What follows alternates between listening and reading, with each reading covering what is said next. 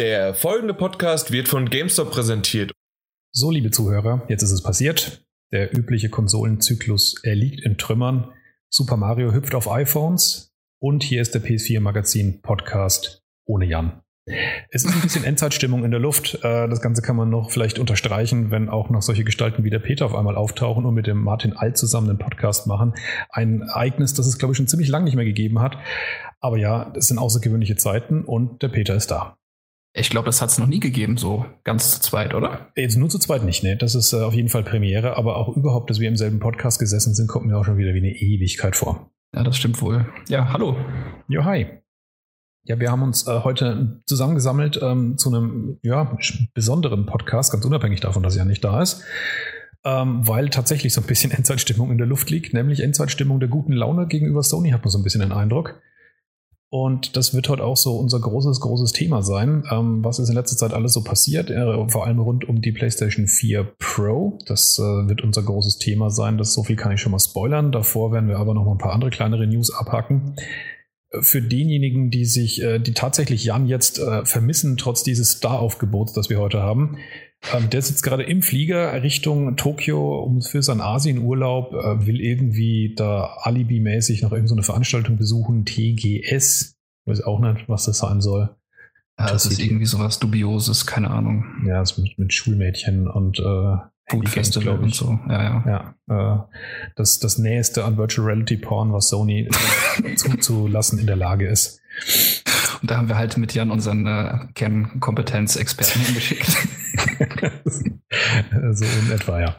Ähm, ja, aber was man ihm zugute halten muss, er wird dann in der Zwischenlandung mal eben, wenn wir bis dahin fertig sind, unseren Podcast runterladen, schneiden und hochladen. Also ist nicht zu böse auf ihn. Äh, guter Mann, guter Mann. In diesem Sinne, hallo Jan. Viel Spaß. Hallo Jan. und, äh, viel Spaß dann beim Weiterflug.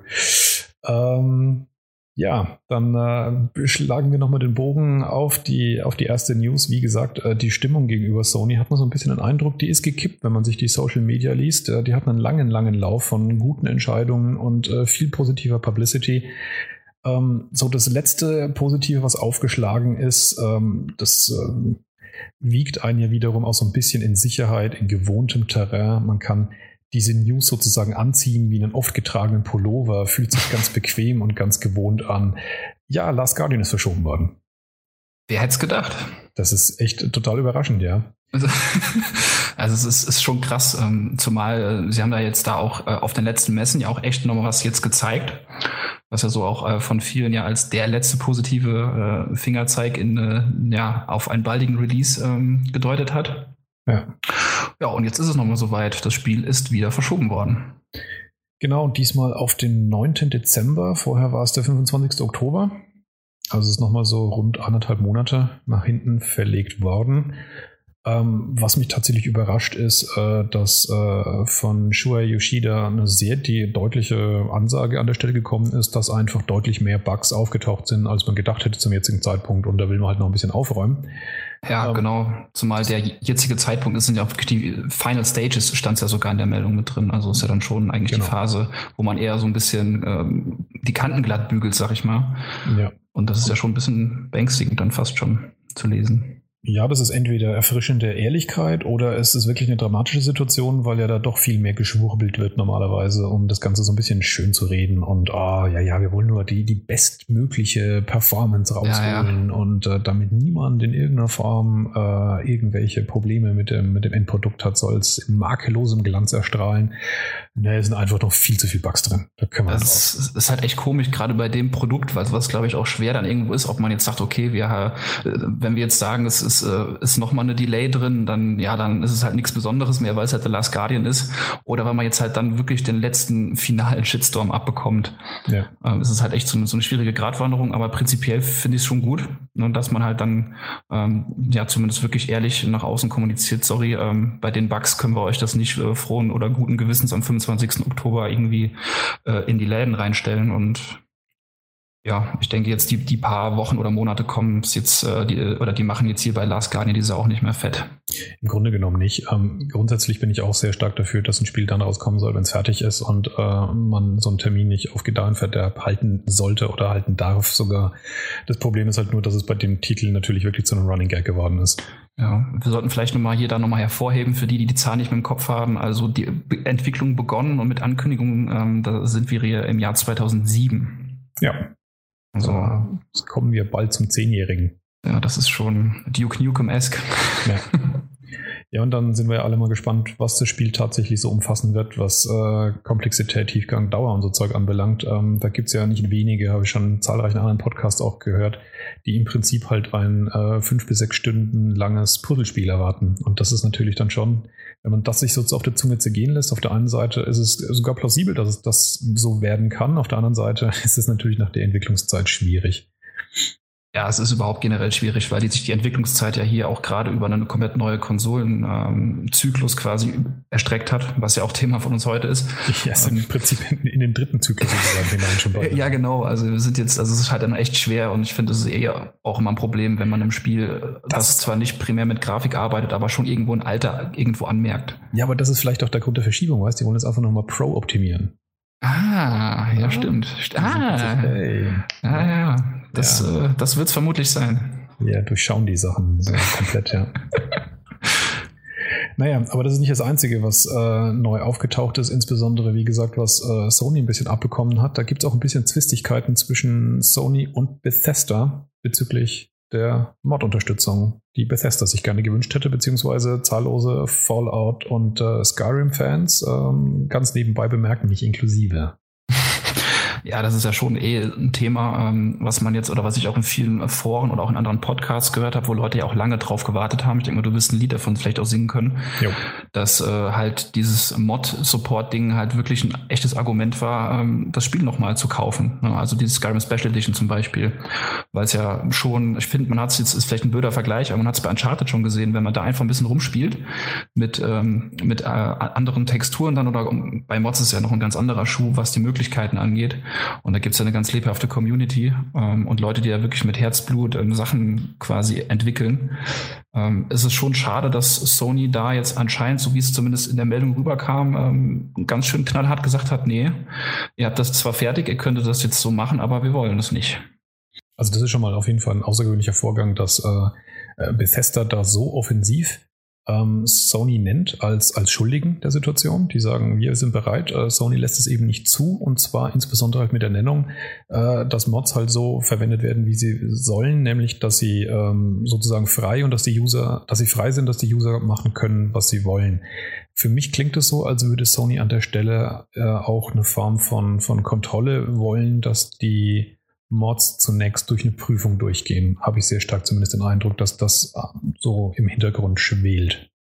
Hm, ja, da könnte man auf jeden Fall stark drauf schließen. Aber wie du schon meintest, ist es schon ähm, ähm, verwunderlich oder halt neu irgendwie, dass ein Entwickler das schon so klar anspricht und sagt, hey, das ist Sonys Entscheidung. Da ja. sind wir nicht mit drin. Wir bieten die Basis, wir machen es technisch quasi möglich oder würden es möglich machen, aber wir bekommen einfach äh, die Erlaubnis oder die Freigabe nicht.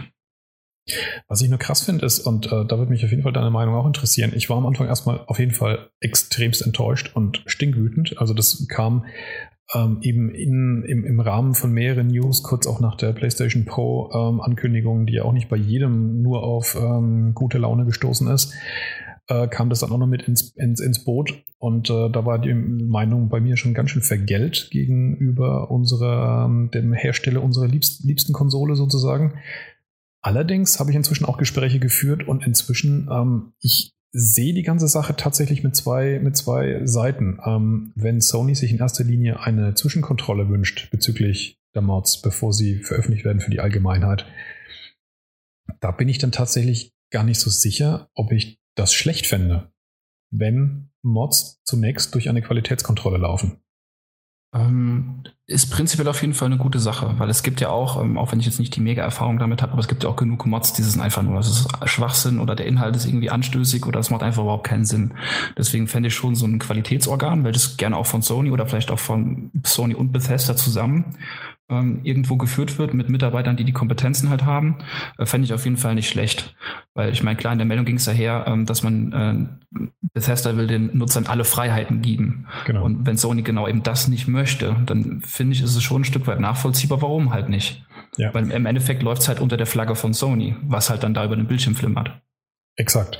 Und da ist die spannende Frage tatsächlich, wo, um, um welche Bereiche geht es, wo man vielleicht die Freiheit wegnehmen will. Wenn es um die Inhalte an sich geht, ob die jetzt vielleicht ein bisschen zu anstößig sind oder vielleicht ein bisschen zu sinnfrei, das klingt dann schon so ein bisschen nach so einer Art von Zensur, auch wenn es nicht im, im, im klassischen Sinne desselben ist, aber es ist auf jeden Fall der Aspekt, der eher unschön ist. Wo ich aber so eine Kontrolle eigentlich als sehr schön fände, ist insbesondere dann, wenn die Mods halt nicht gescheit laufen. Und man muss ja. da ehrlich sein, die, das Angebot äh, von Mods, die einfach kaputt sind oder die den Spielverlauf zerstören oder die zum Beispiel auch gerade bei einer solchen statischen Hardware wie der PS4 einfach die Ressourcen überlasten und das Spiel nachher beschissen läuft, ähm, da, da, da, hätte ich als äh, früherer Mod-Anwender am PC, da kann ich ein Liedchen davon singen, äh, viele, viele, viele Stunden und Tage Arbeit mir eingespart, wenn irgendjemand anderes sich die Mühe hätte gemacht vorher.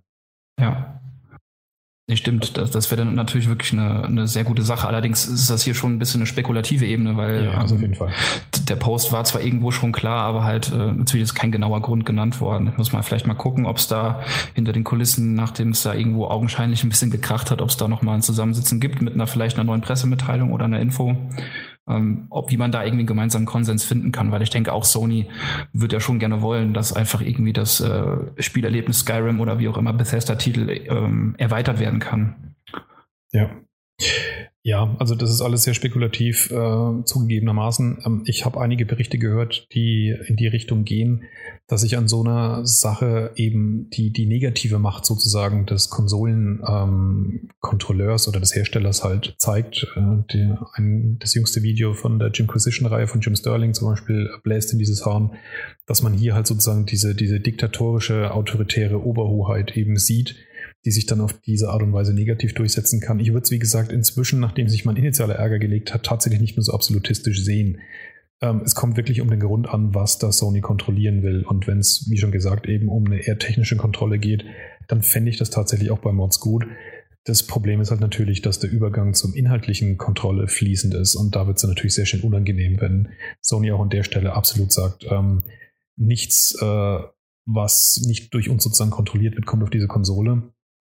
Wobei ich mir da auch schwer tue, weil ich meine, es gab ja auch entsprechende Little Big Planet Möglichkeiten, Freiheiten, auch obszöne ja. Dinge zu tun, was ja auch passiert ist. Und auch das hat ja Sony grundsätzlich erstmal zugelassen. Fallout 4 gab es ja. das ja auch. Also zumindest jetzt nicht modmäßig, aber du konntest ja auch deine Basis, da konntest du ja auch so diverse Geschlechtsteile ja. äh, animieren und aber wie du schon meinst, also sobald, ich denke mal, da, da wird aber auch uns jeder beipflichten, wenn es da um performance-technische Dinge geht. Gerade bei der Playstation, wo es halt immer noch anders ist als bei einem Rechner, wo man dann wahrscheinlich als normaler Modder gar nicht so extrem dahinter kommen kann. Wie kann ich äh, die Ressourcen für mich jetzt einteilen, dass es halt vernünftig läuft? Ja. Weil ich denke mal, kein User, der sich auf eine Mod freut, will dann im Endeffekt den Beta-Tester für die Mod halt spielen, sondern man möchte schon, wenn eine Mod da ist, sichergestellt haben, dass die vernünftig läuft. Ja.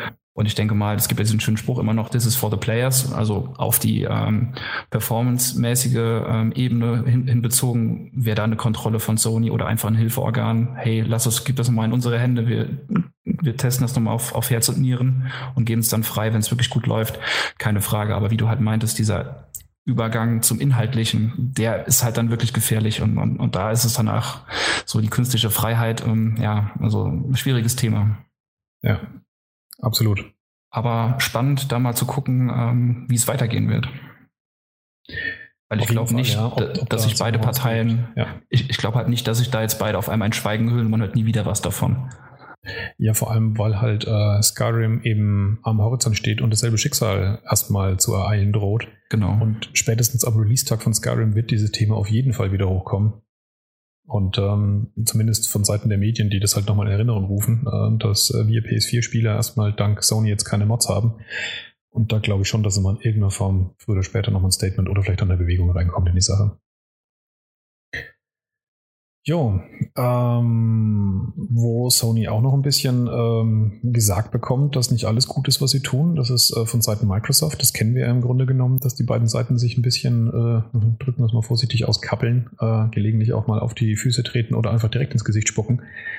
ähm, zuletzt hat äh, Microsoft neben viele anderer mh, Sticheleien gegenüber ihrer jüngsten Konsolenvorstellungen, auf das wir noch zurückkommen, auch äh, darauf hingewiesen nochmal, dass ähm, das PlayStation Network einfach schlechter ist als Xbox Live und hat dafür sogar sich äh, unabhängige Hilfe geholt, die einen Report, eine Analyse der Situation gemacht haben, die genau das bestätigt.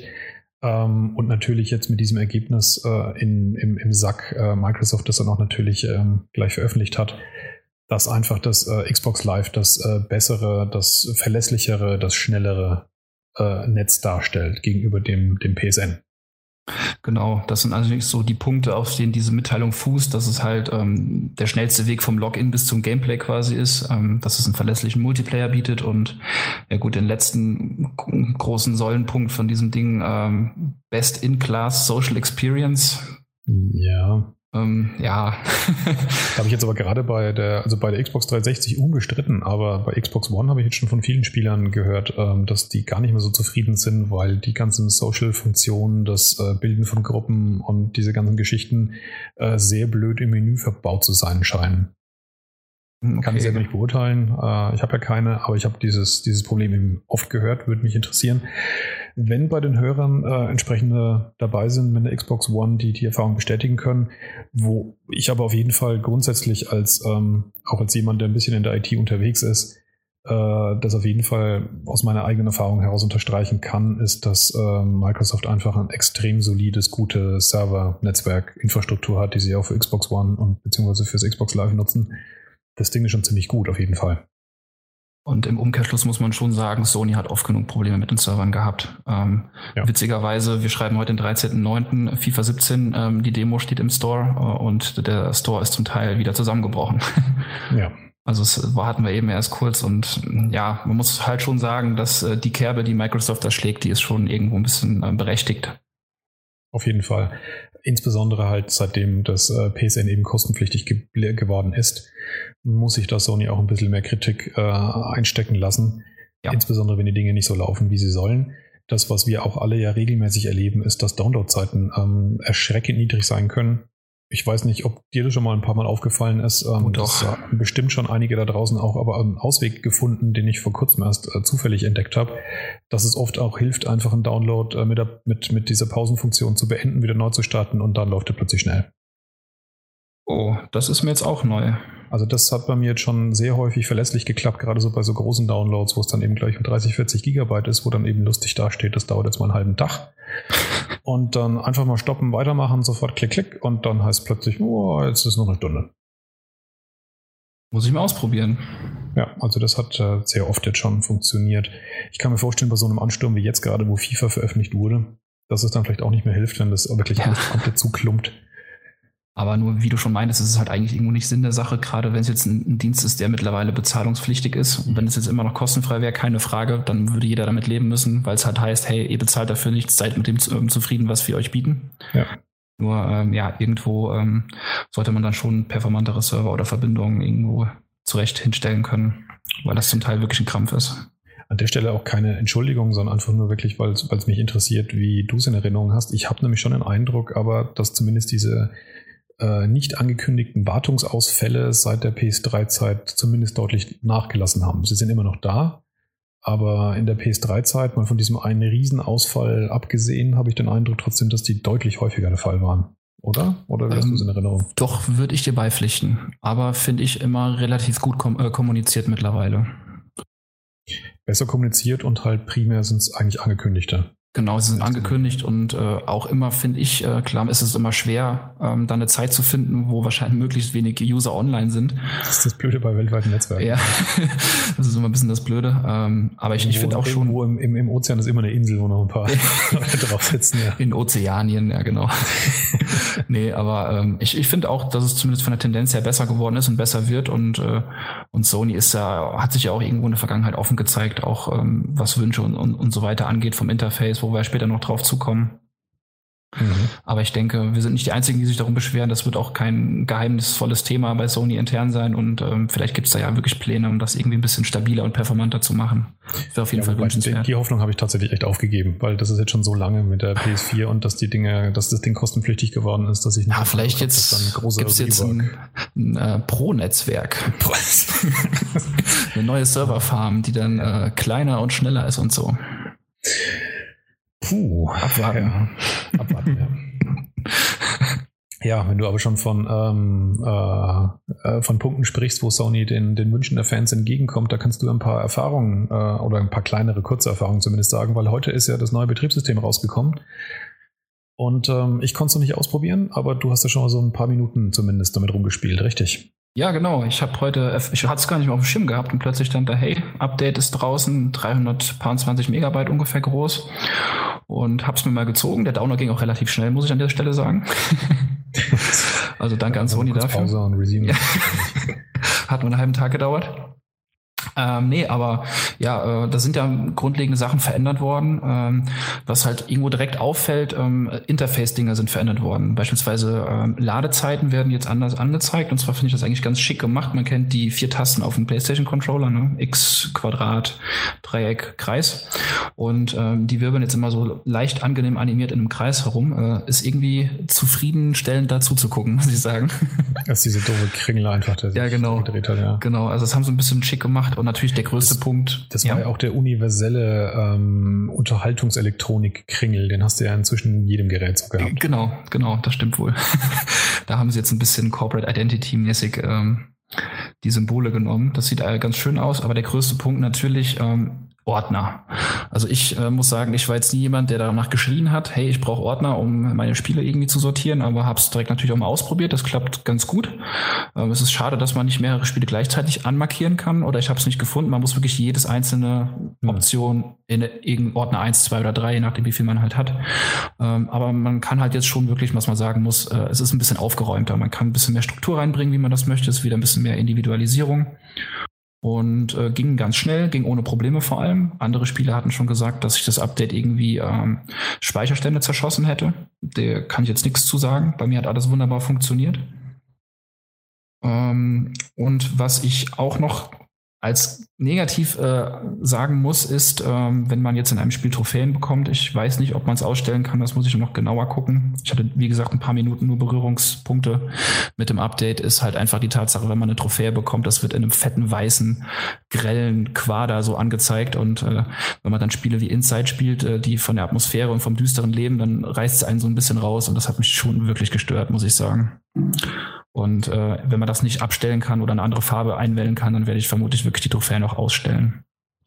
Ja, das äh, ist mir zum ersten Mal wirklich be richtig bewusst geworden, dass sich da auch Entwickler ein bisschen Kopf drum machen, war ja tatsächlich die, ähm, äh, die Geschichte von, von äh, Quantic Dream damals bei Heavy Rain, wo genau. explizit gesagt wurde, dass die Trophäen immer erst am Ende eines Kapitels sozusagen dann gleich äh, in Bulk und das, ist einfach, das ist einfach so gut.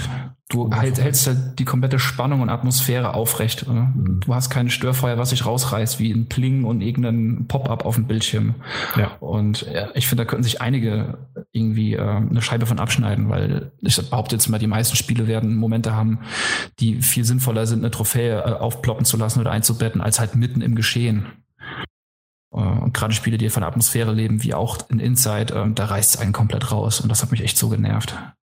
Ja, das ist wirklich doof, dass es so spielespezifisch ist, weil bei manchen anderen ist es schon relativ cool, wenn du gerade irgendwas total dämliches, seltsames passiert und genau in dem Moment blinkt es auch noch und du erkennst auch noch am Namen der Trophy, dass es gerade genau deswegen war, weil du gerade was saudämliches gemacht ja, hast, dann ist es halt noch umso lustiger. Das sind die Aber besten. In so einem Spiel von Inside, dann passt halt einfach wirklich nicht, ja. Ja. Nee, ähm, aber kann ja jeder mal runterladen ähm, Muss wahrscheinlich. Und, ja, ja. Sei denn, man will nicht mehr online spielen. Ja, genau. Aber so wie gesagt, die neue Optik sieht ganz schick aus. Ähm, und ja, ich bin bis jetzt ganz zufrieden, aber muss mich natürlich noch ein bisschen genauer mit äh, da beschäftigen. Ja, es gibt natürlich noch ein anderes äh, total krasses Feature, was da in der 4.0-Version drin steckt, aber dazu kommen wir immer noch später. Wir müssen noch andere total wichtige News bis dahin aufgreifen. Äh, ganz wichtig, ja. Ähm, die FIFA-News, die hatten wir jetzt äh, schon, schon reingewurstelt. Äh, die andere, die wir einfach nochmal zeigen müssen oder vorbringen müssen, allein um euch eben zu, zu, zu zeigen, dass wir hier total top aktuell sind, dass jetzt offiziell auch die Ezio Collection angekündigt wurde. Ein Remaster von Assassin's Creed 2 und 2.5 und äh, 2.6,1 irgendwas. äh, wie hießen die Dinger? Brotherhood und Revelations, glaube ich. Ja. Yep. Ähm, hast du die Dinger gespielt damals, alle drei? Uh, Assassin's Creed 2 habe ich gespielt und zwar mit absoluter Begeisterung. Brotherhood habe ich nicht gespielt und Revelations habe ich auch nicht gespielt, weil die kamen mir einfach zu schnell raus. Ja, ich habe ähm, ich hab auch den Zweier gespielt damals, als er rauskam. Ähm, war damals sehr positiv angetan. Das war halt ein riesen Quantensprung ja nach dem, nach dem doch äh, ziemlich dürftigen, inhaltlich dürftigen Einser. Absolut. Ähm, und Brotherhood habe ich mir viel, viel, viel später dann mal als, ähm, war es sehr günstig oder war sogar bei PS Plus mal kostenfrei dabei, keine Ahnung. Äh, auch den nochmal angespielt und der war auch sehr solide. Ich habe gehört, dass viele den sogar noch ein bisschen besser sehen, ansehen als den Zweier. Äh, mein Lieblings-Assassin's Creed ist nach wie vor eigentlich der Black Flag. Der war ja. richtig cool. Ähm, danach kommt allerdings dann tatsächlich äh, zwei beziehungsweise Brotherhood, wobei die eben, wie gesagt, sowieso sehr ähnlich sind. Ähm, aber einen Remaster, hat es das gebraucht? Das ist eine gute Frage. Das ist halt immer auch die Frage, wie ist es remastered, ne? Ähm, ich meine, es ist schon, glaube ich, prinzipiell ganz praktisch, wenn jemand, der jetzt noch kein Assassin's Creed gespielt hat oder vielleicht den ersten damals, auch wenn es unwahrscheinlich ist, dass er danach keinen weiteren Teil gespielt hat, ähm, weil der Preis ist mit 49 Euro oder mit 50 Euro äh, relativ okay, denke ich mal, für ähm, drei Assassin's Creed, ja, wo man zwar damals ja. so ein bisschen ins Maul zerrissen hat, dass die halt auch grafisch und Stil her sehr ähnlich sind, dass man sehr viele Dinge wiederverwendet hat. Ja, ähm, wird, ist heute auch genauso. Nur für den Preis, denke ich mal, ähm, wer es noch nicht gespielt hat, ist es ein ganz fairer Preis, behaupte ich jetzt einfach mal. Ja. Und äh, es heißt ja offiziell, die Grafik ist natürlich verbessert, die Auflösung soll 1080p sein. Mhm. Und äh, es sind wohl auch noch Kurzfilme aus Assassin's Creed Lineage und Assassin's Creed Embers dabei. Das, das sagt mir jetzt überhaupt gar nichts. ist, er, ist an uns vorbeigegangen. Ich glaube, die wurden released, während wir den Podcast hier aufgenommen haben. Ja. das kann gut sein, ja. Aber das ist echt, äh, ja. Aber irgendwo zwischen Assassin's Creed Regalbau und äh, ähm, Ubisoft typisch gibt es natürlich noch eine Sammleredition, die kostet 79,99. Ähm, ist exklusiv im Uplay Shop erhältlich. Warte mal, äh, typischerweise wäre es eigentlich so, wenn es äh, vier inhaltlich nicht aufeinander aufbauende, sondern wechselseitig mit Vereinigungs- und Schnittmengen ausgestattete äh, Sonderversionen gäbe, die alle irgendwie total ikonische Inhalte haben. Ja, kein Kommentar dazu. Wenn es nur eine ist, dann äh, logisch, äh. ja, weil Ubisoft, dass sie zumindest die Collectors Edition eines Remasters nicht versaut haben. Wobei das, glaube ich, tatsächlich aber neu ist. Hast du schon mal irgendeinen Remaster mit, einem, mit einer Collectors Edition gesehen? Ich glaube, das hat man noch nicht, oder? Äh, ich überlege gerade, aber ich finde in meinem Kopf nichts, was dahingehend äh, deckungsgleich ist. Also ja. immerhin eine Weltneuheit. Ja, es kommt mir auf jeden Fall aber trotzdem vor, wie irgendwie jemand, der einen Tick hat oder, oder einfach, ja, oder so, so ein Drogenabhängiger, Alkoholiker, keine Ahnung, das einfach nicht lassen kann. Weißt du, sagt dieses Jahr, lassen wir es mal aus, gibt kein neues Assassin's Creed. Machen wir wenigstens Master, machen wir gleich drei. Gut, dann machen wir halt, ja. Das ist echt so, so ein bisschen drogenabhängig oder halt wie so ein Kleinkind, wo man sagt, packt die heiße Platte nicht an, die ist warm. Ja, genau. Und dann, ja gut, dann packen wir sie halt drei, dreimal an. Und einmal mit Topflappen als Collectors Edition, ja. Ganz, ganz super. Ja, so schaut's aus. Ähm, was ich immer noch kurz noch ansprechen wollte, weil ich finde das immer ganz spannend, ähm, Soundtracks und so, weil auch gerade weil ich Life is Strange gespielt habe mhm. äh, und du da ja auch ein Lied von singen kannst von dem tollen Soundtrack. Das war ja, das war ja munzerisch. Ja, ich wollte ein bisschen Jan hier reinholen. Also ich hoffe, es ist mir äh, in Ansätzen oder, oder in, äh, es ist mir gelungen. Ähm, und zwar in der Collectors Edition wird ein Soundtrack mit 40 ausgewählten Titeln aus drei Spielen dabei sein. Ist dir irgendwie ein toller Soundtrack hängen geblieben? Aus den Spielen? Oder hast du Assassin's Creed generell für einen guten Soundtrack in äh, Erinnerung? Äh, tatsächlich nur ausschließlich bei Syndicate. Mhm. Ähm, der ist dann deswegen schon relativ außergewöhnlich. Das war, glaube ich, sogar derselbe, der ähm, Journey äh, komponiert hat. Also da haben sie schon wirklich äh, jemanden mit Rang und Namen äh, sich geholt. Und natürlich die Sea Shanties bei Black Flag, die sind mir auch in, im Gehörgang geblieben, auch wenn man die jetzt nicht unbedingt wahrscheinlich klassischerweise als Soundtrack äh, identifizieren würde. Das wäre jetzt auch genau meins. Wahrscheinlich ist auf der Collectors Edition einfach 40 Shanties sind da drauf. A, 10 Sekunden und dann wiederholen die sich einfach. Verschiedenem Status des Besoffenseins wurde gebrüllt. nach einem rum, nach zwei rum, nach fünf rum. Im, Im Kreis fahrend dann. Ja. Genau. ja, ich, ähm, nee, ich habe tatsächlich, äh, tatsächlich Erinnerung an, an die musikalische Untermalung, wobei das keine echten Melodien sind, sondern die hatten, also gerade beim Zweier, den, den habe ich tatsächlich so ein bisschen im Ohr, das ist so ein, so ein sehr meditatives, sehr reduzierte Geräuschkulisse, instrumentale, die schon eine eigene Stimmung mitgebracht hat, aber die ich mir wirklich bestenfalls so als, als Background-Untermalung, aber nichts, was man so jetzt wirklich bewusst und äh, mit voller Konzentration anhört. Ja, das stimmt schon. Ich fand, es hatte teilweise sogar was wie bei so einem guten Strategiespiel, wo so im Hintergrund immer ein bisschen was mitplätschert, so ganz leise. Ja, ja, ja, ja. Aber ich kriege das ja eh immer mehr mit, äh, die, die, die jungen Leute heutzutage, die können ja sowieso nicht mehr eine Sache nur noch gleichzeitig machen. ähm, da kann man dann also den Soundtrack sich anhören, dazu irgendwie Call of Duty spielen, während nebendran noch der Fernseher läuft und ähm, dabei schnacken mit einem Kumpel über ein Smartphone und Facebook gucken. Und jodeln. Genau. Multitasking und so.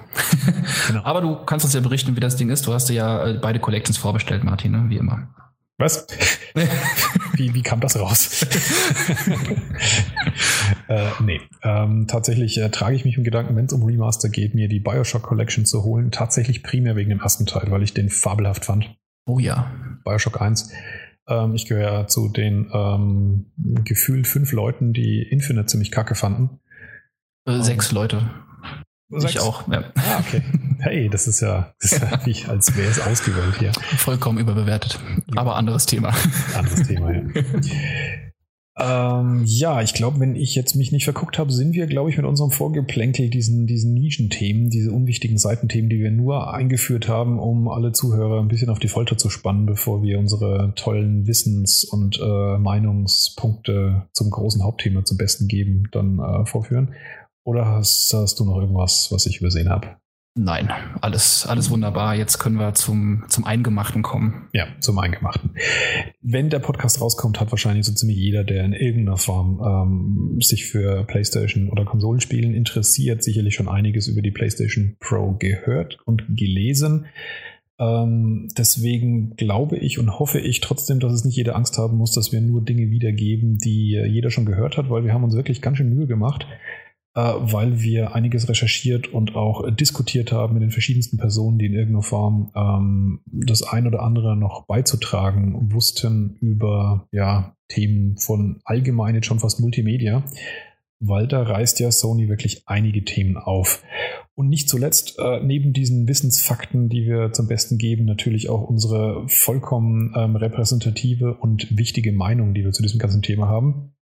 Deswegen leite ich einfach mal ganz neutral und sachlich über mit der Frage, was zum Teufel hat sich Sony dabei gedacht? Verdammt, wie soll ich auf diese Frage nur antworten? Ähm, das ist eine große Antwort. Ja, also ich meine, ähm, generell ist ja ähm, irgendwie medial fast omnipräsent überall. Jeder, der sich einen neuen Fernseher kaufen will oder sich damit beschäftigt, der wird mit Begriffen zugebombt, ähm, was, ja, was halt aktuelles so Tolles gibt. Und da stolpert man natürlich immer wieder über Sachen wie ja, Full HD, weil ist ja so 2010 und wir haben ja jetzt hier 4K und äh, Super Ultra HD und UHD Premium und äh, HDR und alles. Und äh, um auf deine Frage irgendwie versuchen, einen Ansatz finden zum Antworten ist einfach, ähm, ja, Sony hat irgendwo natürlich wie jeder die Zeichen der Zeit erkannt, auch ähm, die Zeichen der Marketingabteilung und hat natürlich jetzt ähm, eine in Anführungszeichen 4K-Konsole angekündigt mit der PlayStation Pro, um halt ja diese Entwicklung irgendwie Sorge zu tragen und halt ähm, den Schritt zu gehen, den halt auch Microsoft äh, in ungefähr einem Jahr gehen wird. Ja, und da habe ich ganz ehrlich so ein bisschen den Eindruck, ähm, dass die ganze Chose nicht passiert wäre, wenn die sich nicht gegenseitig jagen würden. Also ähm, Sony und äh, Microsoft. Man sagt ja immer, Konkurrenz ist schön und Konkurrenz ist toll. In dem Fall habe ich den Eindruck, haben wir eine aus meiner Sicht sehr, sehr, sehr wenig begehrenswerte Entwicklung dieser Konkurrenz zu verdanken. Ich weiß oder man weiß nicht wahrscheinlich, wer im Hintergrund tatsächlich sozusagen als erster angefangen hat, dass der eine vom anderen mitbekommen hat. Die basteln an sowas an einer Zwischengeneration zum ersten Mal. Ähm, gut, es gab solche ähnlichen komischen Add-ons ja auch schon früher mal, wenn man so ans äh, Sega Mega Drive zurückdenkt, wo es dann ja diesen 32-Bit-Aufsatz und dann noch den CD-Aufsatz für den 32-Bit-Aufsatz äh, gab. Das da hat der Videogame-Nerd ja. damals so schön gesagt, äh, mein, mein, mein Sega Mega Drive wird von einem 32-Bit-Aufsatz vergewaltigt, der von einem CD-Laufwerk vergewaltigt wird. Weil man das alles noch so übereinander gesteckt hat, das sah auch wirklich relativ abenteuerlich aus. Ähm, ja, sowas haben wir jetzt auf einmal heutzutage wieder. Und da werden wir sicherlich noch über einige Nebeneffekte darüber sprechen. Ich persönlich finde die Entwicklung grundsätzlich ganz und gar scheußlich. Absolut. Da äh, denke mal, wird im Laufe des der nächsten Stunden, die wir hier noch verbringen werden, ja. wird das, denke ich mal, ein bisschen klarer werden. Aber wie du schon meintest, ist dieser Zwischenschritt zur nächsten Generation ähm, meiner Meinung nach auch so nötig wie ein Kropf. Ähm, mir wäre es auch lieber gewesen, wenn sich Sony mit Microsoft irgendwo an den Tisch setzen würde und gesagt hätte, hey, äh, auch wir klar erkennen die Zeichen der Zeit, was äh, Fernsehersteller und so weiter angeht, was irgendwie ähm, Spezifikationen angeht, aber ähm, ja, lass doch erstmal Full HD, Full HD sein und erstmal Full HD komplett ankommen, äh, bevor man sich jetzt wieder auf das nächste stürzt. Und äh, ich fände es auch besser, wenn beide quasi ähm, vereinbart hätten, okay, wir, wir halten jetzt hier erstmal nach außen hin ähm, den Ball flach. Jeder kann, kann natürlich selber im Kämmerlein irgendwas schon mal vorbereiten, aber ähm, ich finde es auch eher unglücklich, dass jetzt hier der eine irgendwas ankündigt und der andere dann auch schon sagt, ja, in einem Jahr sind wir auch da und äh, sehe das auch eher nicht als Win-Win, äh, wie du schon meintest, im Sinne von konkurrenzbelebtes Geschäft, sondern einfach nur so ein gezwängtes, wir müssen jetzt ja auch, weil die ja auch machen und so. Ja. Ähm, ja, ich meine, das ganze Ding können wir an der Stelle nochmal kurz zusammenfassen. Ähm, am 10. November soll es rauskommen und kostet halt auch immerhin wieder 400 Euro, was ja für die Leistung und für die Hardware, die man da bekommt, definitiv nicht so viel Geld ist. Das ist in Ordnung, der Preis. Das Problem ist halt einfach, dass sich für die Pro wahrscheinlich am meisten Leute interessieren, die schon eine PS4 daheim stehen haben und die ist halt in der Regel nicht alt. Die ist äh, höchstens jetzt dreieinhalb Jahre alt zum jetzigen Zeitpunkt. Ähm, viele haben es später gekauft und ähm, ja, man wird nicht gezwungen, das Ding zu kaufen, aber da kommt halt wieder so ein Effekt mit rein. Ähm, ich glaube, du warst da sicherlich auch schon dabei, wenn ich darüber gejammert habe. Einer der Hauptgründe ja, warum ich PC-Spiele nicht mehr mag, ist genau dieses Gefühl, dass ich das Spiel auf der Plattform, auf der ich gerade bin, nicht so zur Geltung kommt, wie es könnte, wenn ich da nicht noch irgendwelche blöden Komponenten reinstecken würde. Ja. Dieses Rumgetweake, dieses Rumgestelle, grafische Optionen einstellen, Grafikkarte aufrüsten, nervt mich wie Sau.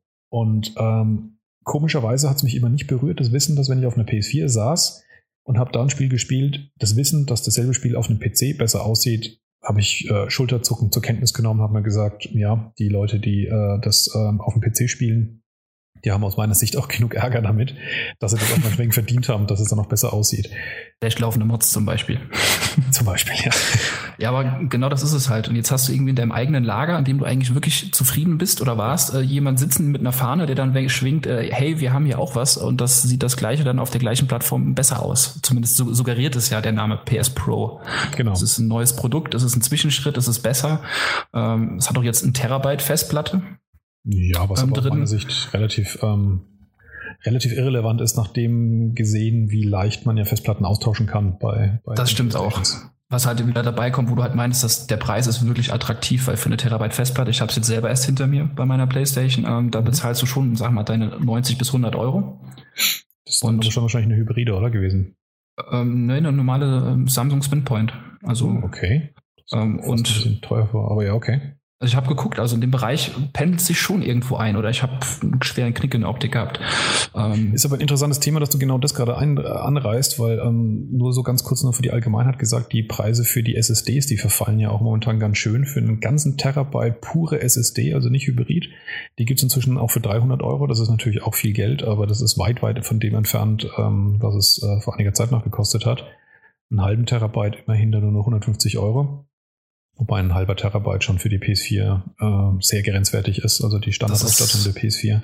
Ja, aber das, das, was viel trauriger ist, ist, dass eine SSD in der PlayStation leider nicht zur vollen Geltung kommt, weil die PlayStation 4 einen SATA 2 Controller hat, was eigentlich Steinzeittechnik ist. Also die lässt diese Datentransferraten nicht zu, die eine SSD liefern kann. Also das heißt, die Konsole bremst die Festplatte aus. Ähm, bei der PlayStation 4 Pro ist es leider noch nicht in Erfahrung zu bringen, mit was die ausgestattet sein wird. Ähm, ich habe Sony so ziemlich über alle Twitter-Kanäle schon voll geballert mit dieser Frage, habe bisher keine Antwort bekommen, habe mitgekriegt, dass auch andere die Frage stellen. Dadurch, dass Sony noch keine Antwort gibt, befürchte ich mal, das dass sie bei, ja. bei dem alten Käse geblieben sind. Ja, das ist halt echt ein Punkt, ähm, weil wenn diese, diese, diese Performance wirklich auf die Straße quasi gebracht werden würde, ja. dann wäre es ja echt ein Argument. Nur wie gesagt, wir reden immer noch von, sage ich mal, 300 Euro ungefähr, roundabout bei der Terabyte-Platte. Und ähm, von den Benchmarks her, das waren 10 Sekunden oder 20 Sekunden vielleicht mal Maximum, wo du ein bisschen... so 30 Prozent sagt man ja. Also das 30 Prozent, okay. Bei 20 statt 20 Sekunden Ladezeit für ein Level hast du dann halt 13 Sekunden äh, vielleicht. Und wenn du aber Vollspeed SSD hättest, wärst du wahrscheinlich bei 5. Ja, ich meine, da in Relation zum Preis, also da musst du deine Terabyte-Platte aber schon ganz schön äh, mögen, deine SSD. Ja, das stimmt. Ja.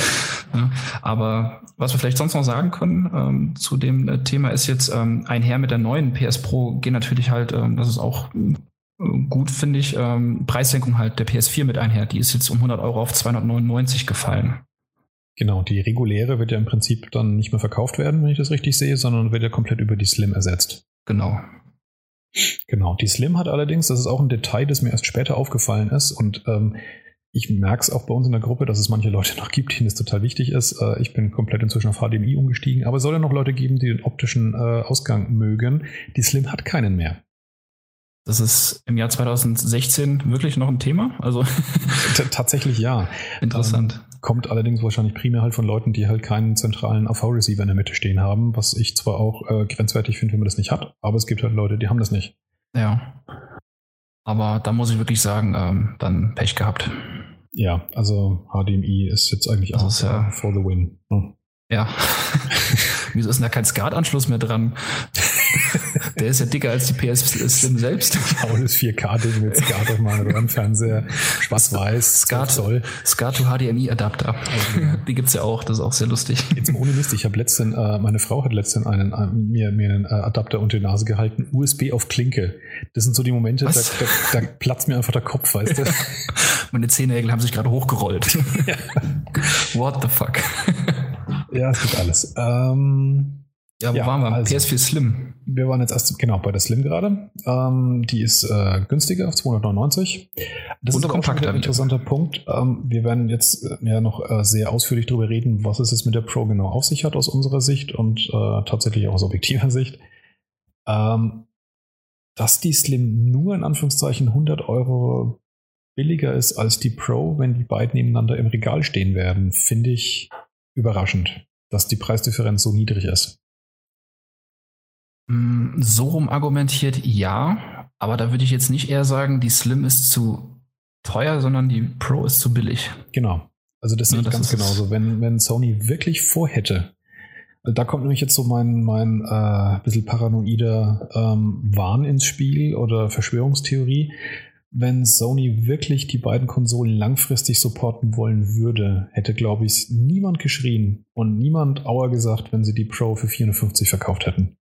Gerade im, im, Verhältnis, wenn sie eben neben der, neben der Slim im Regal steht. Mhm. Und mit jedem Euro Preisunterschied ist es natürlich dann wahrscheinlicher, dass Leute dann doch, die sagen, ich habe keinen keinen äh, 4K-Fernseher daheim, wobei auch da werden wir noch drüber reden, dass das allein noch kein Argument ist, dass man sich überhaupt nicht für die Pro interessiert. Ähm, aber da hätten sich dann vielleicht eher Leute für die Slim entschieden. Jetzt muss ich ganz ehrlich sagen, wenn man wirklich nicht so knapp am Hungertuch leidet und die äh, PlayStation sich wirklich mehr oder weniger vom Essen abgespart hat, sehe ich keinen Grund, warum man die 100 Euro nicht berappen sollte, um allein halt einfach zukunftssicherer zu sein, um wahrscheinlich doch bei sehr vielen Spielen, die zukünftig kommen werden, eine bessere Optik zu haben, äh, um bereit zu sein, wenn man dann doch mal einen neuen Fernseher kauft und, und, und da kommen schon einige Punkte zusammen. Da hast du auf jeden Fall recht. Und das ist gerade mit diesem noch geringen Preisgefälle, das ist eigentlich der primäre äh, Grund, der dann wirklich auch, finde ich, auch, da, also ich würde da dir komplett beipflichten, dass man dann eher zu Pro tendiert und selbst sagt, okay, dann spare ich mir noch die 100 Euro zusammen. Ja. Ähm, weil das ist halt wirklich dann irgendwo nicht mehr, also wie du schon meintest, 450, vielleicht auch 499 Euro. Da, da wäre es schon was anderes. Da überlegt man sich, oh, aber diese 100 Euro sind halt schon, also ist schon gefährlich. Irgendwie auch gerade langfristig, wie du schon meintest. Also, ähm, also ich kann tatsächlich, ich kann jeden verstehen, der eine PS4 daheim hat, der nicht auf die Pro upgraden will. Jemand, der grundsätzlich das Geld hätte, also wie gesagt, der nicht, nicht äh, so bedauernswert ist, dass er sich das ums Verrecken nicht leisten kann, aber der sich wirklich eine neue eine Konsole kauft und dann zu Slim greift, den verstehe ich nicht. Das, das ist wirklich eine seltsame Entscheidung, die, die schwer für mich ist nachzuvollziehen. Ja, das müsste wirklich gute Argumente dann haben, die ich mir auch gerade nicht sehe. Das stimmt ja. wohl. Also für die, für die Leute, die eine haben, keine Frage, aber für jemanden, der sich jetzt eine, eine Sony-Konsole kaufen möchte, ja. ähm, spricht fast alles gegen den PS4 Slim.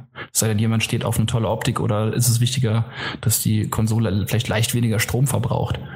Weil ich, ich muss sagen, die Optik ist ja schon von der PS Pro, ähm, fand ich auf den ersten Blick etwas gewöhnungsbedürftig. Ja, auf den dritten Blick. Also ich finde das Ding, um es genau zu sehen, äh, zu sagen, eigentlich total hässlich. Ich fand die ja. PlayStation 4 optisch sehr gelungen. Ich mag die. Ja. Ähm, die Slim finde ich übrigens auch schön. Diese rundere Variante von der Slim, ja, ich habe tatsächlich die eckigen Kanten lieber von der, von der, von der PS4, von der Standardversion. Aber diese, diese Doppelwhopper-Optik. also, das ist für mich wirklich so dieser Whopper und daneben der Doppelwhopper. Das ist, das ist genau das, was die nachgebaut haben. Ja, ne? Vielleicht kannst du nächstes Jahr dann einfach dir noch äh, ein bisschen mehr GPU dazu kaufen für 100 Dollar oder Euro und dir dann nochmal oben drauflegen. Da kommt nochmal so eine Scheibe, dann hast genau. du den Doppelwhopper. das ist schon, also, das wäre vielleicht, vielleicht jetzt wirklich der einzige Grund, dass man sagt, hey, mir ist die Optik sehr wichtig, was bei mir im Regal steht und die PS Pro gefällt mir gar nicht, aber ja. äh, selbst das ist schon Optik einkauft, der soll mir seine Adresse geben, dann komme ich nämlich äh, persönlich heim und helfe demjenigen, indem ich links und rechts so eine Ohrfeige gebe, auf dass er aufwachen möge. mit, mit, mit einer Gamecube. das war echt der ja, sehr attraktivsten. Ja, mit dem praktischen Griff to go, ja. ja. ähm, was man noch sagen könnte zu PS Pro, was ähm, gerne mal vergessen wird in Diskussionen. Ähm, viele sehen ja nicht, dass auch der Controller leicht überarbeitet worden ist. Es wird ja den äh, überarbeiteten DualShock quasi bekommen. Der ähm, hat eine zusätzliche Lightbar auf dem Touchpad. Also die wird nach oben durchleuchten. Hat man ja schon diverse Bilder gesehen. Da habe ich ja schon wunderschöne Kommentare gelesen. Alle, alle Spieler verlangen, dass es endlich die Option gibt, dass man, dass man das scheiß ausmachen kann. Und Sony baut so, dass es einem ins Gesicht strahlt. Das ist echt ein schöner Trollmodus, ja. Ja. Ach, du willst keine haben, dann kriegst du noch eine, die dir noch schön, die dich noch schön blind macht. In die Fresse rein. Und jetzt läuft es auch noch rot, grell. Ja, das ist echt super. ähm, ja, leider fand ich äh, größten Kritikpunkt am DualShock oder generell bei vielen Controllern ist äh, der Akku. Den haben sie leider nicht verbessert. Also der ist immer noch bei 1000 Milliampere-Stunden, was schon recht schwach ist, wenn man überlegt, was man so in seinem Smartphone zum Beispiel für einen Akku hat. Ja, ich habe mir zuletzt jetzt ein äh, eine, eine Powerbar äh, zugelegt. Äh, die hat mal geschmeidige 24.000.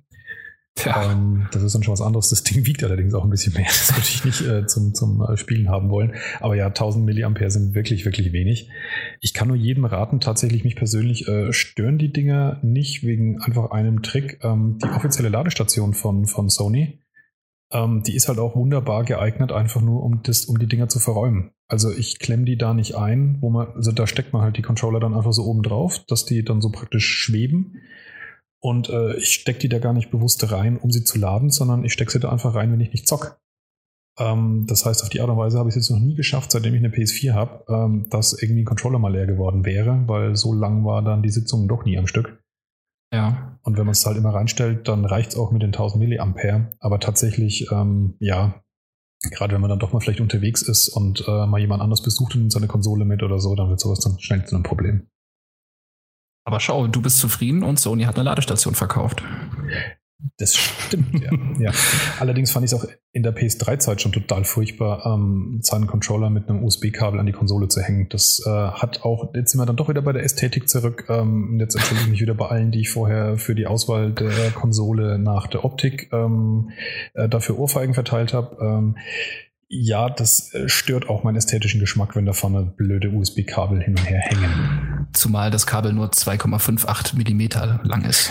ja, das, so dass es wenigstens baumelt und nicht einmal auf den Boden äh, abgelegt werden kann. Also, als, als hätte sich der Controller aus dem TV-Rack sozusagen gestürzt. ja, genau. Jetzt reicht's. Ja.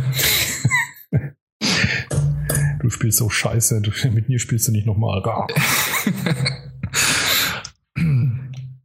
Ja, der, der neue Controller, genau. Den wird es dann sicherlich auch zum Einzelkauf geben. Ähm, Preis äh, wird sicherlich gleich bleiben, ne? Äh, ich denke auch, dass er gleich bleiben wird, beziehungsweise halt dann, dass dann der alte Controller in Anführungszeichen vielleicht ein paar Euro günstiger wird, aber ja.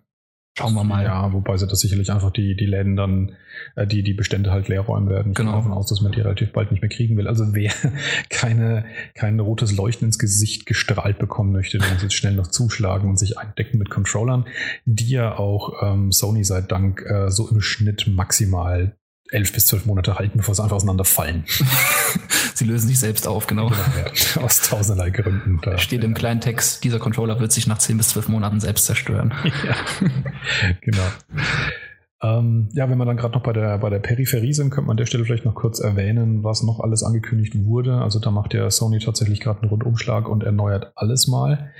Ähm, ich bin am Anfang ziemlich erschrocken, als ich gehört habe, dass es eine Version 2 der PlayStation-Kamera gibt.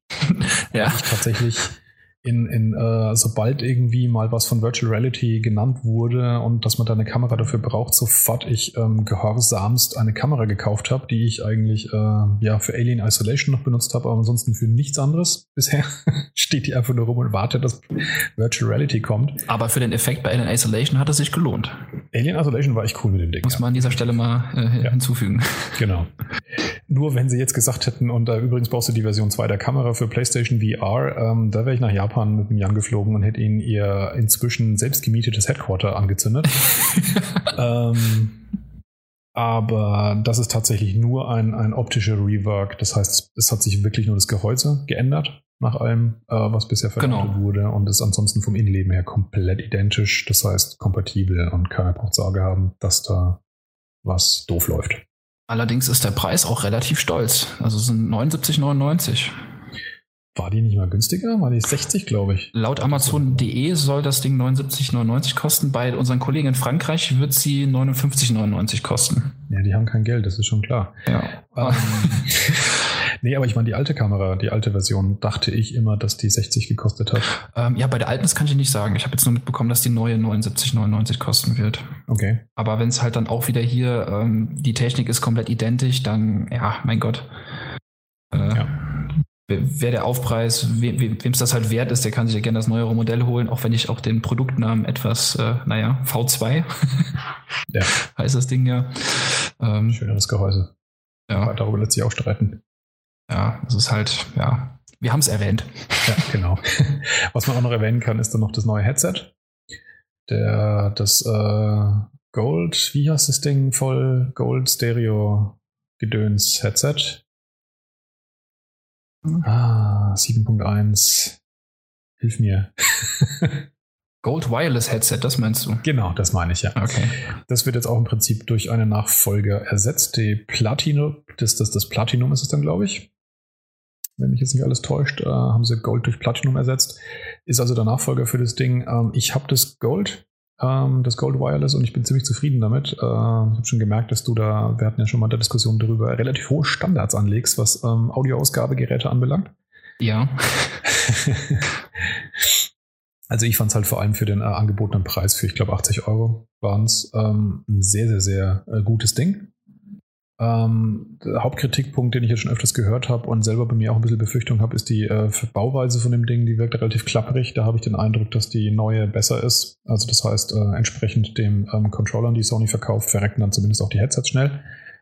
Ja. Ähm, aber du schwörst, glaube ich, noch auf das alte Puls, war es, glaube ich, ne? Äh, genau, also ich muss sagen, beim Headset, hab, ich habe ja auch damals ein paar für uns getestet und da gibt es auch große Unterschiede, aber ich finde zumindest ähm, sowohl optisch als auch von der Verarbeitung her und vor allem ähm, auf, aufgrund natürlich, was, bei, was beim Headset wichtig ist, dass halt das, was rauskommt, ist das Puls wirklich ein sehr, sehr edles Gerät für wenig Geld mit obendrauf noch einem sehr coolen Feature und das ist halt immer noch dieses Rumble-Feature, dass ja quasi ähm, bei einer Granate wirklich der Kopf wackelt. Und das, das ist Puls. einfach super. Ist das Puls ein reines Stereo oder das ähm, Virtual Surround Zeug? Nee, nee, da müsstest du auch Virtual Surround machen können, aber ich nutze es als reines Stereo-Headset. Okay. Aber es, ich müsste jetzt lügen. Also ich, ich habe es primär als Stereo-Headset natürlich nur genutzt. Ähm, kann sein, dass ich das jetzt mit einem anderen Test von damals äh, durcheinander werfe. Aber nee, das ist ein reines Stereo-Headset. Ah ja, okay. Also was ich tatsächlich an dem, ähm, an dem, dem äh, Gold Wireless äh, mag, ich meine, das steckt ja schon im Namen drin, dass es eben Wireless ist und zwar halt dann auch wirklich mit allen Funktionen. Also das heißt, man muss es nicht mit irgendeinem Kabel irgendwo dran verbinden, wie äh, so True 5.1 oder True 7.1 Dinger, wo er dann noch eine eigene Decoder-Box irgendwie. Ja, Turtle Beach lässt grüßen und so. Ja. Genau, ja. Ähm, was ja gerade bei der PS4 ein bisschen Probleme bereitet, was den Sa die Soundausgabe aus dem Controller anbelangt weil die äh, Konsole checkt es ja nicht, wenn du da so eine Decoder-Box an einen optischen Ausgang dran klemmst und genau. dann dich da mit dem äh, Surround-Headset äh, dran verbindest, dann kommt halt weiterhin das ganze Getröte aus äh, dem Controller und wenn du ein gut abdichtendes Headset hast, dann hörst du davon gar nichts mehr. Ähm, dagegen, wenn du das Ding halt damit verbindest, dann checkt es die Konsole sofort, dass du da jetzt ein Headset dran hast und äh, routet auch den Sound entsprechend um. Ähm, die Tonqualität, das höre auch ich, das ist nicht die aller, aller, allerbeste, die es gibt. Ich habe selber auch Kopfhörer noch daheim für Musik hören, die sind besser. Allerdings ist dieser Virtual Surround Effekt tatsächlich nicht aufdringlich, aber gut genug, dass es mir mehr Spaß macht, mit dem Ding tatsächlich zu spielen. Also wenn du eine gute Soundkulisse hast, gerade DICE ist da ja ein guter Kandidat, so eine Runde Battlefront mit dem Ding.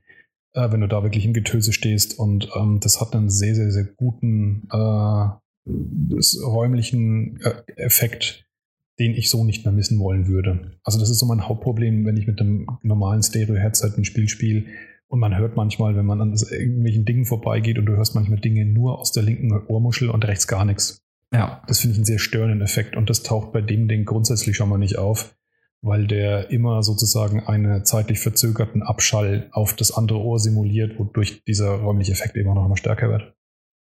Aber ich finde, da hat Sony eigentlich schon immer, zumindest zu PS4-Zeiten jetzt einen ganz guten Job gemacht, dass sie halt ein schönes Plug-and-Play wirklich eine Reinkultur haben. Ich denke mal, das, das Gold Wireless Headset hat das auch so einen USB-Dongle, den du einfach reinsteckst. Genau, das hat diesen ja. USB-Dongle und das Einzige, was ein bisschen blöd ist, ist, die haben eine eigene Software, mit denen du ähm, so Equalizer-Voreinstellungen für bestimmte Spiele ja. optimiert direkt ähm, einstellen kannst. Und das Blöde daran ist aber, dass du die auf das Headset tatsächlich selber sozusagen drauf installieren musst, diese, diese ähm, Voreinstellung. Und dafür brauchst du eine Verbindung mit dem USB-Kabel an die Konsole.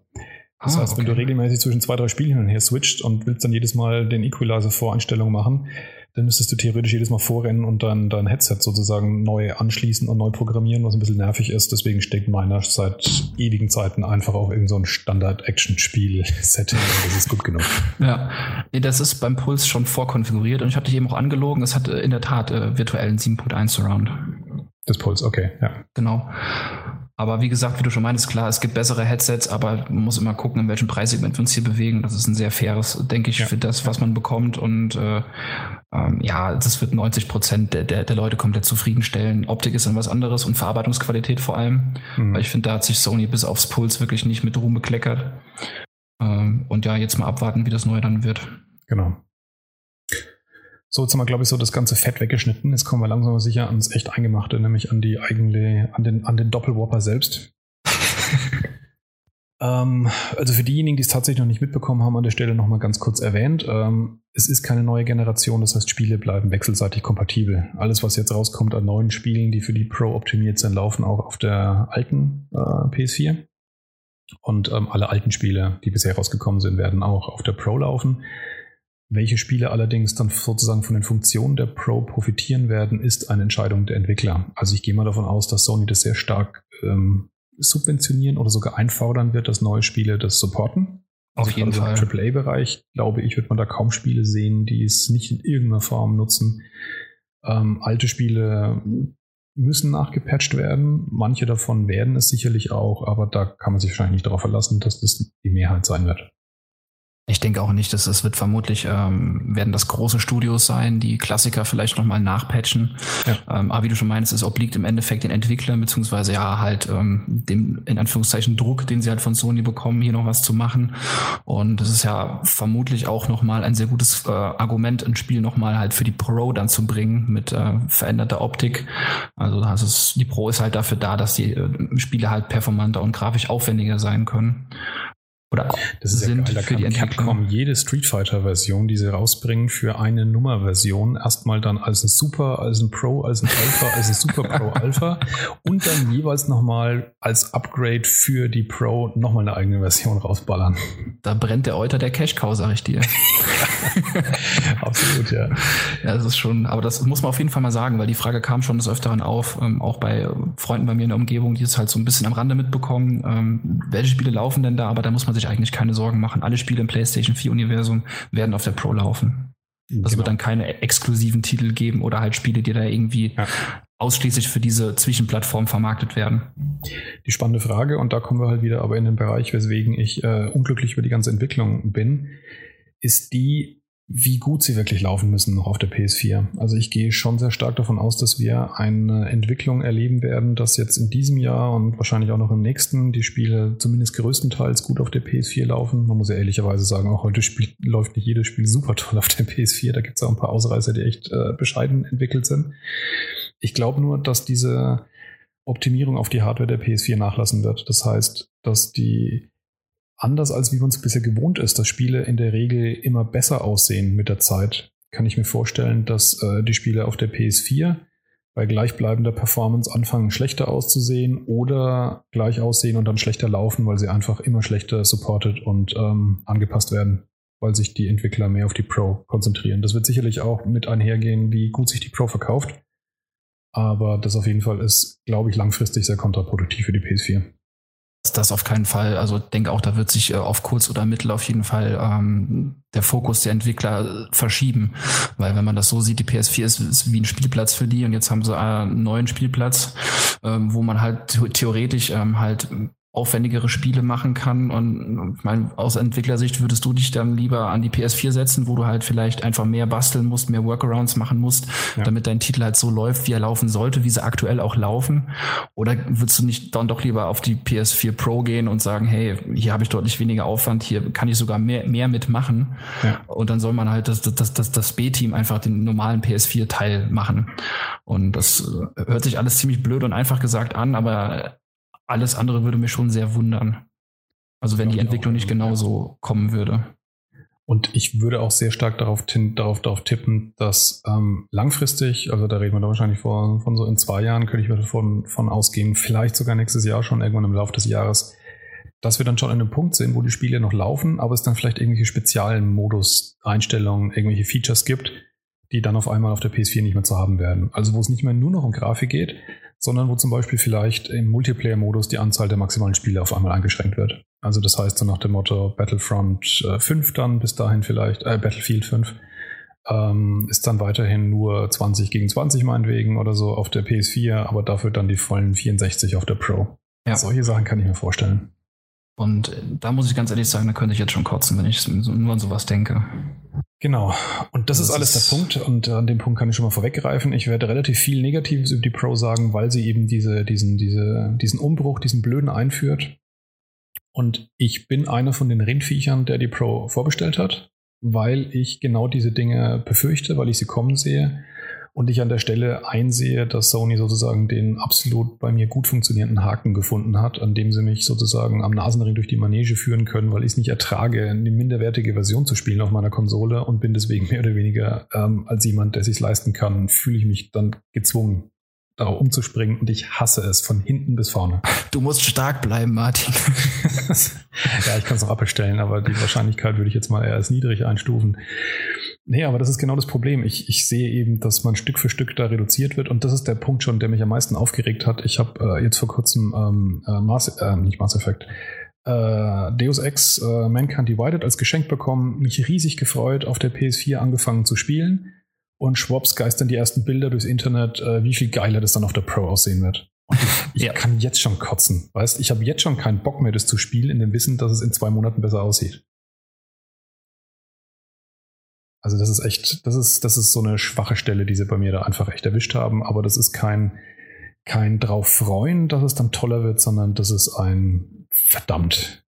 Ich hasse euch, aber kauf euer neues Produkt trotzdem. Ihr habt meine Achillesferse halt erwischt, ja. ja. Ja, das ist aber auch wirklich ein gemeiner Ansatzpunkt, den dieser machen. Gerade so von wegen, ja, hey, das halt mit, mit Deus Ex als Musterbeispiel, das Spiel ist noch immer noch nicht so super alt. und jetzt schon äh, wieder zu, zu, winken, ja, hey, äh, wartet mal noch ein bisschen ab und dann kommt hier noch was Tolleres auf euch zu. Ja, ähm, ja es ist halt echt gemein irgendwo. Im Grunde ähm, genommen fühlt sich an wie ähm, im ersten Jahr, sage ich jetzt mal, wenn du die PS3-Version von den Spielen hattest hattest, die halt für beide Konsolen rauskamen und hast dann immer gesehen, wie geil es auf der PS4 aussieht, aber du warst halt die arme Sau, die nur eine PS3 hatte. Und na klar lief das Spiel auch, aber es war halt die PS3-Version, ne? Ja. ja. Aber inwieweit sehen denn Spiele besser aus? Da werden wir jetzt äh, Stück für Stück versuchen, ähm, ein bisschen durchzuwühlen und durchzukämpfen, weil es ja da einige Facetten davon gibt. Im Grunde genommen muss man erstmal sagen, die PS Pro ist, die PS4 Pro äh, ist in erster Linie eine PlayStation 4 mit mehr ähm, Performance, mit mehr Power. In erster Linie bei der GPU, also bei der Grafikkarte. In dem Bereich ist sie rund äh, doppelt so stark wie die PS4. Ähm, die anderen Sachen, CPU ist, glaube ich, äh, moderat erhöht, wenn ich mich recht erinnere. Also das heißt nicht genau dieselbe, aber ein bisschen mehr Performance, aber nicht, nicht weltbewegend. Äh, die hauptsächliche Leistung, wie gesagt, steckt in der GPU. Und dann eben noch die, diese Geschichte, dass die ganze Konsole eben von der Ausgabe her für 4K mit HDR optimiert ist. So, und jetzt kommen wir so richtig in die fiesen Schwulitäten. Jetzt wird es richtig fies, ja. weil ich habe zum aller, allerersten Mal von den Buchstaben HDR im Zusammenhang mit Fernsehern gehört auf der E3 dieses Jahres, als die Scorpio von Microsoft vorgestellt wurde und auch die HDR supporten sollte. Und ich dachte mir, HDR, ist es nicht dieser komische Blendeffekt in Spielen, der vor ein paar Jahren auf PC so total der, der Hype war? Da gab es dann so eigene Demos mit der, mit der Source Engine von Half-Life 2 und so, wo es dann solche Effekte gab. Oder auch Oblivion kannte das von, von äh, Elder Scrolls 4. Die hatten alle einen HDR-Checkbox in ihren grafischen Einstellungen. Und dann gibt es natürlich auch noch die HDR-Fotografie. Das ist auch wieder was komplett anderes. Macht euch da komplett, komplett anders. Alles ja. nichts damit zu tun, so richtig. Ja, es ist gar nicht so leicht zu sagen, äh, nachdem wir uns jetzt informiert haben, was HDR tatsächlich ist. Ich meine, was es technisch ist, kann man einigermaßen zusammenfassen, aber wann man sozusagen das richtige HDR bekommt, das ist nochmal eine ganz andere Frage. Das ist eine Frage, die werden wir auch heute nach Abschluss des Podcasts nicht beantworten, aber wir können immer mal ein bisschen Licht ins Dunkle hier reinbringen. Genau. Ähm, vielleicht sollten wir mit dem Begriff selbst anfangen. High Dynamic Range, HDR, was ist das überhaupt? Was ist Inhalt in HDR? Ähm, ich meine, jeder, der jetzt, äh, ich habe es auch wieder hinter mir gehabt die letzten Tage, der durch ähm, eine Fernsehabteilung eines großen Elektronikfachmarktes geht, ähm, der wird ja mit den HDRs-Demos äh, einfach nur überschüttet und zugeballert. Ähm, und ja, HDR ist eigentlich in dem Sinne nur einfach ein Inhalt, ein Video oder halt auch ein Spiel, was halt nochmal intensivere Farben bringt. Du hast ein, ein Farbspektrum, was nochmal erweitert ist. Also das Schwarz ist noch satter. Ich wollte gerade sagen, ist es wirklich die Farbe? Ist es eigentlich eher die Helligkeit, oder? Ähm, ja, das geht ja mit dem Farbspektrum einher. Also da, okay. ich, ich kann es äh, schwer erklären. Ich suche mal, ich versuche mal später dieses Video auf YouTube rauszufinden, dann, dann kann man das vielleicht beim Podcast mit einbinden. Jan. ähm, und äh, er hat schon gesagt, er wird nicht den gesamten Podcast sich anhören können heute auf dem Flughafen. Ja, das testen wir mal hiermit. ja, ja. Ähm, Grunde ja. genommen an der Stelle kann ich kurz ein, ein kleines Titbit an Wissen einwerfen. Äh, äh, das äh, normale Farb oder nee, jetzt habe ich auch Farbe gesagt, das Helligkeitsschema ist ja auf ähm, bisher 8-Bit, das heißt äh, ein Byte, das heißt 256 äh, Stufen bisher festgelegt bei Fernsehern. Also das heißt, es gibt 256 verschiedene Helligkeitswerte. Genau. Farben gibt es ja zum Glück viel mehr. Das wäre sonst irgendwie VGA-mäßig aus. Nicht so hübsch. Ähm, und äh, HDR in seiner kleinsten Ausstattung ist dann HDR 10, das heißt 10-Bit, das heißt, da kommen wir dann insgesamt dann auf 1024. 25 Abstufungen. Genau, dieses HDR10, wie du schon meintest, das ist halt ähm, die Basis, was High Dynamic Range angeht. Also jedes Gerät, ähm, welches ähm, mit HDR kompatibel beworben wird, ähm, erfüllt halt diese Basisvoraussetzung, sprich 10 Bit im Vergleich zu den aktuell am Markt äh, momentan noch ne, normalen 8-Bit. Und ähm, also auch diese 4K Blu-rays zum Beispiel, die werden alle HDR10 Standard, also 10-Bit nutzen. Genau wie es dann die PS Pro machen wird. Jetzt muss ich an der Stelle dich auch noch mal kurz unterbrechen. Ja, sagt dir das was bei HDMI jetzt schon bei den 8-Bit-Fernsehern? Da gibt es doch, glaube ich, auch einige Fernseher oder einige Ausgabesysteme, die nur sogar 7-Bit verwenden, weil es gibt ja diesen komischen HDR-Schwarzwert-Einstellungen, die du an- und ausmachen kannst. Sagt ihr da was? Da gibt es so eine Einstellung. bei mir nichts gerade, schlimmerweise, weil das eigentlich äh, mein Steckenpferd ist. Aber ja, also nee. ich habe so eine Einstellung bei mir am, am, am, Samsung, wo ich erst so dachte mit, hey, wenn ich das hier äh, ausmache, dann schaut das Bild total viel cooler aus, weil es dann so schwarzer wirkt, also so, so kräftiger. Mhm. tatsächlich habe ich dann nachgelesen einfach, dass ich das letzte Bit weggeschnitten habe, beziehungsweise ich das Farbschema so verschoben habe, dass ich ähm, die letzten Schwarzwerte gerade alle getötet habe. Also die, die letzten Grautöne habe ich alle auf schwarz äh, runter eliminiert. Das ah, heißt, okay. Details verloren. Also da gibt es tatsächlich auch noch jetzt schon eine kleine Einstellungsunterscheidung, ähm, die, glaube ich, in denselben Bereich fällt. Aber der ist eben in dem Verhältnis von dem, was da jetzt kommt, relativ minimal, weil da die, die Vergrößerung der Bandbreite viel, viel höher ist als das, was, was da Thema ist. Ja, und ich glaube, das, was sich die wenigsten vorstellen können, ist, wie sich das jetzt im Endeffekt, wenn man auf den Fernseher guckt, wie sich das auswirkt. Wie, wie HDR sozusagen aussieht, was es tut im Endeffekt. Es ist aber wirklich auch brutal schwer so zu sehen. Also wenn man jetzt wirklich ähm, ein Video sieht, dann kann man nicht sagen, ist das jetzt HDR drin oder ist es nicht mit drin. Gerade eh, weil es noch neu ist. Man sieht es am meisten natürlich in diesen Vergleichsvideos. Da sieht man halt wirklich, wo du halt schon meinst, Helligkeit, ähm, das Schwarz ist satter, das Weiß ist strahlender, aber vor allem in diesen kleinen Bereichen, beispielsweise man guckt einen Berg hinunter und ähm, die, die, die Sonne steht schräg hinter einem und wirft halt einen Schatten. Und äh, in einem HDR-Bild sieht man deutlich im Schatten noch Konturen, man sieht Details, man sieht Felsformationen, man sieht schroffe Klippen und so weiter, was man halt wirklich in dem normalen Content nicht sieht. Das ist einfach nur noch ein schwarzer, schwarzer Fleck sozusagen. Genau, das ist wirklich ein schwarzer Fleck, der halt etwas grisselig ist, wo man halt erahnen kann, okay, hier ist noch was hinter. Und in dem HDR, man, das ist natürlich in der schönen Demo klar optisch zu sehen und deutlich sichtbar. Ähm, aber da sind halt noch wirklich, da sieht man halt wirklich Sachen, die sieht man sonst nicht. Genau. Und das ist auch das, was ich im Prinzip auch gelesen habe, dass man diesen Effekt wirklich nicht unterschätzen darf. Ich habe auch einige Berichte gelesen, die sagen, eigentlich ist HDR noch viel spannender als 4K. Ist es auch. Weil man eben durch diese Abstufung der Helligkeitswerte geht es halt nicht nur darum, so nach dem Motto, wie es auch bei LED-Fernsehen immer heißt, jetzt ist das Schwarz noch schwärzer, das ist da auch der Fall. Aber der Hauptpunkt ist wirklich dieser, dadurch, dass du diese feineren Helligkeitsnuancen hast, siehst du im gesamten Bild mehr Details, die vorher einfach sich sozusagen zusammengefallen sind in sich. Ja, die werden und jetzt auf einmal wieder sichtbar waren, die im Bild waren, aber die durch diese schlechten Helligkeitsabstufungen ähm, einfach halt verschwunden sind. Das ist wirklich Fakt. Also das kann man klar sehen. Und das macht das Ganze wirklich echt spannend, ne? weil das Bild wird, wird, so wirklich deutlich aufgewertet. Also keine Frage. Ja, genau an der Stelle, weil wir es jetzt gerade nochmal aufgerufen haben, einfach auch nochmal zur Abgrenzung für all diejenigen, die auch das nicht wissen. Also das ist jetzt grob schon mal zusammengefasst, was HDR im Prinzip ist gerade abgegrenzt gegenüber 4K. 4K ist einfach nur ein Kürzel, der die Auflösung des Fernsehers äh, umfasst. Wie Full HD eben eine Auflösung von äh, 1920 mal 1080 äh, Bildpunkten beschreibt, äh, ist 4K dann eben genau das äh, Vierfache. Also das heißt die doppelte Höhe und die doppelte Breite eines Full HD Fernsehers. Ziemlich genau. Oder ist ganz genau? Ich meine, es wäre sogar ganz genau glaube auch, ja.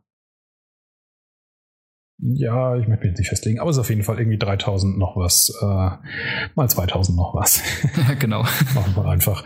Ähm, also das bedeutet einfach erstmal 4K. Wir haben jetzt noch nicht den Kürzel UHD mit ins Spiel gebracht. den kommt auch noch. Jetzt waren wir erstmal nur bei, was ist HDR im Grunde genommen und was ist 4K im Grunde genommen.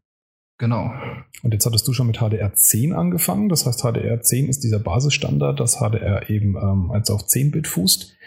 Und HDR10 ist genau das, was ja im Prinzip auch die PlayStation Pro ausgibt, wenn ich das richtig verstanden habe, oder? Exakt, genau so wird es sein. Die PS Pro wird diesen Basisstandard erfüllen, HDR10. Und ähm, generell, was man vielleicht noch sagen muss, was, was wir auch jetzt in den Recherchen ähm, schnell gefunden haben, was echt ein Problem ist, ähm, es gibt einfach in vielen Bereichen, sei es HDR oder auch ähm, UHD-Abgrenzung, es gibt keinen festen Standard. Ähm, das heißt, HDR10 ist eigentlich nur einer von zwei äh, Ansätzen, die es halt aktuell auf dem Markt gibt, ähm, weil wir haben dann noch einmal diesen, äh, das ist halt dieser Basisansatz, wie schon gesagt, jedes Gerät, wo HDR kompatibel draufsteht, kann diesen Standard bedienen mit 10 Bit für HDR10.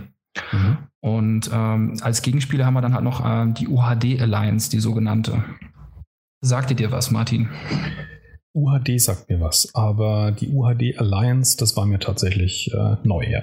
Ja, das ist äh, ganz spannend, ähm, weil da sind äh, über, also sind wirklich viele, viele Firmen auch äh, oder Unternehmen, bekannte Unternehmen, Samsung, Sony, LG, Panasonic, äh, auch die Dolby Laboratories, ähm, so als, als Hersteller und auch als Formatentwickler und auch Filmstudios wie Warner und äh, 20th Century Fox und ja, noch ganz viele andere Unternehmen, wo man niemals wissen würde, dass die dieser Allianz beigetreten sind. Und ähm, die propagieren halt ähm, nochmal einen anderen HDR-Standard. Und der schimpft sich. auch Sony, weil du es gerade aufgezählt hast? Bei ja, UHD? Sony gehört auch dazu. Ja. das ist ja geil. Und ja, also das ist erstmal das Paradoxon, weil die PS Pro erfüllt den Basis HDR10, aber mhm. Sony ist in der Allianz, die diesen Premium-Standard propagieren, der sich Dolby Vision schimpft. Mhm. Und ähm, der ist dann nochmal für ein noch besseres Seherlebnis. Ne? Das heißt, es ist äh, 12-Bit, ne? Genau, genau. Das sind ähm, 12-Bit anstatt zu 10-Bit. Also da ist nochmal mehr Abstufung. Ja. Und ähm, ja, jeder Fernseher, der mit von dieser UHD Alliance zertifiziert worden ist, der ist dann Dolby Vision fähig. Und das heißt nicht HDR10? Das geht nicht oder auch? Ähm, ja, das ist auch eine gute Frage. Ähm, ich habe jetzt, so wie ich das mitbekommen habe, wird HDR10, also jeder ähm, UHD-zertifizierte Fernseher, der Dolby Vision kann, der wird auch HDR10 können. Andersrum ist es natürlich nicht so. Also ich würde trotzdem an der Stelle jeden, der sich für 4K-Fernseher jetzt mit der Ankündigung durch PlayStation Pro ähm, äh, berufen fühlt, da einzukaufen, dringendst empfehlen, genau da ganz, ganz fest nachzufragen, weil ich habe beides schon gelesen. Also das, was du auch schon sagst, dass ähm, die äh, Dolby Vision Geräte im Prinzip sozusagen die, die äh, bessere Version ist, die das, das kleinere mit drin hat, also das kleinere HDR10. Aber ich habe auch schon den Fall gelesen, dass es ein inkompatibler Standard ist und dass es mitnichten zwangsläufig so ist. Zwangsläufig würde ich auch nicht unterschreiben. Ja, also das heißt, wenn man einen Fernseher ja. hat, der Dolby Vision kann, dass er nicht unbedingt auch HDR10 fähig ist. Also nicht garantiert, würde ich auf jeden Fall nachfragen beim Verkäufer. Das ist eigentlich Wahnsinn, ne? wenn man schon, schon fast gucken muss, äh, dann, ich würde mir gerne einen Fernseher kaufen, aber auf welches Ausgabegerät kommt es denn jetzt an? Also das ist echt, also ähm, wir haben auch in den Recherchen schnell festgestellt, dass es echt ein ganz schönes Dickicht ist. Weil es, es gibt halt keine Standards, jeder braut sein eigenes Süppchen und wirft irgendwelche Zertifizierungen oder Bezeichnungen auf den Markt. Ja und propagiert natürlich, das ist das Beste oder das ist noch toller als das. Ähm, aber also was ich jetzt ähm, auch nach Rücksprache mit diversen, äh, in Anführungszeichen Experten würde ich sagen, von Leuten, denen ich schon deutliche oder viel Kompetenz zutraue, ist, wenn ihr jetzt äh, die Pro ins Auge fasst und vielleicht auch einen neuen Fernseher kauft ähm, und ihr wirklich gucken wollt, hey, ich möchte jetzt langfristig planen, ich nehme auch vielleicht ein paar Euro mehr in die Hand als sonst, dann ähm, natürlich, wie der Martin schon sagte, immer mit den Leuten reden und alles abklären. Aber eigentlich, wenn ihr ein UHD-Premium-Gerät kauft mit dem Logo drauf, was man vielleicht schon mal gesehen hat. Jetzt hast du noch was Neues eingeführt, nämlich UHD Premium. siehst du, ich, ich komme hier in den Sätzen schon, also äh, ja, der, der rote Faden ist immer noch schwer zu sehen in dem Ganzen. Ja, also wir haben die UHD Alliance, zu denen diese ganzen äh, Firmen gehören, die diesen Dolby Vision Standard durchsetzt, der besser ist als der HDR10 Standard. Das ist der Standard wiederum, aber der, den die PlayStation Pro verwendet. UHD Premium ist es nochmal was? Ähm, ja, UHD Premium ist eigentlich von dieser Alliance, ähm, ähm, ist das äh, ja ein Pamphlet, was zusammengetragen worden ist an bestimmten Standards, die ein Gerät haben muss, um mit diesem Premium-Logo versehen zu werden. Mhm. Ein Standard zum Beispiel ist Dolby Vision. Dann muss natürlich eine gewisse Helligkeit an Nitz äh, erreicht werden und auch ein gewisser Schwarzwert muss erreicht werden. Und die sind halt so hoch angesetzt, dass in der, dass halt die wirklich die Fernseher im mittleren Preissegment und da reden wir zu bis 2400 Euro ungefähr, 2000, 2400 Euro, die kommen da halt einfach nicht dran und haben dieses Logo entsprechend nicht.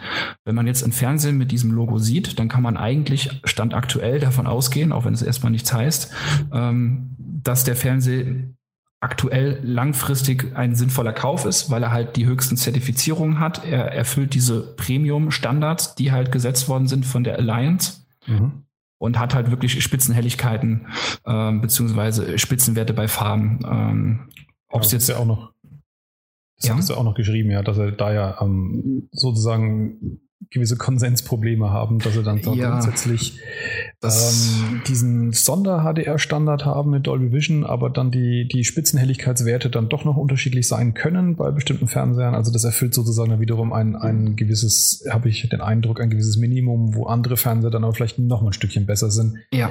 Gut, das kann es ja immer geben. Also dass ein Fernseher halt nochmal besser ist als der andere, aber trotzdem erfüllen sie zumindest halt diesen Standard. In dem Umfeld wird es halt echt äh, fies und knackig. Ja, was man grundsätzlich halt aber sagen kann, alles, wo UHD draufsteht, ist zumindest 4K-Fähigkeit drin, richtig? Absolut, das kann man sagen und das wird auch so sein, genau. Genau. Also UHD ist im Prinzip und insbesondere UHD Premium ein Bündel von Dingen, die ein Fernseher dann kann. Dazu gehört eben die 4K-Fähigkeit, also das heißt die höhere Auflösung und im Fall von UHD Premium dann eben auch noch Dolby Vision respektive HDR-Unterstützung. Ähm, wirkt auf mich so ein bisschen wie ähm, wenn man sich jetzt nur einen UHD-Fernseher gekauft hat, statt ein UHD Premium, wie damals, wenn man die Arschkarte gezogen hat und hat sich einen HD-Ready-Fernseher gekauft. Und kurze Zeit später kamen die Full HDs. Ja. Und es war zwar damals nur auf die Auflösung gerichtet, die sich dann nochmal geändert hat, aber dass es hier so ein, so ein, ich sag mal mit UHD einen kurzen Zwischenstandard gab, der jetzt nochmal sozusagen durch das volle Paket gerade abgelöst wird. Das ist eigentlich ein, wirklich ein guter Vergleich, weil ich denke, der wird auch so eintreffen. Also es ist schon recht treffend, weil ähm, das ist es halt. Man, man hat einen 4K-Fernseher gekauft, da war von HDR oder von UHD Premium und von irgendwelchen Allianzen noch nichts die Rede. Mhm. Ich meine, klar, das, das Geschäft oder generell das Business ist unfassbar schnelllebig, gerade Unterhaltungselektronik, das kennt man ja selber. Ja. Ähm, aber es ist halt schon wirklich irgendwo, was heißt bitter, weil wenn Leute halt viel Geld, klar, man ist Early Adopter, wenn man jetzt sich ganz frisch diesen 4K-Fernseher kauft, die waren auch sehr teuer, die sind mittlerweile schon fast wieder obsolet, wenn man zumindest ähm, Datenblättern, ähm, Tests, äh, Mess, Labor, Messinstrumenten Und, und Ergebnissen oder halt Marketingkampagnen glauben will. Ja. Aber das wird wirklich so sein. Und Stand aktuell kann man halt wirklich nur sagen, wenn ihr einen Fernseher kauft mit diesem UHD Premium Logo, dann seid ihr zumindest State of the Art Stand heute. Ja, was morgen ist, das was, sehen, ja. was morgen ist, was dann nochmal auf den Markt gerotzt wird, hätte ich gerade fast gesagt, ähm, weiß man nicht. Das ist einfach, es ist einfach wirklich eine fiese Sache, wie du eben schon meintest. Selbst in der Alliance gibt es äh, wirklich Konsens, wenn Firmen gegen Firmen arbeiten. LG mit ihren OLEDs gegen die Sony LCDs, wo wir wirklich, du sagtest eben, ähm, es gibt leichte Unterschiede oder Unterschiede bei der Helligkeit zum Beispiel. Die sind aber hier fast doppelt so hoch. Ne? Zum Beispiel, mhm. nur um das mal irgendwie in, in, in Zahlen zu nehmen. Weil Sony ja, kommt mit den LCDs, krass, ja. genau, die kommen weit über 1000. Äh, Nitz ist, glaube ich, die Einheit, wie sie da heißt. Und, und die LGs, die liegen irgendwie unter 500 noch. Aber hier hat man halt, bitte? Die LCDs meinst du, sind unter 500? Nee, nee, die OLEDs sind unter 500. Die haben. Probleme mit der maximalen Helligkeit. Die LCDs oh, okay. oder LEDs, die kannst du quasi wie eine Taschenlampe hochdrehen, sag ich jetzt mal. Oh, die sind extrem hell. werden krasser drauf. Nee, das ist komplett andersrum. Und der Konsens in dem Fall war, ähm, man hat halt in diese Spitzenhelligkeit dann auch die Schwärze mit reingenommen, wo die OLEDs extrem stark sind, weil der Pixel einfach ausbleibt. Ja, genau. Ja. Und, und das war in dem Fall zum Beispiel der Konsens. Und dann sieht man halt schon, obwohl es diese Allianz gibt, hm behaken sich die, die Hersteller natürlich selber auch noch. Jeder will natürlich auch irgendwie sein Produkt besser machen oder bestmöglich darstellen. Und ja. das wird halt echt ein sehr, sehr spannender Prozess, da zuzugucken, was sich jetzt wirklich, wer da irgendwie die Überhand hat, auch in der Allianz selber und wie es da im Endeffekt rauskommt, weil, wo wir jetzt auch noch gar nicht drüber geredet haben, selbst wenn du jetzt den Ultra-Fernseher hast, wie einen LG OLED zum Beispiel, der dieses Premium-Logo hat, der vom Bild her mit das State of the Art aktuell im Markt ist, ähm, was ist denn, was, was gibt's denn aktuell an Content. Da kommen wir gleich noch dazu. Ich will noch ganz kurz bei dem HDR-Ding bleiben. Ähm, allein nur um Stelle, an der Stelle das nochmal ähm, zu unterstützen. Also es gibt mehrere Stufen, wenn man kein HDR hat, sozusagen, wo man Probleme hat, weil wenn du einen Content hättest, der, der das HDR wiedergibt, dann kommt damit einfach ein gängiger Fernseher, der nicht HDR-fähig ähm, ist, gar nicht zurecht. Also das heißt, der kann es nicht gescheit darstellen. Ähm, das heißt, du hast auch Fernseher, die sind HDR-fähig, da muss man auch ganz aufpassen, da habe ich auch gehört, da gibt es gewisse Begriffe. Die kommen einfach nur damit klar, dass das Signal mit HDR kommt, aber sie können das vom Panel her nicht wiedergeben. Das ist dann wiederum so ein Mist, den man wie, wieder, wieder, wiederum wie bei ähm, HD Ready, dass du eine Auflösung hast, ähm, wie zum Beispiel Full HD, mit der ein HD Ready Fernseher klarkommt, aber er kann sie nicht wiedergeben. Und das ist an der Stelle eben wiederum ein sehr, sehr ähnliches Phänomen, das man, das man da hat, wo man wirklich äh, aufpassen muss, dass man da ja nicht äh, fehlgreift. Man muss eigentlich sagen, man kann es aktuell fast nur falsch machen, wenn man keine 5.000 oder 6.000 Euro in die Hand nimmt. Ja, also ich würde tatsächlich, also das ist meine eigene Entscheidung, auch trotz eines äh, Kaufs von äh, äh, der PlayStation Pro. Ähm, dass äh, ich noch mit einem ganz normalen Full-HD-Fernseher auch noch schön dabei bleiben werde, weil ich den Eindruck habe, wir sind noch so ein bis zwei Jahre zu früh. Ich glaube, in ein, zwei Jahren hat sich da das Feld deutlich mehr gelichtet und es gibt solche Standards. Aktuell habe ich den Eindruck, sind wir mitten in dieser Umbruchs- und Kampfphase, wo sich diese Dinge etablieren. Und äh, ich hatte da auch ein paar echt äh, interessante Diskussionen in den letzten paar Tagen über genau das Thema, wo dann eben auch gesagt wurde, naja, es gibt aber so vieles, was Fernseher können. Die einen können Smart TV, die anderen können äh, Curved und weiß der Teufel nicht alles. Das sind noch alle solche Themen. Ich finde das Thema deswegen halt so krass, weil es halt eine Abstimmung geben muss zwischen dem Fernseher und deinem Ausgabemedium. Und wenn du beim Fernseher halt da auf den falschen Standard setzt und hast aber dann irgendein Gerät, das halt ein bestimmtes Ausgabeformat wiederum hat und die passen nicht zusammen, dann ist halt deine ganze, deine ganze Entertainment-Ecke völlig im Eimer. das ist halt das Doofe an dieser Geschichte gegenüber einer Eigenschaft, wie ob ein Fernseher jetzt curved ist oder nicht. Ja, wenn du halt einen Curved-Fernseher willst, dann kaufst du den halt. Und wenn er curved genug ist, dann passt es auch. Aber bei dieser ganzen Diskussion, die wir hier halt haben, ist es halt wichtig, dass das Ausgabegerät äh, kompatibel ist zum Fernseherstandard. Und umgekehrt, ja. Ja, genau. Ja, und da kommen wir dann tatsächlich in die Content-Diskussion. Also zum einen, das hat man vorhin ja schon erwähnt, äh, wird äh, PlayStation, also wir unterscheiden uns an der Stelle auch nochmal, es geht ganz klar um einmal HDR und einmal um 4K. Ähm, PlayStation 4, äh, die regulären werden jetzt per Patch durch das ähm, vierte Betriebssystem ähm, alle HDR fähig. Das heißt, die können ein HDR-Signal ausgeben was ein entsprechend ausgestatteter Fernseher wiedergeben könnte. Das Problem, das wir Stand heute wohl haben, nach allem, was man liest, ist, es gibt aktuell kein einziges Spiel, das es tut. Erst einmal. Das wird sich sicherlich in den nächsten Monaten ändern, bis ähm, die äh, PlayStation Pro rauskommt, weil gerade natürlich mit der PlayStation Pro wird es dann auf jeden Fall Spiele geben, die dann das HDR-Signal auch schicken können. Äh, muss man auch nochmal ganz klar dazu sagen, das ist dann eben eine Fähigkeit der Konsole, die man an- und ausschalten kann. Das heißt, jeder, der einen Fernseher hat, der kein HDR unterstützt, der bleibt natürlich nicht auf der Strecke, sondern dann schickt einfach die Konsole ein Nicht-HDR-Signal an den Fernseher und alles geht so wie bisher man verliert halt dann diese zusätzliche Helligkeitstiefe, nenne ich es mal. Genau, die ja. geht dann verloren, ja. Und jetzt kommt der zweite große, große Witz an der ganzen Geschichte. Das ist das Thema 4K. Und da ist ja an allen Ecken und Enden brennt ja da praktisch auch. Also anders kann man das echt nicht bezeichnen. Erster Punkt, Sony die irgendwie überall immer bei den Standards die Finger im Spiel haben und gerne ja auch mit der PlayStation die neuen ähm, Formate pushen, äh, bauen ein stinknormales Blu-ray-Laufwerk in die PlayStation Pro, die 4K-fähig ist, während man aber zum Abspielen von ähm, 4K-Medien äh, sogenannte 4K Blu-rays dann hat oder UHDs an der Stelle wieder genannt. ähm, und die kann aber die PlayStation 4 Pro nicht lesen. Also bei uns im Mediamarkt stehen jetzt schon, das sind so, ich glaube, äh, bräunlich-violette, bin ich mir jetzt nicht mehr sicher. Auf jeden Fall wieder andere Farben, nicht mehr blau, sondern die haben jetzt eine neue Farbe. Da steht UHD drauf und das ist halt der Nachfolger. Das sind äh, 4K-Filme. Steht drauf. ja, das ist extra oben fett wirklich äh, angeprangert. Hey, ich bin ein 4K-Film. Genau. Kauf dir einen neuen Player, dann kannst du mich gucken. Ja. So, nee, wenn du jetzt noch neben der PlayStation 4 Pro, die jetzt kein passendes äh, Laufwerk hat, noch einen ähm, UHD-Player kaufst, der dummerweise noch einen, vielleicht einen anderen HDR-Standard unterstützt als die PlayStation 4 Pro, dann bist du endgültig total im Sack, weil dann hast du zwei verschiedene Ausgabeformate. Aber wir wollen es ja nicht noch komplizierter machen. ähm, tatsächlich ist die Entscheidung von Sony, kein UHD-Laufwerk zu verbauen, insofern ja schon fast witzig konsequent, weil es so gut wie keine 4K-Filme gibt. Und damit meine ich nicht die geringe Auswahl von Filmen, die man im Mediamarkt findet, sondern auch die UHD-Filme, die im Mediamarkt stehen, wo 4K draufsteht, da ist eigentlich kein echtes 4K drin. Nämlich nur die Hälfte. Ja. ja. Jetzt kommt nämlich der ganz, ganz große Witz.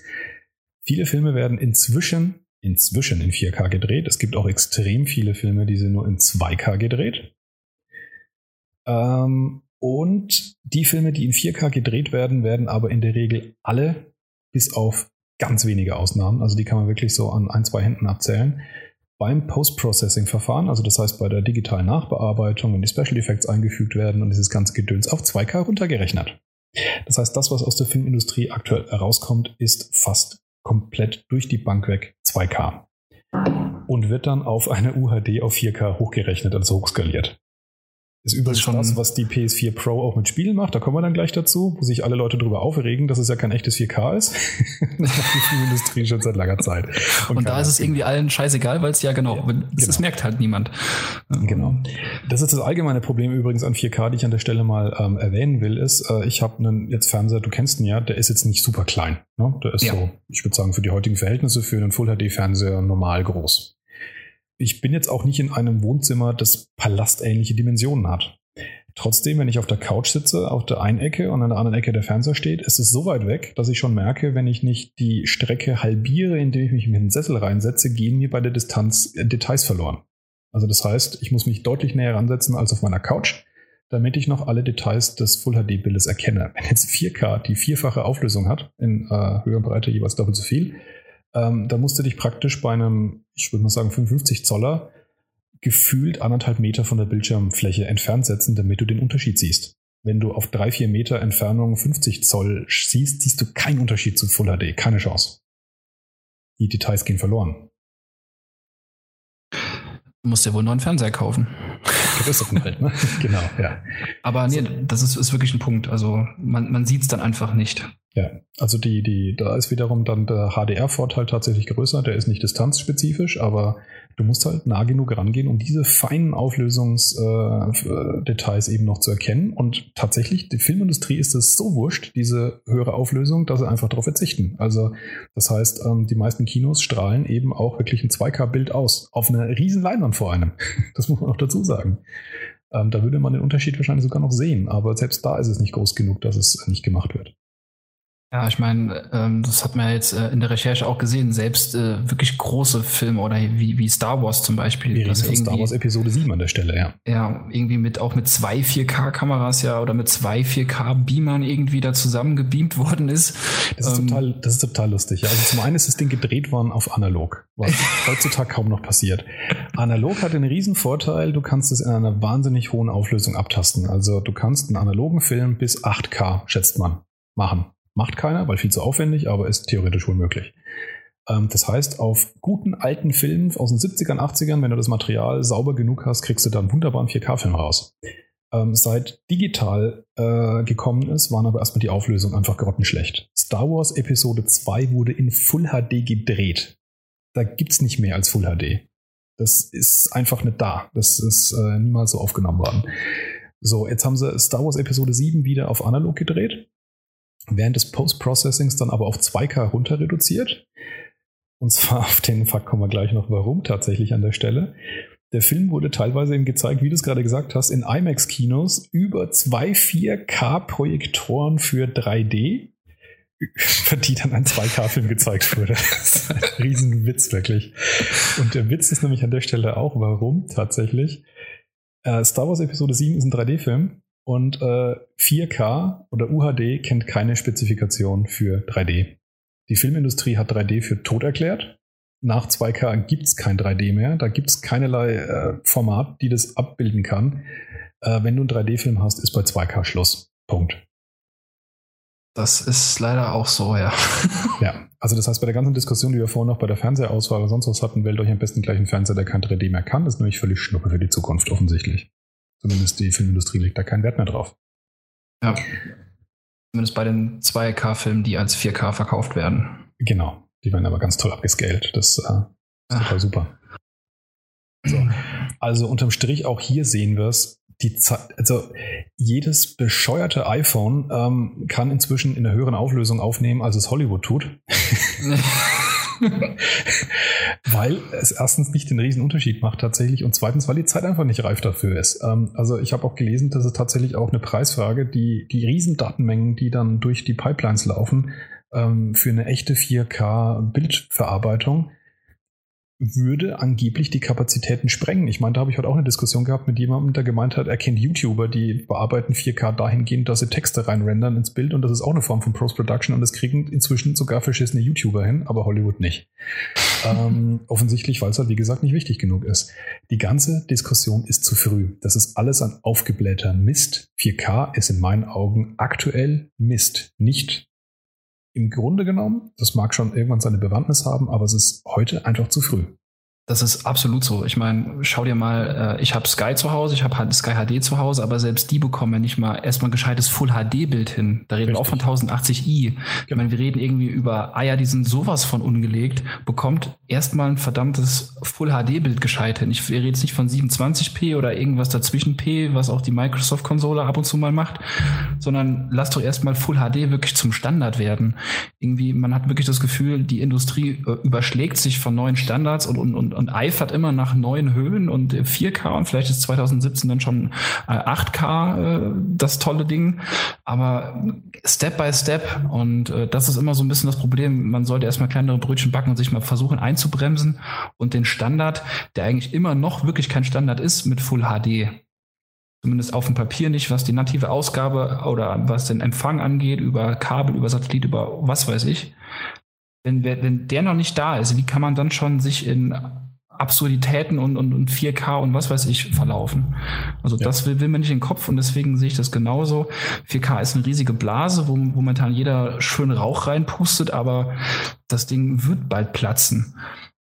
Oder halt so weit aufgebläht, ja, also bis wirklich nichts mehr geht entwickelt sich halt, dass es irgendwann auch wirklich supported wird. Aber die größte, die größte Lügenpackung ist wirklich äh, ein UHD-Film, den man sich kauft momentan äh, im Laden. Und das ist das, was ich vorhin meinte mit, das ist diese irrsinnige Konsequenz, die äh, Sony da gegangen ist, wo man sie eigentlich schon fast loben muss, dass sie diesen Blödsinn nicht unterstützen, weil UHD-Discs ein Schwachsinn sind. Da ist kein 4K drauf. Ähm, das Problem ist halt aber nur, ähm, dass das aber keiner checkt und keiner weiß. Und dass das Ganze halt, äh, dadurch, dass es halt eine 4K-Konsole sein will, halt trotzdem alles irgendwie Irrsinn ist. Aber effektiv braucht tatsächlich UHD-Medien heute kein Mensch. Wer die heute kauft, der kauft wahrscheinlich in zwei Jahren dann die äh, Real UHD-Discs, äh, wo dann wirklich nicht abgescaltes 4K drauf ist. Den ganzen Film, dann darf er sich die alle nochmal kaufen. Also das, was man sich heute kauft, ist nicht deutlich besser aus meiner Sicht als äh, ein stinknormaler Full-HD-Film auf Blu-ray. Ja, das ist, ist, wirklich also einfach eine dreiste Lügenpackung und Mogelpackung, die man aktuell da bekommt bei den 4K-Filmen und, und, dem sollte man sich halt schon bewusst sein. Deswegen, wie du schon sagtest, äh, ich finde, wir haben Sony bis jetzt auch schon oft genug jetzt hier im Podcast äh, gebächt leicht, ähm, aber das finde ich schon ein konsequenter Schritt. Und es ist halt dann abzuwarten, ob wirklich dann irgendwann echte 4K-Filme kommen, die dann wiederum einen nativen 4K Blu-ray-Player oder ein ja. 4K-Laufwerk ähm, halt wirklich nicht äh, hinfällig machen, sondern notwendig machen dann. Was mir tatsächlich fehlen würde, also da hätten sie da wirklich Eier bewiesen, wenn sie es halt genau beim Namen genannt hätten. Wenn sie gesagt hätten, äh, wir unterstützen äh, das Laufwerk nicht, weil es sind ja keine Filme. Der Witz ist nämlich, die einzigen, die wirklich äh, 4K UHDs auf den Markt bringen. Und jetzt schließt sich der Kreis, dass es noch irrer wird. Sony hat die 4K-Konsole, die kein 4K-Laufwerk hat. Und Sony ist das einzige Filmstudio, das echte 4K-Filme liefert. Also 4K UHD-Filme von Sony sind die einzigen auf dem Markt. Ich hatte es vorhin gesagt, an einer Hand kann man sie abzählen. Es gibt sie und die sind allesamt von Sony. Also so Zeug wie Amazing Spider-Man 2 zum Beispiel ist ein echter Real 4K-Film. Ähm, Aber da muss ich dir wirklich sagen, verstehe ich nicht, wieso sie es, wie du gerade sagtest, nicht wirklich gemacht haben. Warum sie nicht wirklich ähm, den Finger auf die Wunde der, der kompletten Industrie sonst gelegt haben und gesagt haben, ja. hey, wir machen bewusst kein Laufwerk, weil wir brauchen es einfach nicht, weil was ihr da als 4K verkauft, ist 2K. Und es ist nur hochgerendert. Man weiß natürlich nicht, was da im Hintergrund alles läuft äh, und so, aber äh, wäre eigentlich ein ganz cooler Pitch gewesen. Das ist alles wirklich seltsam, ja. Und wir hatten es ja vorhin auch schon gesagt, natürlich wird das Laufwerk auch ein bisschen teurer sein, aber wir reden hier nicht von Hunderten von Euro. Das ist für Sony, ich, ja, selbst Sony kann es subventionieren. Euro vielleicht. Ja. Ähm, und wir hatten es ja vorhin auch schon gesagt, die Konsolen sind so irrsinnig nah beieinander vom Preis her, die Slim und die äh, Pro. Das heißt, aus meiner Sicht hätte dem überhaupt nichts im Wege gestanden, wenn sie das Ding für 450 verkauft hätten und dann hätte dann UHD-Laufwerk drin sein können. Ähm, also grundgenommen möglich wäre es gewesen, sicherlich. Aber ja, haben sich ja halt dagegen entschieden. Irrsinnige Entscheidung, trotzdem. Ja. Vor allem mit der, mit der wie wir es halt gerade gesagt haben, auch mit der, ähm, mit der Geschichte, die sie davon erzählt haben, nämlich nicht warum, sondern nur weil sie setzen halt jetzt auf Streaming. ich kenne einen Haufen Leute, die kein 4K-Streaming hinkriegen werden. Selbst wenn sie es wollen, ja. Genau, ja. Selbst wenn sie einen Film fänden. Und das zweite Problem ist, da haben sie sich auch irgendwo ein bisschen Nest mit ins, äh, ein Ei mit ins Nest gelegt. Ähm, jeder wird ja schön darauf hinweisen, gerade Leute, die halt nicht so in der, in der Diskussion drin sind. Aber Microsoft bringt ja bald eine Konsole mit 4K-Laufwerk raus. Ja. Ich finde, wenn man den Bogen mal dahin spannt, was wir ja noch gar nicht gemacht haben, ähm, wenn man halt mal ähm, das mit dem Project Scorpio vergleicht. Ja. Da wird das immer aufkommen, das wird Sony immer vorgehalten, egal ob es jetzt wirklich sinnvoll ist oder mit, mit, dem, mit den Fakten, die man halt weiß, dass es keine 4K-Filme wirklich gibt. Ähm, es, es, ist aber trotzdem immer äh, ein Fakt, der Sony negativ ausgelegt werden wird. Ja, auf jeden Fall. Und ähm, dahingehend auch zu Recht, weil eben sogar die sehr günstige Xbox One S, also die Slim-Version sozusagen von Microsoft, äh, die ja schon ein UHD-Laufwerk drin hat. Also das heißt, die neue S-Variante, die die alte Xbox 360 ablöst, ist dahingehend 4K-fähig, nicht, dass es Spiele in der Auflösung rendern könnte, aber ähm, es kann halt diese Filmverarbeitung, diese theoretische von 4K, beziehungsweise was wir halt gerade festgestellt haben, was dann häufig nur 2K-Filme sind. Aber diese ganze Chose kann sie, und zwar inklusive halt des Laufwerks, zumindest scheinbar vollständiger als Sony. Und ähm, geschweige denn von der Scorpio, die äh, sicherlich jetzt nicht zu einem normalen Blu-ray-Laufwerk zurückfallen wird, sondern genauso natürlich ein UHD-Laufwerk haben wird. HD-DVD-Laufwerk, habe ich gehört. ja, Microsoft hat sich erinnert, dass sie da mal echt gute Schnitte damit gefahren sind ja, HD-DVD. Ja. Da können die jetzt auch 8K mit abspielen. ja, ähm, ja, und äh, die Scorpio dann, wie gesagt, wird es halt sowieso können. Und Scorpio hat natürlich noch mehr Vorteile. Da kommen wir dann, wenn wir jetzt von den Filmen langsam weggehen und zu den Spielen hingehen. Weil das ist natürlich jetzt der Punkt, wenn wir sagen, es gibt kaum Content für 4K, äh, kann man sagen, das sind die ganzen Filme halt, die oder die, die nicht in 4K gedreht sind oder nicht äh, in 4K gemastert werden oder die vielleicht auch nicht äh, HDR-Informationen auf der, auf der Disk haben. Das ist nochmal ein zweiter Schuh in der Diskussion gerade, ne? Das haben wir noch gar nicht äh, HDR gesprochen. Genau, wir haben 4K-Filme und dann gibt es 4K HDR. Ne? Da wird es quasi nochmal rarer von dem, was es wirklich ja. gibt oder was es halt geben wird. Das zeigt, wie absurd das eigentlich ist, darüber zu diskutieren. Ja. Weil die Nische ist so nischig, mit einer Nische in der Nische. Ja. Also da muss man wirklich extrem suchen, um da überhaupt was zu finden. Da, wo die Nische halt plötzlich aber ganz groß wird, ist, wenn wir nicht von aufgenommenem Material sprechen, sondern von Material, das in Echtzeit gerendert wird. Weil da kannst du halt genau diese Effekte auf einmal einschalten. Du kannst einfach sagen, ich render es in dieser ultra hohen Auflösung und ich render es mit dem Farberaum, der HDR entspricht. Genau. Das heißt, bei Spielen kriegt man es relativ leicht, relativ schnell hin, echten Content, der diese Standards erfüllt, zu liefern. In der Theorie zumindest. Auch da haben wir wiederum bei der PlayStation 4 Pro ein Problem, nämlich dass die Hardware nicht stark genug ist, um wirklich nativ, zumindest auch in 60 Frames, ein gutes, detailliertes Spiel in 4K zu rendern. Das werden wir gleich auch nochmal ein bisschen vertiefen. Aber grundsätzlich äh, kriegst du damit halt, wie gesagt, HDR und 4K-Content hin. Und an der Stelle hat halt Microsoft dann wiederum, wie gesagt, den Vorteil, den ich jetzt gerade auch schon angesprochen habe. Die äh, PlayStation 4 Pro ist nicht in der Lage dazu, das ähm, nativ hinzukriegen, die volle Auflösung in Wirklichkeit zu produzieren. Von der Scorpio geht man davon aus, dass sie das können wird. Ja, das ist halt aktuell immer noch so ein bisschen das Problem, wenn man, wenn man gerade ähm, die PS4 Pro mit der Scorpio vergleicht. Ähm, von der Scorpio ist es halt immer nur ein, sie wird es sehr wahrscheinlich können oder sie wird es nicht können. Also es ist halt noch wenig ähm, konkret. Es ist immer noch etwas abstrakt, weil das Launch Window ja noch ungefähr ein Jahr hinliegt. Ja. Ähm, und aber das ist auch gerade da, finde ich, äh, ist es ein extremer Pluspunkt für Microsoft, weil die können sich jetzt quasi in Ruhe zurücklehnen und alles mal beobachten. So, wie wird Stimmt. die Resonanz sein? Wie ist die Rezeption? Wie sind die Verkaufszahlen? Wie ist das Feedback der Spieler? Ja. Ähm, und das ist eigentlich echt eine ganz schön angenehme Situation für Microsoft. Wobei ich da tatsächlich die Medien wiederum nicht so ganz verstehe, die Microsoft da nicht ein bisschen mehr in die Pflicht nehmen oder ihr, ihren Hohn, den sie ja durchaus schon auch äh, über Sonys äh, PlayStation 4 Pro ausgeschüttet haben. Diverse Tweets, ja. ja genau. Ähm, dass sie da so ein bisschen an die Kandare nehmen, weil ähm, man behandelt gerade Microsoft so, als hätten sie jetzt im Moment eine echte 4K-Konsole, die auch noch billiger wäre als die Pro. So liest genau. man manchen Artikel. Tatsächlich, wie du selber sagst, kommt das Ding nächstes Jahr. Bis dahin ähm, kriegt man dann sowieso schon wieder mehr Hardware für das gleiche Geld. Und dann weiß noch kein Mensch, wie viel das Ding kosten wird. Und ich sag's mal so, wenn nächstes Jahr Microsoft mit einer Scorpio kommt, die dann 600 Euro kosten könnte, rein hypothetisch, kann auch sein, dass sie genauso denselben Preis haben wie Sony, dann Hut ab. Aber wenn sie nächstes Jahr mit einer 600 Euro Konsole um die Ecke kommen, dann sage ich, ist ja schön und gut, wenn ihr dann auch echtes 4K rendern könnt, aber eure Scheißkiste ist einfach viel zu teuer. Das ist, ja, das ist dann wirklich, dann das ist ja schön, dass sie eine True 4K Gaming Konsole haben. Ja. Ähm, aber irgendwo hört dann auch der Spaß auf, wenn der Preis dann zu exorbitant hoch ist. Oder selbst wenn der Preis gerechtfertigt ist für das, was sie kann, ist er halt immer noch zu hoch im Vergleich zu Pro. Genau. Und das ist jetzt erstmal kein Nachteil auch wiederum, den ich Microsoft heute in die Schuhe schieben möchte, weil ich nicht weiß, wie viel sie kostet. Genau deswegen nehme ich sie aber auch an der Stelle ähm, nicht in die, in die positive Ecke und sage, sie bauen eine viel tollere Konsole als die Pro, weil ich dafür eben wissen muss, wie toll ist sie wirklich und vor allem, wie viel kostet sie und wann kommt sie raus in dem Verhältnis. Also insofern ist es an der Stelle schon so ein bisschen, äh, huiuiui, ein bisschen ähm, eine wilde Diskussion, die da läuft. Ich finde, es gibt genug Kritikpunkte bei Sony. Ich finde diese, wie gesagt, allein das Mitmachen bei diesen Zwischenkonsolen allein schon ein Verbrechen an sich. Ähm, aber tatsächlich finde ich auch die PlayStation 4 Pro, das hat man vorhin auch schon gesagt, für die Leistung, die sie hat, ist sie preislich in Ordnung. Da kann man überhaupt nichts sagen.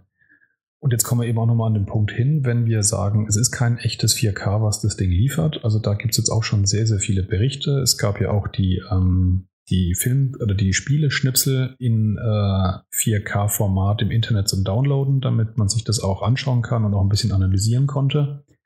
Und es gibt ja die Seite Digital Foundry, die äh, ja so als die äh, Pixelzähler der Next-Gen-Konsolen ähm, im Prinzip äh, mit sich äh, auf sich aufmerksam gemacht haben die auch diesen komischen Special Rendering Trick von Guerrilla Games bei Killzone äh, Shadowfall rausgefunden haben, was ja auch kein echtes 1080p war, sondern auch so ein ganz, ganz wildes äh, Kunstprodukt.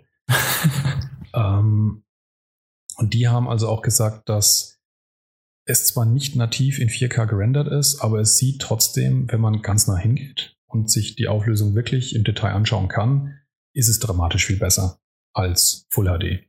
Also das heißt, es ist nicht so, dass im Prinzip das ein Full HD-Bild wäre, das dann einfach hochgezogen wird, wenn äh, Sony von 4K spricht. Allerdings kommt es eben sehr aufs Spiel an. Und jetzt kommen wir eben an der Stelle auch wiederum so ein bisschen in die Bredouille. Reden wir jetzt also über die Spiele bei Sony. Was haben wir denn jetzt effektiv für Vorteile zu erwarten bei Spielen und welche Varianten und Optionen gibt es, abhängig davon auch noch, welches Display ich habe, also ein Full HD oder ein 4K-Fernseher. Und da gibt es jetzt alle möglichen wilden Optionen. Ja, das ist wirklich, also was man auch, auch noch dazu sagen muss, neben dem 4K wird halt, was halt damit, damit einhergeht, was wir am Anfang ja schon lang und breit diskutiert haben, ist das das HDR, was man, finde ich, nochmal unbedingt erwähnen sollte. Weil ähm, das kommt halt nochmal als, als Gimmick mit oben drauf, mit zum 4K und wird das Ganze dann jedes Bild nochmal schöner machen. Ähm, wo wir jetzt bei Grafikoptionen in Spielen sind, ähm, wie Martin gerade schon meinte, gibt's halt diverse Optionen. Ob die jetzt in allen Spielen, hast du mal was gehört, Martin, wird das in allen Spielen gleich sein, was Optionen angeht, oder macht da jeder sein eigenes Ding und bietet Möglichkeiten an? Eigenes Ding. Also es, Ach, es ist auch wieder auch, so. Ähm, es also, zieht sich durch die ganze. ja, ja. Ich habe es als einen der Negativbeispiele inzwischen auch gelesen, das ist tatsächlich äh, Call of Duty Infinite Warfare, die gesagt haben, sie machen 4K an 60 Frames und das hat jeder sofort als eine, ja, bestenfalls Augenwischerei abgetan, weil es auf keinen Fall nativ äh, gerendert ist in 4K. Also da wird einiges hochskaliert, wahrscheinlich auch mehr hochskaliert als ein Horizon, die es ja. besser machen. Ähm, und gleichzeitig haben sie auch ihre 60 Frames nicht wirklich konstant gehalten in der Vorführung, die da gelaufen ist. Also das heißt, an der Stelle muss man wirklich noch einen Schritt zurückgehen und sich eigentlich vor Augen führen, die PS4 Pro ist in erster Linie aus meiner Sicht eigentlich eine Konsole, die einfach mehr Power hat für Grafik als die PS4. Dieses ganze 4K-Thema ist so hässlich aufgepfropft. Ähm, man versucht halt höhere Auflösungen hinzukriegen, erreicht aber die 4K nicht. Andere bleiben bei Full HD und stecken einfach mehr Detailgrad rein. Andere versuchen einfach nur die Framezahl zu erhöhen. Das sind ja alles legitime Optionen. Das ist ja bei jedem Spiel so. Wir kennen ja die Diskussion zum Beispiel, dass Ubisoft sagt, ähm, 30 Frames sind ein, ein cineastischeres Erlebnis als 60 Frames. Deswegen mm, ist es ja auch viel besser in 30 FPS. Tatsächlich hat Ubisoft halt die Entscheidung getroffen, wir bauen lieber mehr Details in unsere Spiele und bleiben dafür bei 30 FPS. Andere Spielehersteller sagen, für unser Spiel sind 60 wichtiger für den flüssigen Spielfluss. Dafür verzichten wir ein bisschen auf Effekte und Details, aber haben das. Und wieder andere sagen ja auch jetzt schon, wir erreichen kein echtes Full HD nativ, sondern gehen zu 900 äh, äh, p runter ähm, und halten dafür wiederum unsere FPS und Detailzahl. Also das heißt, an genau diesen Schrauben wird ja jetzt auch schon in jedem Spiel gedreht. Das ist zukünftig ganz genauso, nur dass die Bandbreite bei der Auflösung halt so viel höher ist, bis zu 4K. Es gibt tatsächlich auch 4K gerenderte Spiele, die haben halt einfach weniger Details. Ähm, und jetzt wird's ganz, ganz schlimm. Also das ist das, wo sich mir der Magen umdreht. Das ist dann das Beispiel äh, Tomb Raider, Rise of the Tomb Raider. Da hast du die Qual der Wahl, ne? Wo sie den Scheiß anfangen, den ich als PC-Spieler gehasst habe. Nämlich Hey, deine Kiste ist zu kacke, um alles hinzukriegen. Deswegen entscheide ich. Willst du lieber Frames? Willst du lieber Details? Willst du lieber Auflösung? Wähle. Doch wähle weise. Ja, genau. Am besten noch drei äh, Fernseher vor dir aufstellen, dass du alle simultan testen kannst. Ja. Aber ah, das ist, das ist wirklich Wahnsinn, genau. Hier kannst du dann quasi halt wählen, ob du dann 4K mit 30 Frames hast oder ob du 60 Frames bei 1080p hast oder halt auf, auf so eine Kombination halt 1080p nee, und 30 Frames gehst. Genau, das, das andere war auch noch Full HD mit äh, 30 Frames, aber mit mehr grafischen Effekten drin. Also ein schöneres. Äh, Enhanced Graphics, genau. Enhanced Graphics, ja. genau. Also das heißt, ähm, theoretisch mehr Polygone, das wird es wahrscheinlich sein, sondern halt mehr, mehr Filter, Unschärfen, äh, Reflexionen, das ganze Zeug, was man halt so kennt. Aber wie du schon genau meintest. Das ist Mist, den du vorher halt ja. früher in, in Konfigurationsmenüs oder jetzt heute auch in PCs hast, wenn deine Grafikkarte zu schwach ist, dass du alles auf auf Max stellen kannst, musst du dann überlegen, was reduziere ich. Und das ist genau dieselbe Scheiße, die hier passiert. Du musst dich entscheiden, was nehme ich weg. Ja, das ist echt bitter, gerade weil bei der PS4 äh, mir war es bis jetzt immer so heilig, dass ich sagen konnte, hey, es ist eine Konsole, ich kaufe jetzt ein aktuelles Spiel und das wird über den kompletten Zyklus für die Plattform bestmöglich aussehen. Bei genau, mir und bei meinem Nachbarn und bei meiner Tante und was weiß ich. Ja. Und jetzt, wie du schon meintest, gibt es dann die, die Möglichkeiten. Ja, sorry, aber dann musst du halt mal ein bisschen was runter, dann musst du ein bisschen zurückstecken hier, dann musst du mal nur 30 Frames haben oder weniger Grafik oder weniger Details. Und das ist echt ein Ding, das kennt man nur vom Rechner. Und ja. das ist eigentlich mal ein Punkt, wo ich nie hin wollte. Und jetzt scheinen wir langsam zumindest bei Tomb Raider hinzukommen. Und ich, ich denke nicht, dass es ein Einzelfall werden wird. Auch andere Entwickler werden die Möglichkeiten anbieten. Ja, und ich habe schon solche bescheuerten, das muss ich wirklich an der Stelle wirklich so sagen, bescheuerte Artikel darüber gelesen, wie toll es ist, dass jetzt der User wählen kann. ähm, wo ich halt ganz klar sage, wenn die so weitermachen, wenn die mir jetzt alle paar Jahre hunderte Euro für Hardware-Upgrades aus den Rippen leiern wollen und ich trotzdem bei Spielen noch äh, Kompromisse machen muss und wählen muss, wie ich es jetzt gerne hätte, weil alles geht halt nicht, weil sie mir damit im Prinzip ja auch wieder sagen, deine Hardware ist immer noch zu beschissen, dann bin ich an dem Punkt, wo ich sage, wo ist denn eigentlich der Vorteil zum PC, bitteschön? Ja, der verfließt dann so langsam in sich ja. hin. Weil das können sie mir auch nicht erzählen, dass, äh, also ich meine, das merkt man ja doch, doch bei Spielen, wenn sie auch optimiert sind auf das jeweilige Spielerlebnis. Bei Assassin's Creed ist es ja tatsächlich auch vom Spielfluss her nicht so elementar wichtig, ob du 60 Frames hast. Bei einem God of War durchaus. Ein God of War spielt sich in 60 Frames besser als 30, wo du extrem schnell reagieren musst. Oder auch ein Prügelspiel, äh, ja. sowas wie Mortal Kombat oder, oder Street Fighter hast, ist es in 60 Frames einfach besser spielbar als in 30. Aber stell dir mal vor, wo du gerade God of War ansprichst, es gäbe eine Möglichkeit, weil God of War war ja immer optisch so genial aufgrund der festen Kamerawinkel. Ja. Wenn jetzt in, im Tomb Raider-Fall reden wir nur davon, okay, das Spielerlebnis bleibt gleich, bei anderer Auflösung, halt je nach was du halt äh, an, an, Hardware oder was du halt an, an Systemen zu Hause hast. Ja. Nur was wäre denn jetzt zum Beispiel, wenn bei der PS4 Pro, weil das könnte ja auch irgendwann passieren, dass die sagen, hey, wenn du God of War für die PS4 Pro dir holst, in Schlag mich tot HD, dann äh, hast du eine freie Kamera, weil wir haben ja Power, um das darzustellen. Hast du da schon mal drüber nachgedacht, wie sich das entwickeln könnte, wenn wirklich die Spielerfahrung theoretisch eine andere werden könnte, weil weniger Restriktionen oder Barrieren im Spiel selbst da sind? Also Meinst du, sowas das, würde gemacht? was ich vorhin auch schon befürchtet habe, zum Beispiel bei Multiplayer-Spielen, dass die Anzahl der, der Spieler unterschiedlich sein kann bei der Pro. Also das, weil das wäre wirklich ein Unding. Ja, das glaube ich aber tatsächlich, dass es früher oder später kommt, dass du ähm, gewisse Dinge hast. Ich glaube, genau das Beispiel, das du genommen hast, an das glaube ich nicht so richtig, weil diese fixe Kamera, dass du, ähm, das ist ein festes Spielelement gewesen bisher bei God of War. Beim neuen God of War wird es aus meiner Sicht schon grundsätzlich nicht mehr so sein, weil es open-worldiger ist. Also ja gut, es, es war vielleicht ein schlechtes Beispiel, nur damals hat es ja zumindest argumentativ hieß es halt, wir mussten die Kamerawinkel fix machen, um Auflösung hinzubekommen und so weiter um halt andere Sachen zu kaschieren. Deswegen hatte ich das einfach nur. Ja, ich finde tatsächlich genommen. das viel bessere Argument. Dann haben sie es damals echt beschissen verkauft. Ich finde es ein besseres Argument, dass ähm, God of War dadurch eine sehr, auch schon im, im normalen Gameplay, eine sehr filmische Inszenierung hat.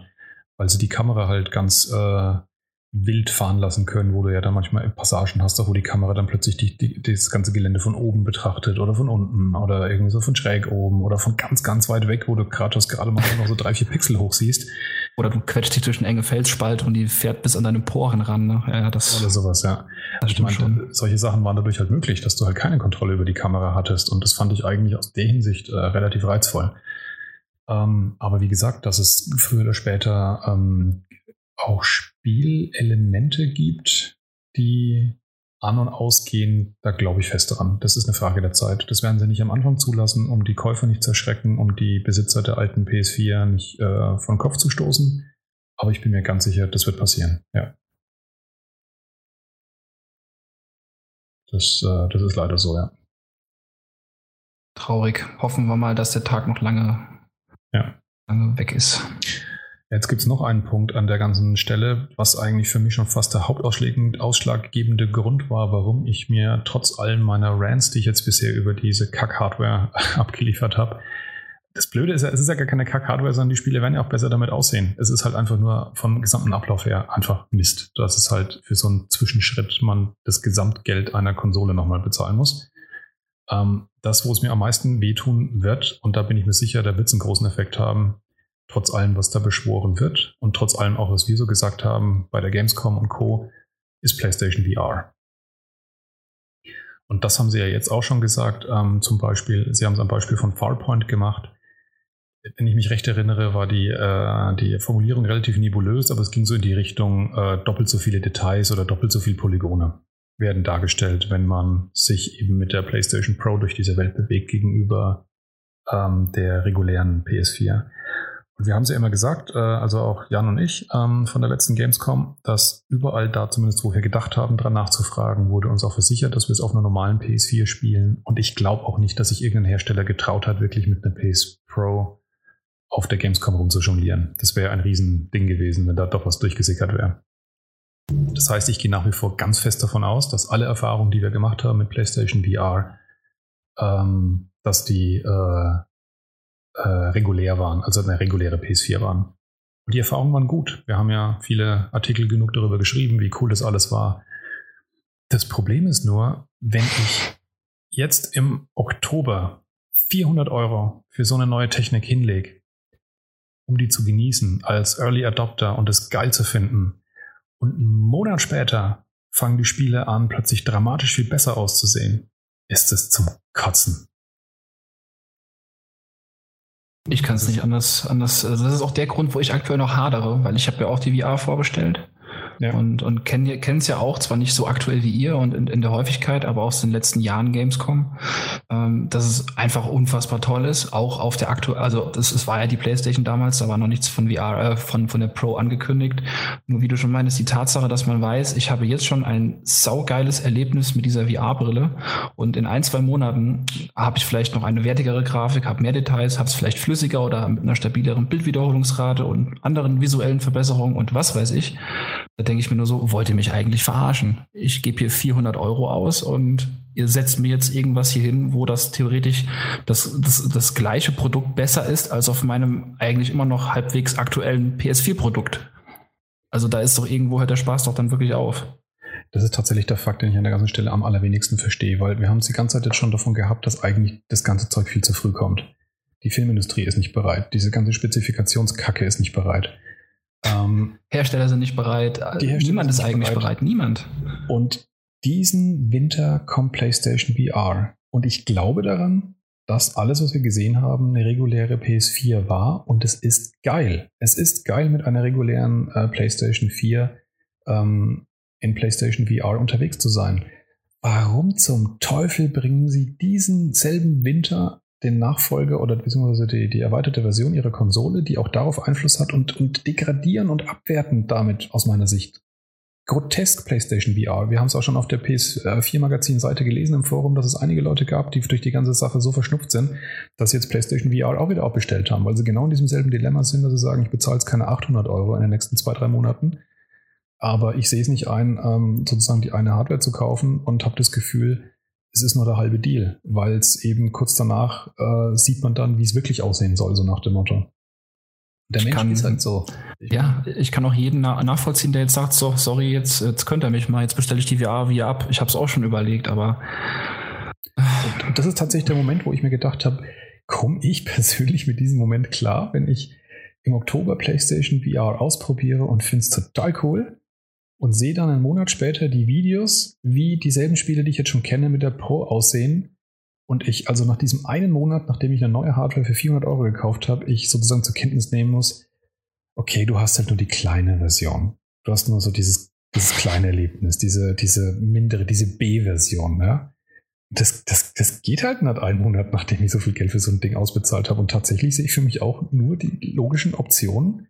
Ich steige komplett aus der Sache aus. Ich kaufe mir keine VR oder ich kaufe mir beides. Also so fühlt sich für mich an. Und das war eben für mich auch der ausschlaggebende Punkt, warum ich diese blöde Kiste vorbestellt habe. Weil ich sage, ich, ich, bra ich brauche es, ich will VR. Es ist so fantastisch, ja, aber ich ja. werde nicht damit klarkommen, ähm, dass man da wahrscheinlich äh, ziemlich krasse grafische Effekte haben wird. An der Stelle nochmal der kurze Hinweis, nur was verbessert werden wird. Zum einen kann die Auflösung nicht verbessert werden im Prinzip. Also zumindest ja, ein, ein, kleines Detail soll ich da noch kurz erwähnen. Aber die, die, äh, der, der, das Display ist ja fix in der PlayStation VR und das ist halt ein Full HD Display, das sich aufteilt auf beide Augen. Also im Prinzip pro Auge sogar weniger als Full HD. Und die Framezahl ist nach meinem Verständnis auch fix. Ähm, Sony hat ja gesagt, weniger als 60 Frames geht nicht. Äh, es wird hochgerechnet durch Zwischenbildberechnung auf 120 und mehr braucht man noch nicht aus 120. Also das heißt, ich glaube nicht, dass da Hersteller aus meiner Sicht ähm, noch viel mehr Performance reinballern werden, um die Frames hochzujagen. sondern die werden halt einfach die Grafik in den Details besser machen. Und das ist ja genau das, was viele Leute schon gesagt haben als, ähm, als ein, als ein äh, Kriterium, wo sie ein bisschen enttäuscht sind, dass die Spiele halt oft sehr steril, sehr, sehr leer, sehr detailarm wirken. Ja, weil die Grafik halt weniger Details hat. Ich habe bisher immer gesagt, es macht nicht so viel aus, wenn man in PlayStation VR ist, weil einfach die Faszination zu groß ist und man sich trotzdem in dieser Welt verliert. Aber klar ist es cooler, wenn es auch noch eine detaillierte Umwelt ist und mit vielen Details und, und genauso wie man es sozusagen vom normalen PlayStation 4 Spielen vom Fernseher her kennt, die Grafik aussehen würde. Und das ist tatsächlich so ein bisschen das Versprechen, das mit PlayStation Pro mitkommt. Ich sitze einfach nur kopfschüttelnd hier und überlege gerade, was ich mache. ja, das ist, das ist wirklich. Es ist wirklich strategisch auf, auf allen Ebenen. Es macht überhaupt gar keinen Sinn. Ich verstehe es auch echt nicht, ja. Also, also das, ist, das ist doch echt die hätten sich tatsächlich nächstes Jahr ein direktes Kopf-an-Kopf-Battle mit Microsoft bieten können, wo sie vielleicht dann eine Konsole wieder rausge rausgehauen hätten, die 5% schneller wäre als Microsoft. Und dann wären sie für alle wieder als Sieger dagestanden. VR wäre dann kein akutes Thema mehr. Das hätte keiner mehr so als Scheiße empfunden, wie wir es heute als Kacke empfinden. Ähm, vielleicht wäre diese ganze HDR 4K-Diskussion bis dahin auch schon ein bisschen abgeflacht bis nächsten Winter. Also ich hätte wirklich nur Vorteile gesehen, wenn sie mit Microsoft sich nächstes Jahr den Battle geliefert hätten, weil dann stünden sie jetzt in den Medien nicht als die, jetzt schon als die B-Variante da, obwohl Microsoft ja noch gar nichts released hat, nur angekündigt. Und hätten eben ihre eigene Virtual Reality Chose nicht auch noch abgewertet. Also das ist wirklich, wie du sagst, strategisch finde ich das alles ein Desaster, was die gerade tun. Und die PS4 Slim, die ist ja auch quasi noch durch den Preis abgewertet worden, muss man ja auch noch dazu sagen, wie wir eingangs schon erwähnt hatten.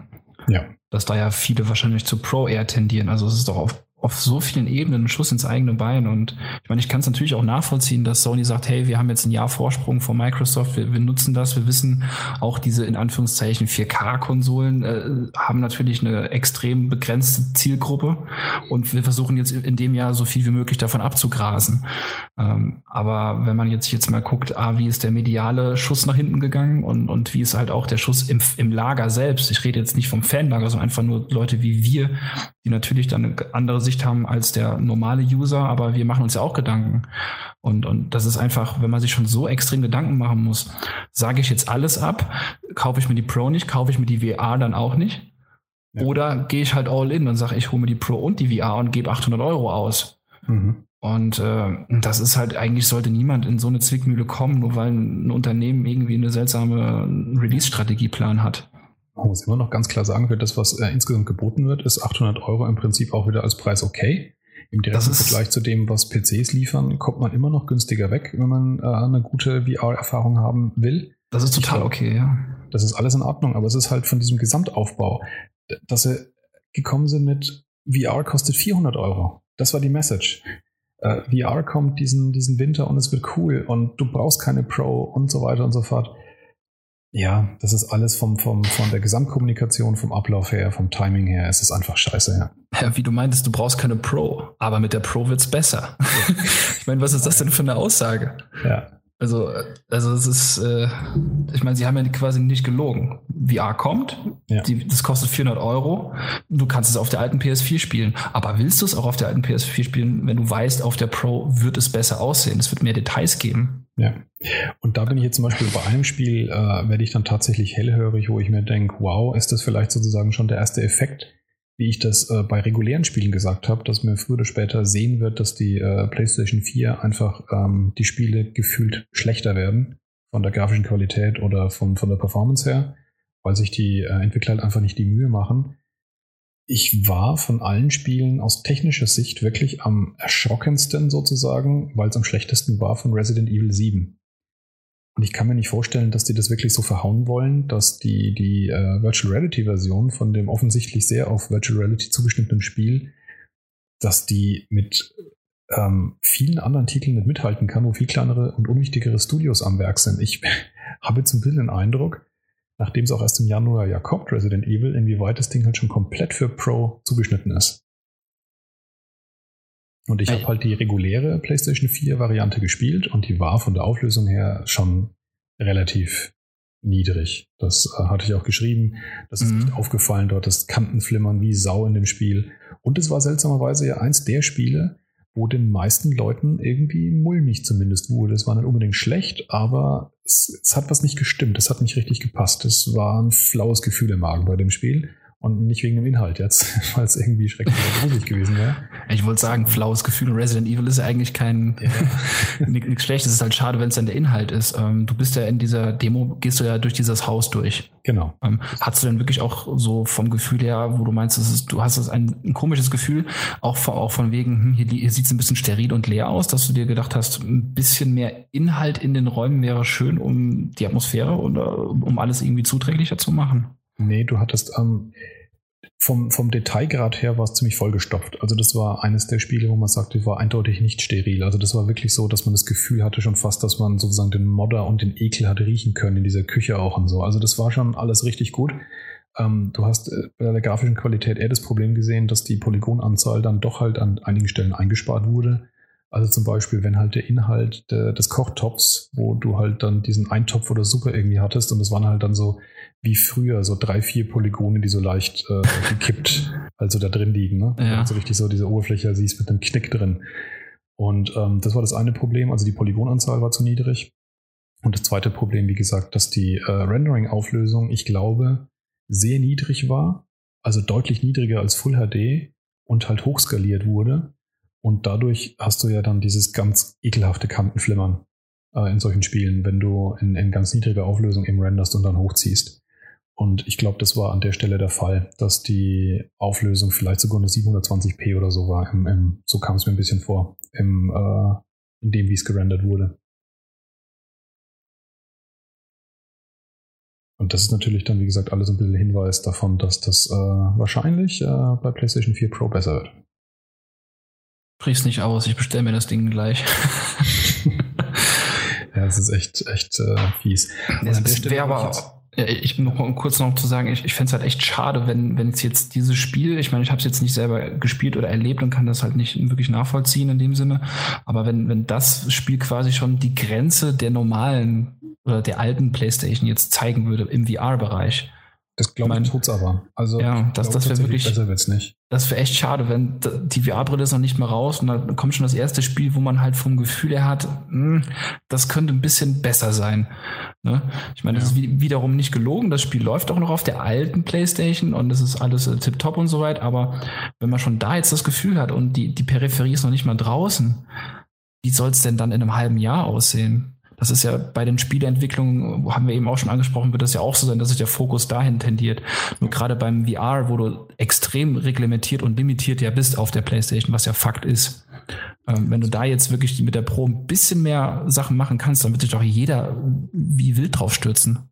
Also diejenigen, die es aus meiner Sicht deutlich besser gemacht hatten, waren Crytek mit äh, Robinson The Journey. Ja. Das war auch ein sehr organisches, äh, organische Umwelt, aber die sah dramatisch viel besser aus, aus meiner Sicht, als, ähm, als Resident Evil. Das ist halt Crytek. Ja, die haben halt echt Ahnung, was Grafik-Engines angeht. Das muss man ihnen echt lassen. Ähm, und das hat man da an der Stelle auch gesehen. Also das heißt, grundsätzlich hat man da schon gesehen, dass ein bisschen mehr Luft noch nach oben hin ist, aber ich denke mal, dass die auch wirklich am, am Limit sozusagen gestrickt haben mit, mit der Version. Ja, und sie sind halt wirkliche Grafik, äh, Grafikspezies. Ne? Ja. Und das, das ist halt so das, das ganz, ganz fiese, weil das ist halt die ganz schlimme Befürchtung, die ich habe. Ich glaube, es ist gar nicht so sehr, was die PlayStation Pro äh, 4 Pro angeht, die, die erste äh, Charge an, an äh, VR-Spielen, wo du deutliche Verbesserungen dann spürst. Aber wie du selber sagst, wenn PlayStation VR ein Erfolg ist und viel mehr Spiele gemacht werden, auch noch in einem halben Jahr und Dreivierteljahr, dann wird natürlich, wenn, wenn den Herstellern, dem blutet ja jetzt schon das Herz, wenn die Spiele dann in PlayStation VR deutlich schlechter aussehen müssen als auf der normalen Konsole, wenn du es auf einem normalen Bildschirm spielst. Und wenn sie dann mit Pro auf einmal den Ausweg haben, dass die Dinger äh, wieder gut aussehen oder besser aussehen, dann nutzen sie den natürlich. Und ich habe die ganze Zeit gesagt, ich war die ganze Zeit ein Verfechter davon, der gesagt hat, aber es ist gut genug. Es ist in Ordnung, wie es in VR aussieht. Wenn du da drin bist, bist du so fasziniert, das passt. Und das war ja auch mein Fazit von der Gamescom, dass ich gedacht habe, dass sich der Effekt abnutzt. Und dann kommt es langsam sozusagen zum Tragen, dass die Grafik halt nicht gut genug ist. Und der Effekt war nicht. Im Gegenteil, ich war noch nie so begeistert von VR wie nach dieser Gamescom, obwohl es die, die zigste Veranstaltung war, in der ich VR ausprobieren konnte. Und das war alles gut genug. Aber wenn ich halt die andere Konsole direkt daneben stehen habe, die halt schreit, mit mir ist es aber besser, dann wird's halt, halt kacke, ja. Ja, dann wird's einfach nur kacke, ja. Also Das ist echt. Jetzt wollte ich noch mal ganz kurz an einer Stelle eben noch einen Schlenker machen, weil es um Auflösung geht, weil ich vorhin ja auch sagen wollte, es ergibt keinen Sinn, sozusagen äh, höher zu rendern ähm, als Full HD bei PlayStation VR zum Beispiel, weil du ja nur eine PlayStation VR ähm, Display da drin hast. Äh, nein, ein Full HD Display da drin hast. Das ist nicht ganz richtig, weil es gibt nämlich noch einen Effekt, den sollte man an der Stelle nochmal erwähnen, ähm, warum eben auch man mit, äh, mit einem Full-HD-Fernseher durchaus von einer höheren Auflösung sozusagen profitieren kann. Ähm, das beste Beispiel, das ich im Prinzip nennen kann, ist, äh, wenn man sich an DVDs zurückerinnert. DVDs haben eine Auflösung von 700 irgendwas, 800 irgendwas. Das ist auf jeden Fall ziemlich niedrig, wenn man es in reinen Zahlen sich anschaut. Ähm, es wird auf jeden Fall jeder wahrscheinlich unbestritten äh, zustimmen, dass ein DVD-Film in der Auflösung trotzdem deutlich mehr Details und deutlich besser aussieht, als wenn man so 800 mal 600 mal ein Spiel rendern will. Wie das eben aussieht, wie da Kantenflimmern drin ist, wie äh, das alles aussieht und so. Ähm, das heißt, die, der, der Punkt, auf den ich hinaus will, ist, wenn du mit einer guten Kamera die Realität aufnimmst und die Realität hat eine verdammt gute Auflösung, ähm, dann äh, siehst du das trotzdem auch noch auf einem auf einem äh, auf einer niedrigeren Auflösung. Also das heißt, das, das sehr gute Bild der Realität, das äh, skalierst du runter auf DVD-Niveau und dann hast du immer noch ein gutes Bild. Wenn du zum Beispiel etwas in 4K rendern würdest und skalierst es runter auf Full HD, dann schaut es auch besser aus, als hättest du es in Full HD gerendert.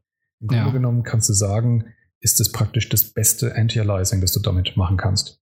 Da wird nichts geraten beim Anti-Aliasing, wie es Anti-Aliasing normalerweise tut, sondern du machst wirklich die richtige Entscheidung. Wenn du dann aus zwei Pixeln sagst, okay, ich muss jetzt aus vier Pixeln zwei machen, dann machst du halt den perfekten Pixel daraus, die perfekte ähm, Übergangsfarbe. Also bedeutet unterm Strich, wenn du ähm, ein Spiel hast, das nicht von noch mehr Details leben kann, sozusagen, dann hast du immer noch die Option, als eine Option, um das Bild zu verbessern bei der PlayStation Pro, dass du tatsächlich, egal welchen Display du hast, dass du die Auflösung intern hochdrehst und dann das Bild runterskalierst und du hast unterm Strich trotzdem ein besseres Bild, auch mit einem Full HD Fernseher. Das wusste ich auch noch nicht. Das ist da eben auch nochmal ein Effekt, der möglich ist. Ich meine, es ist die Frage, ob die den als Option sozusagen viele Hersteller nutzen werden, aber es ist zumindest grundsätzlich denkbar. Wenn ein Spiel dafür auf jeden Fall optimiert ist, dass es zum Beispiel immer in einer höheren Auflösung als Full HD läuft, würde ich fast vermuten, dass es ähm, die Konsole dann auch rendert in der höheren Auflösung, wenn du eben einen Standardfernseher dran hängst, also einen Full HD Fernseher und dann, wie gesagt, das Bild halt wieder runter skaliert. Sieht trotzdem besser aus dann. Nicht so gut wie mit einem 4K-Fernseher, aber besser, als wenn es nativ in Full HD gerendert ja. werden würde. So, haben wir noch irgendwelche anderen Seiteneffekte, die wir an der Stelle erwähnen sollten? Ich glaube, wir sind ziemlich durch mit diesem ja, was man vielleicht noch, was ich zumindest ganz interessant fand, wenn man jetzt dieses ganze Gebilde mal, mal grob angerissen hat, was äh, HDR und UHD und 4K angeht, mhm. ähm, wenn man sich eigentlich mal ähm, die, ähm, weil wir hatten ja schon gesagt, der Content wird ein Problem sein oder ist ein Problem, weil er sehr rar ist und wenn, dann ist es halt wie bei den Filmen nur 2K und nicht 4K. Ähm, das ist, muss man sich auch mal angucken, wie viele Geräte gibt es überhaupt am, am Markt, die ähm, dieses überhaupt alles abbilden können. Beispielsweise die UHD Premium Logo Zertifizierung. Meinst du als ähm, Fernseher oder meinst du Abspielgeräte wie ähm, UHD Player oder so? Nee, nee, ich meine jetzt wirklich Fernseher. Beziehungsweise okay. es gibt auch Statistiken, da sind Geräte gemeint, ähm, aber das sind auch Fernsehgeräte und ähm, da reden wir wirklich von drei bis 3,5 Millionen weltweit bis Ende des Jahres. Mhm. Und die Zahl muss man sich mal auf der Zunge zergehen lassen. Also da sieht man wirklich, wie klein die Nische zumindest bei den Geräten ist und wie weit wir eigentlich noch weg davon sind, dass das alles wirklich Standard ist. Weil Standard heißt für mich, es ist eigentlich in fast jedem Haushalt. Ja, oder sagen wir mal zumindest in über 50 Prozent. Ja. Und ähm, das muss man auch noch dazu sagen, dass wahrscheinlich die Menge an Leuten, die einen 4K-Fernseher haben, nicht deckungsgleich ist mit Leuten, die Konsolenspieler sind. Also ich kenne einige Filme, ja. die aber mit äh, Zocken nichts am Hut haben. Äh, die haben aber vielleicht auch schon in dem Irrglaube, dass man mit UHD äh, Medien tolle qualitative Filme bekommt, ähm, sich so ein Ding gekauft oder einfach in Vorbereitung auf das, was da kommt, weil der alte Fernseher eben ausgemottet werden musste. Ähm, das bedeutet halt, rein in die Luft gesponnen von diesen dreieinhalb Millionen, die wir dann vielleicht bis Ende des Jahres haben, sind dann effektiv vielleicht zwei Millionen äh, Leute, die auch eine äh, PS4 haben. Das ist, ähm, ja, das ist ja wie U-Niveau. ja, das ist, wird halt wirklich im, im eh schon dünnen Bereich noch mal dünner. Genau. Und ähm, ja, wenn du jetzt überlegst, also auch ähm, der, der Forecast, also die, ähm, die Prognosen für die Verkau für, für den Absatz der PS4 Pro ist weltweit für 2016 auch in Anführungszeichen mit nur 1,5 Millionen ähm, deklariert. Mhm. Ähm, und ich denke mal, das ist schon ähm, eine deutlich positive Prognose. Also ich glaube, es wird schon deutlich weniger sein. Ich bin mir nicht sicher. Wie gesagt, ich glaube zumindest an den Effekt, dass die Mehrheit der Leute, und es gibt ja nach wie vor immer noch einen stetigen Verkauf von PS4s, der ist in den letzten zwei, drei Monaten dramatisch eingebrochen, aber das hat sicherlich einfach damit was zu tun, dass die Leute wissen, da kommt was Neues. Und die haben abgewartet. Also ich kenne da selber auch so Fälle, die, die selbst jene, die nicht jetzt täglich die Gaming News äh, durchforstet haben, die haben das mitbekommen, dass da was Neues in petto ist, obwohl es nicht angekündigt war und haben zurückgehalten. Aber bis vor zwei, drei Monaten wurde ja stetig richtig gut, richtig viel PS4s verkauft. Ich gehe davon aus, dass das wieder ab anläuft, wenn die PS4 Pro draußen ist. Und ich gehe davon aus, dass gefühlt 80, 90 Prozent wäre meine Schätzung der Leute, die sich ab jetzt eine PS4 kaufen, sich eine Pro holen werden. Das, das, das heißt, mag sein, ja. Das heißt, dass ich schon glaube, dass sich das Ding relativ gut verkaufen wird und nicht einmal so, weil jetzt alle Leute sofort umrüsten, sondern einfach, weil die Neukäufer halt sich das Ding holen. Was man dazu sagen muss, ähm, Sony kann halt auch komplett quasi in dem Fall als Monopolist bei 4K-Konsolen das Weihnachtsgeschäft mitnehmen. Das stimmt, ja. Zum Beispiel, da sind ja auch immer noch viele, auch Eltern, die vielleicht für ihren, für ihr Kind irgendwas verschenken wollen oder überhaupt als Geschenk. Und klar, das muss man mit dazu nehmen. Ähm, aber wie gesagt, ich finde, man sieht halt trotzdem noch, auf welchem dünnen oder geringen Niveau wir uns hier bewegen, was die reinen Zahlen angeht. Ja, und das ist halt wiederum das ganz, ganz fiese an der ganzen Geschichte, bei allem, was ich vorhin gesagt habe, warum ich äh, das Gefühl habe, eine PS4 Pro brauchen zu werden, weil ich dann eben mit einer VR-Brille keine halbgaren Sachen haben will. Wenn es ganz blöd läuft, kaufe ich jetzt eine PS4 Pro und in einem halben Jahr wird der Pro-Modus so gut wie nicht mehr unterstützt, weil es kaum Konsolen da draußen gibt. Das ist natürlich der Worst Case, der theoretisch eintreffen kann. Und da steht das Ding rum und war völlig für die Katz. Das könnte genauso eintreffen, ja. Halte ich aber für unwahrscheinlich. Ganz abgesehen davon, dass es auch sein kann, dass auch VR ein kompletter Flop wird und dann beide Geräte völlig für die Katze. das wäre echt doof. Das wäre natürlich der absolute Worst Case, der Super-GAU. Ja, das ist so das, äh, die Early Adopter-Gefahr. Ich erinnere mich da an die PlayStation Vita. der ich nämlich auch seit Day One. Das war auch so ein toller Kauf. Das ist ein tolles Gerät. Das ist ein tolles Gerät, ja. Leider ohne Software. Ja. Aber naja, wollen wir es mal den, den Himmel nicht so düster malen. Nee, also an, ich persönlich glaube nach wie vor sehr stark an VR. Ähm, man kriegt es auch inzwischen, finde ich, immer mehr mit. Wenn letztes Jahr noch, wenn wir so auf der Seite geschrieben haben, hatte ich den Eindruck, dass die Mehrheit der Leute VR nicht ausprobiert hatten und sehr viel Skepsis da war. Jetzt inzwischen habe ich den Eindruck, ist die Menge an Leuten, die es ausprobieren konnten, doch so hoch, dass irgendwie so eine richtige Infektion durch die Gesellschaft gegangen ist. Also ja, das stimmt wahnsinnig schon. viele Leute sprechen mich auf Virtual Reality an. Was hat sich damit auf sich? Und, und ist das so cool, wie alle sagen? Und also es ist eine ganz, ganz andere Grundstimmung als letztes Jahr, die hergestellt wurde inzwischen. Ja, die Mund-zu-Mund-Propaganda hat sich da, finde ich, auch extrem geändert. Ich meine, Sony macht einen ganz guten Job. Die fahren mit ihrem VR-Truck durch Deutschland. Ja. Ähm, was auch echt sinnvoll und auch notwendig ist, um halt die Faszination einfach den Leuten zu zeigen, weil du kannst es halt, wie schon so oft gesagt, nicht über ein Video oder über einen schönen Text oder über einen Bericht machen. Du musst das Ding einfach aufziehen und dann einfach nur grinsen und Spaß haben. Ja, man hat auf jeden Fall auch der Gamescom gemerkt, dass sie sich echt angestrengt haben, um so vielen Leuten wie möglich das Ding einmal über die Rübe zu ziehen. Ja. Auch wenn es trotzdem ein Bruchteil wahrscheinlich der Leute war, die bei der Gamescom waren. Aber ähm, auch was mich eben dann eben echt überrascht hat, wo sich Sony halt wirklich nicht hat lumpen lassen, dass er halt sämtliche Dritthersteller dazu überredet hat, dass die statt mit Oculus wie bisher unterwegs gewesen sind, halt alle eine PlayStation VR im Gepäck hatten, von Crytek über Eve Valkyrie und so. Ähm, alle PlayStation VR unterstützt jetzt.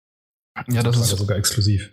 Ja, ja, das ist auch schon echt interessant gewesen. Ich meine, ähm, Oculus hatte ja auch wieder, glaube ich, den gewohnten Stand, wie ich es gehört habe, mit diesen großen, den sie auch im letzten Jahr schon hatten, ja. wo man ja auch dann Spiele spielen konnte, aber zumindest nach außen hin äh, war das fast alles äh, mit PSVR abgedeckt. Genau, also ähm, Crytek habe ich zweimal gesehen, Stände, die waren jeweils mit PlayStation VR, weil Robinson the Journey überraschend ja tatsächlich äh, komplett exklusiv ist. Genauso wie auch diese X-Wing-Geschichte, wobei die sich, glaube ich, nur Journalisten anschauen konnten. Also da waren wir auch im äh, abgetrennten Bereich.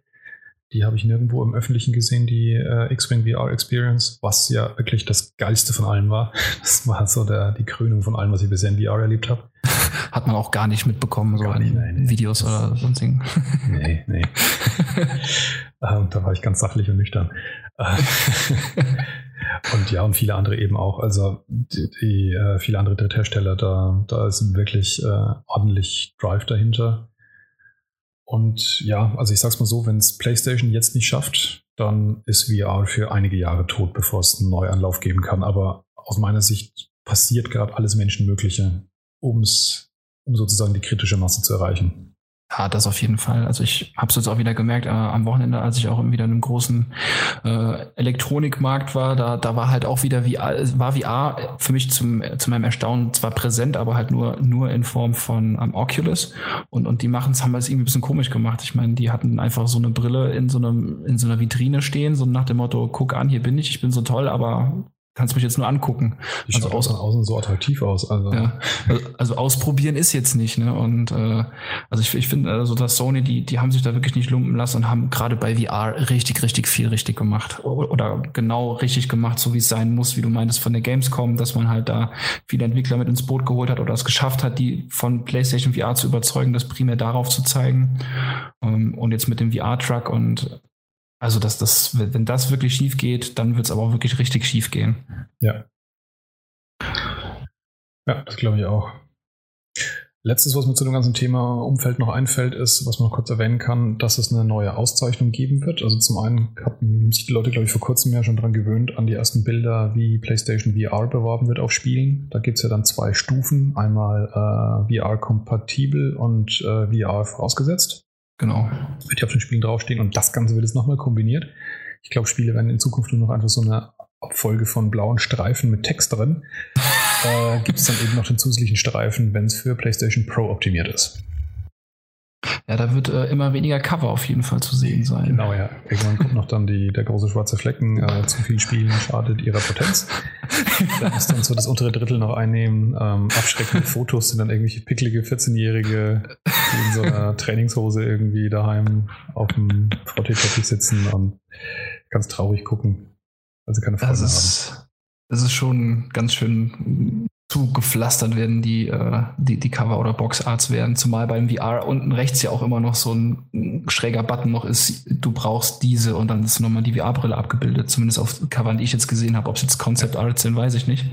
Dann kommt noch das äh, von der Leiche gefühlte 15 15 Zentimeter USK-Siegel. also da werden wirklich äh, da müssen die Cover ganz schön gut sein, gut werden, um das alles irgendwie überleben zu können. Nächsten God of War siehst du von Kratos nur noch einfach so ein aufgerissenes Auge und der Rest ist so drumherum irgendwie voll gestopft mit irgendwelchen Siegeln und Hinweisen und Warntexten und sonst was. Ein Hoch auf das Wendecover. Ja. ja, aber damit werden wir uns auch noch umschlagen dürfen, also mit neuen Ze Kennzeichnungen, dass es auch jeder genau sehen kann, was brauche ich dafür oder was ist optional. Ja, und das sieht man halt auch tatsächlich. Ich meine, bei, bei PlayStation VR ist es natürlich zwangsläufig möglich, aber da sieht man halt, wie, wie komisch dieser Irrsinn ist, dass man es jetzt auch noch zeitgleich startet mit der, mit der PlayStation Pro. Weil ich sehe auf jeden Fall einige verzweifelte Eltern schon in irgendwelchen Saturns und Mediamarkts stehen, die einfach diese ganzen blauen Hinweise-Dinger sehen und was ist jetzt dies, was ist jetzt jenes, brauche ich das, habe ich das, wie jetzt was? Ist das jetzt was anderes als das, was ich daheim habe? Ich meine, die Leute haben schon nicht gecheckt, dass die Wii U eine eigene Konsole war und nicht nur ein Add-on für die Wii. Ähm, das ist schon echt viel, viel gefordert, glaube ich, was da. Ja, da muss Sony noch eine Guideline erstellen zum Kauf oder zum, zum ja. richtigen Kauf eines Sony-Produktes. Genau. Ich meine, das, das haben sie ja drauf. Ich erinnere mich da immer wieder mit einem Schmunzeln an das äh, Video zurück, damals von der E3, wo sie gezeigt haben, wie man denn Re Re Retail-Spiele ähm, austauscht. ja, und das genau. Und das war halt damals halt wirklich so dieses, bei uns ist alles halt easy und simpel. Und das hört jetzt leider halt auch mehr und mehr auf, ja. gerade ja. mit, der Pro. Also es ist halt mittlerweile irgendwo wirklich die Frage, ist es, äh, wo, wo hört es auf und, und wo fängt es überhaupt an? Weil das ist ja irgendwie überall, also es ist auch im Fernsehbereich so. Irgendwie dieses Simple ist weg. Du hast so Wobei viel. Ist, Wobei es auch wieder simpler wird. Also ich erinnere mich, dass ich denselben Effekt hatte, den ich damals schon bewusst miterlebt habe, als jemand, der halt schon Fernseher selber gekauft hat in dem Alter und so, als eben der Umstieg von SD auf HD kam. Also als erst dieses HD Ready kam und dann kam plötzlich dieser komische Anschluss HDMI und dann war alles anders, weil vorher war halt noch äh, sRGB und SCART und, und gut ist. Mhm. Also das war auch so eine große Umwälzung, wo irgendwie mal eine Zeit lang keiner mehr verstanden hat, was jetzt eigentlich los ist. Ähm, und inzwischen, wie du sagst, es ist annähernd der Standard, also es wird gerade zum Standard des Full HD, da kannst du eigentlich nicht viel falsch machen inzwischen. Inzwischen ist alles aufeinander abgestimmt und es gibt halt nur dieses eine Ding und gut ist. Ähm, das heißt, es wird ja schon auch wieder einfacher, aber in so einer Umweltperiode ist es halt echt hässlich. Und gerade wie jetzt halt, wenn eben zeitgleich auch noch die Konsole und das Wiedergabegerät der Fernseher in so einer Umweltperiode ist, wird es halt echt fummelig. Das ist wirklich ganz schön gemein, ja, das stimmt. Das stimmt. Ja, jetzt, jetzt wo du es so sagst, ich hatte zwar nicht damals nicht so extrem mitbekommen, aber klar, da gab es auch die Unterschiede. SDHD, HDMI, in, in, in, vier, fünf Jahren lachen wir auch wahrscheinlich auch darüber, weil dann HDR, da gibt es einen Standard. Ja, genau. Äh, da gibt es halt auch vielleicht bei der 4K-Filmproduktion Standards und so, aber wie du meinst, die, die, diese, diese Phase oder Blase in der, in der Umwälzung und, und, und Orientierungslosigkeit irgendwo und, und jeder versucht seinen eigenen Weg zu gehen, will aber dann in Summe doch einen gemeinsamen Weg gehen. Ähm, das ist halt echt ganz schön, eine ganz schön fiese Zeit, zumindest für die Endverbraucher. Ich glaube, ja. für, die, für die Hersteller ist es ganz spannend, weil jeder versuchen kann, seins halt als das einzig Wahre durchzudrücken. Ähm, aber es ist halt wirklich ein Haken und Ziehen und Zerren von allen Seiten und äh, im Endeffekt leiden halt die Leute wirklich drunter, die die Dinge einfach nur kaufen wollen und zufrieden sein wollen und sich langfristig gut aufstellen wollen. Und das Fiese an der aktuellen Phase ist halt, dass vieles davon so verdeckt läuft. Also es gab ja einige Leute, die jetzt 4K-Fernseher gekauft haben, die uns jetzt vielleicht auch zugehört haben und die Hände über den Kopf zusammengeschlagen haben, weil sie sich diesem ganzen Mist gar nicht bewusst waren, was ihr 4K-Fernseher jetzt wahrscheinlich nicht kann. Ähm, damals zum Beispiel als Blu-ray und HD-DVD gleichzeitig auf dem Markt war, da war das allgemein bekannt, dass es diesen Kampf dieser zwei Standards gibt, die komplett inkompatibel waren. Und kaum einer hat die Dinge gekauft. Ich meine, man hat entweder eine Xbox 360 mit einem Add-on gehabt oder eine PS3, aber dass wirklich die Leute groß rumgerannt wären und hätten sich Standalone-Player gekauft, wäre mir neu. Das hat man ja auch gesehen. In sämtlichen äh, Elektronikmärkten war die Auswahl an HD-DVD-Filme und Blu-rays, gab es ja von jedem 20 Stück so nach dem Motto. Und das war's. Und das Ganze ist erst dann gezündet, als es die Entscheidung gab. Und dass es doch schon einige 4K-Fernseher gekauft wurden, liegt aus meiner Sicht daran, dass es halt aktuell so fies versteckt läuft, weil die Leute gar nicht merken, dass da Dinge noch im Fluss sind, was ja. bisher im Verborgenen ziemlich war. Wie soll man es auch merken? Ich meine, du musst dich hier echt äh, durch die Internetseiten wühlen, um und, und dann da irgendwo was zu, äh, zu finden. Und wir warten einfach, denke ich mal, alle auf irgendeine abschließende Mitteilung. So, wir haben uns geeinigt, das ist der Standard, dahin wird es gehen. Da müssen die Hersteller nachziehen, aber das wird noch ein, zwei Jahre vielleicht sogar dauern. Ja, gehe ich auch davon aus. Also ein Jahr zumindest. Bin ich mir fast sicher. Eine Public Service Announcement, die mir jetzt zu dem Punkt noch einfällt, ist, ähm, das hat vielleicht auch schon der ein oder andere gehört, dass er vielleicht Probleme mit seinem HDMI-Kabel bekommt. Da ist tatsächlich auch wiederum was dran. HDMI-Kabels erfüllen diverse Standards. Das, was jetzt momentan so das Gängige ist, ist normalerweise HDMI 1.4. Mhm. Ähm, und wenn äh, Auflösungen in 4K, also genau, so rum kann man sagen, Auflösungen in 4K mit bis zu 30 Bildern pro Sekunde oder 25 ähm, für normale Filmabspielen eben, ähm, geht auch noch über HDMI 1.4. Aber insbesondere, wenn wir anfangen, über HDR zu sprechen und gar 60 Frames, ist es vorbei. Ähm, HDMI 1.4 Kabel sind nicht abgeschirmt genug und können diese, diese Datentransfers nicht leisten. Da braucht man dann eben ein Kabel mindestens von der Version 2.0a, heißen die Dinger. Genau. Ähm, die haben auch ein Logo drauf, mit, wo Highspeed noch draufsteht. Genau. Bei der PS4 Pro wird ein solches Kabel beiliegen. Das heißt, im Grunde genommen muss jeder nur einfach das neue Kabel verwenden, wenn er auch entsprechenden Fernseher hat, dass solche Signale eben geschickt werden in 4K-Auflösung. Allerdings diejenigen müssten halt aufrüsten und sich ein Sonderkabel ähm, holen, die, die halt ein längeres brauchen, weil das wird sicherlich kein, kein affenlanges werden, was da drin liegt. Ja, wahrscheinlich wieder so ein 1,50 Meter bis 2 Meter maximal. Genau. Das heißt, wer da die Konsole ein bisschen weiter wegstehen hat, der darf sich noch nach einem neuen Kabel aussuchen. Und ich möchte mir noch gar nicht vorstellen, für wie viel Geld die Dinge wahrscheinlich verkauft werden, nachdem man ja sogar für 1.4 HDMI-Kabel von 3 Euro bis 30 Euro alles ausgeben kann. Ja, aber gut, also da muss ich sagen, das, das kannst du bei Kabeln ja schon immer. Also ich denke mal, die Kabelpreise eigentlich sind relativ unten, sodass ich behaupten würde, dass die zum halbwegs moderaten Preis gekauft werden, wobei man natürlich auch HDMI 2.0 Kabel kaufen werden können wird, die dann irgendwie 40 Euro pro Meter kaufen, äh, kosten. Aber also die fangen bei 7,99 Euro über Amazon schon an. Komplette 2.0 Kompatibilität. Ah, okay. Und Weil ich ja. da den äh, HDMI-Freak, äh, also du, an der Stelle ansprechen kann, dass ich es tatsächlich nicht checke ähm, im digitalen Zeitalter, warum die Leute noch bereit sind, freiwillig viel Geld für Kabel auszugeben. Weil natürlich, wenn das Ding nicht abgeschirmt genug ist, dass du Bildstörungen hast, dann ist es kacke. Dann ist aber das Bild kaputt. Aber dieses, dass es subtil besser wird, wie du es früher bei äh, oder auch heute noch bei Kupfer-Boxenkabel hast, wo halt durch äußere Einflüsse eben tatsächlich das Signal mhm. halt degradiert. Das hast du ja bei digital nicht. Entweder du hast ein Bild oder du hast keins. Aber Eben, du hast nur eins oder null. Ja, das, genau. das verstehen die wenigsten. Das ist aber auch, gerade wo du bei Boxenkabel bist, da äh, habe ich mich auch mal einen Tag lang mit beschäftigt. Das ist auch zum Teil zum Schießen, was da Leute für Preise ausgeben für Kabel, wo dann wirklich echt Gold drin Gold, liegt und ja. so. Ja, ja, wirklich. Und dann heißt es, ja, also wir hören hier schon Unterschied. Und dann siehst du dann nur irgendwie einen Labormessbericht, wo du halt klar siehst, das ist eins zu eins genau das Gleiche. Ich meine, wer, für wen es dann subjektiv besser ist und der Geld hat, 800 Euro für einen Meter Kabel zu zahlen, mhm. der, der, der soll es machen. Aber wie du schon meintest, beim HDMI-Kabel, da hast du wirklich nur Hop oder Top. Entweder hast du ein Bild da oder hast kein Bild da. Genau. Und dazwischen ist halt nichts.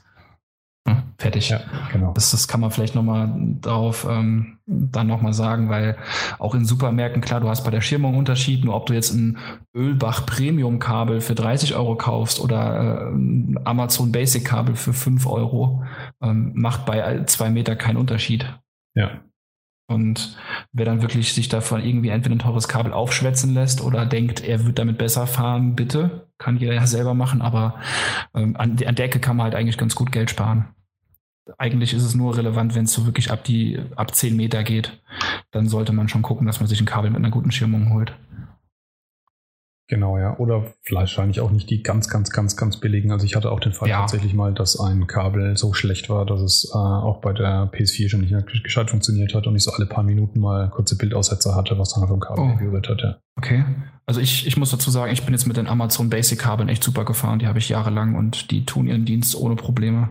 Ich habe davon tatsächlich auch mehrere im Einsatz und eins davon hat einen Schuss gehabt anscheinend, aber es war wahrscheinlich wirklich ein Produktionsfehler und nicht ein, Standardproblem der Kabelschirmung, sondern das Ding hatte halt einfach einen Schuss wahrscheinlich. Ja, gut, ist dann natürlich trotzdem ärgerlich, aber. Ja, aber tatsächlich bei drei Euro dann auch ziemlich egal. Ja. ja. Aber war auf jeden Fall gut, das noch anzusprechen, weil sich da auch wahrscheinlich noch was tun wird, genau. Genau. Und über solche Diskussionen wie, wie die PS4 es eigentlich schafft, HDR zu übertragen, obwohl sie ja gar nicht 4K-fähig ist. Das reißt uns gar nicht auf, weil da kratzt sich tatsächlich die halbe Welt den Kopf. Nachdem die reguläre PS4, weil du ja auch da den HDMI-Standard eigentlich belegen musst. Und ich habe tatsächlich Berichte dann schon gelesen, vor, vor langer, langer Zeit schon, die die PS4 auseinandergenommen haben und sozusagen beim HDMI-Anschluss gemerkt haben, so nach dem Motto, dass da was nicht stimmt. Dass dieses HDMI mehr kann als das, was zu dem Zeitpunkt Standard war, weil anscheinend tatsächlich die PS4 eben schon HDMI 2.0 Standards erfüllt, zu einem Zeitpunkt, wo es den noch gar nicht gab. was jetzt eben es erlaubt tatsächlich, dass sie da ein HDR-Signal durchquetschen. Das ist ja praktisch. Ja. Aber ein HDR10 Basic-Signal. Obwohl sie ja in der Dolby Vision allein sind. Also das geht mir immer noch nicht in den Kopf, aber egal. Ja.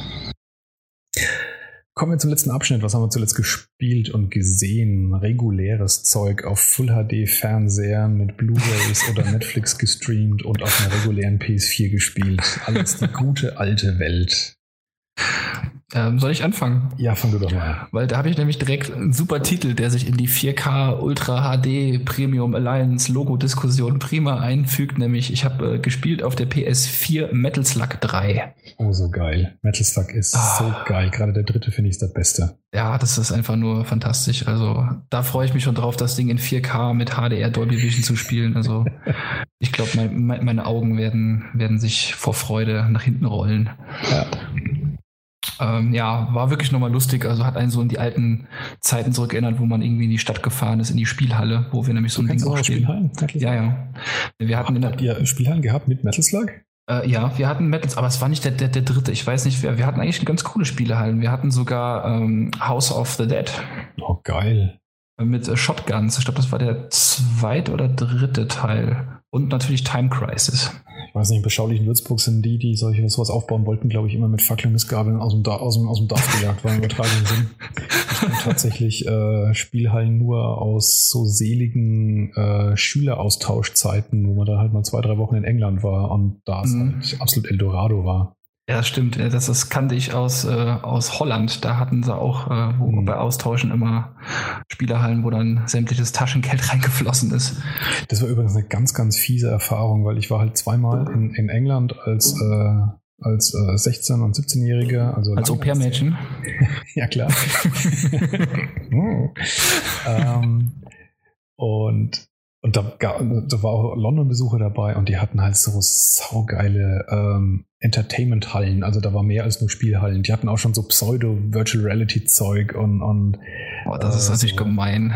Also so richtig, richtig coole Scheiße. Und die hat sich halt wirklich bei mir echt ins Gedächtnis gebrannt. Also richtig geile Zeit, wo wir in London waren und dann eben in diesen Spielhallen rumgehangen waren.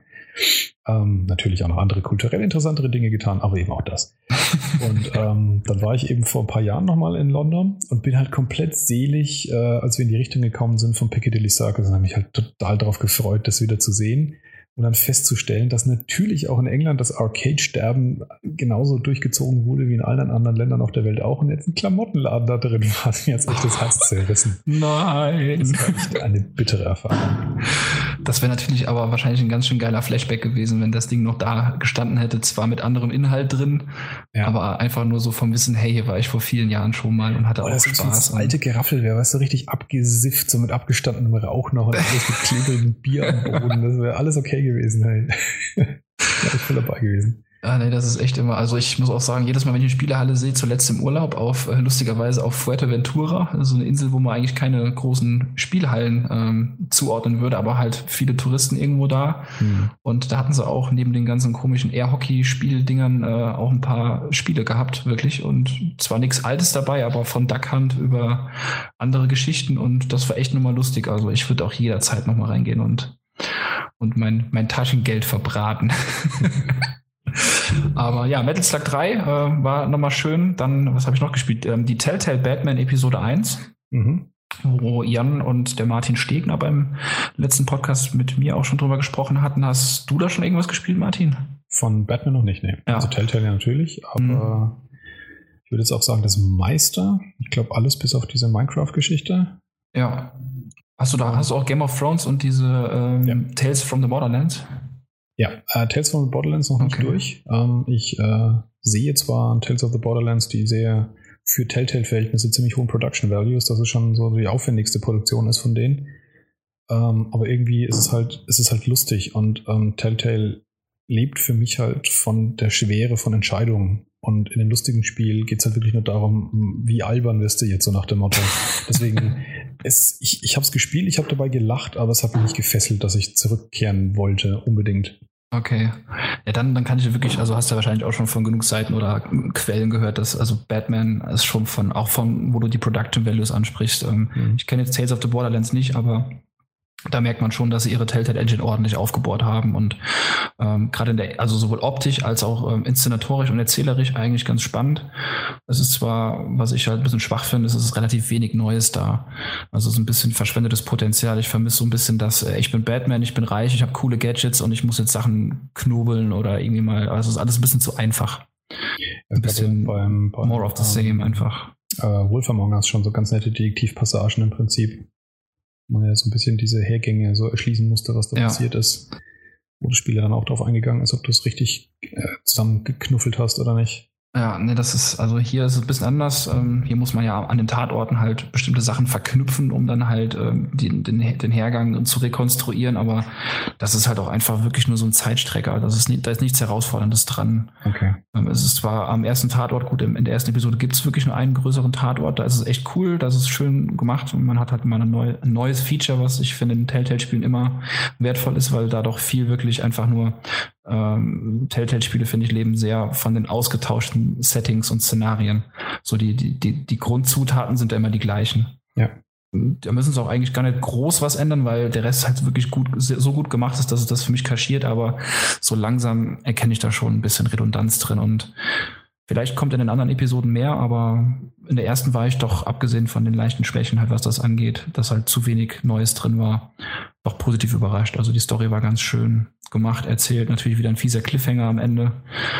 Also ich wollte sagen, also das ist für mich auf jeden Fall der Grund. Äh, ja, ich verfluche mich auch jetzt schon, dass genau, ich das gekauft habe. ich es auf keinen Fall äh, spielen werde. Das äh, habe ich in, ich glaube, das war sogar das erste Walking Dead, äh, wo ich mir geschworen habe, das mache ich nie mehr, ja. dass ich die Dinger live dabei habe, sondern ich werde auf jeden Fall so oder so warten, bis die Episoden fertig sind. Auch bei, bei Life is Strange war ich sehr glücklich darüber.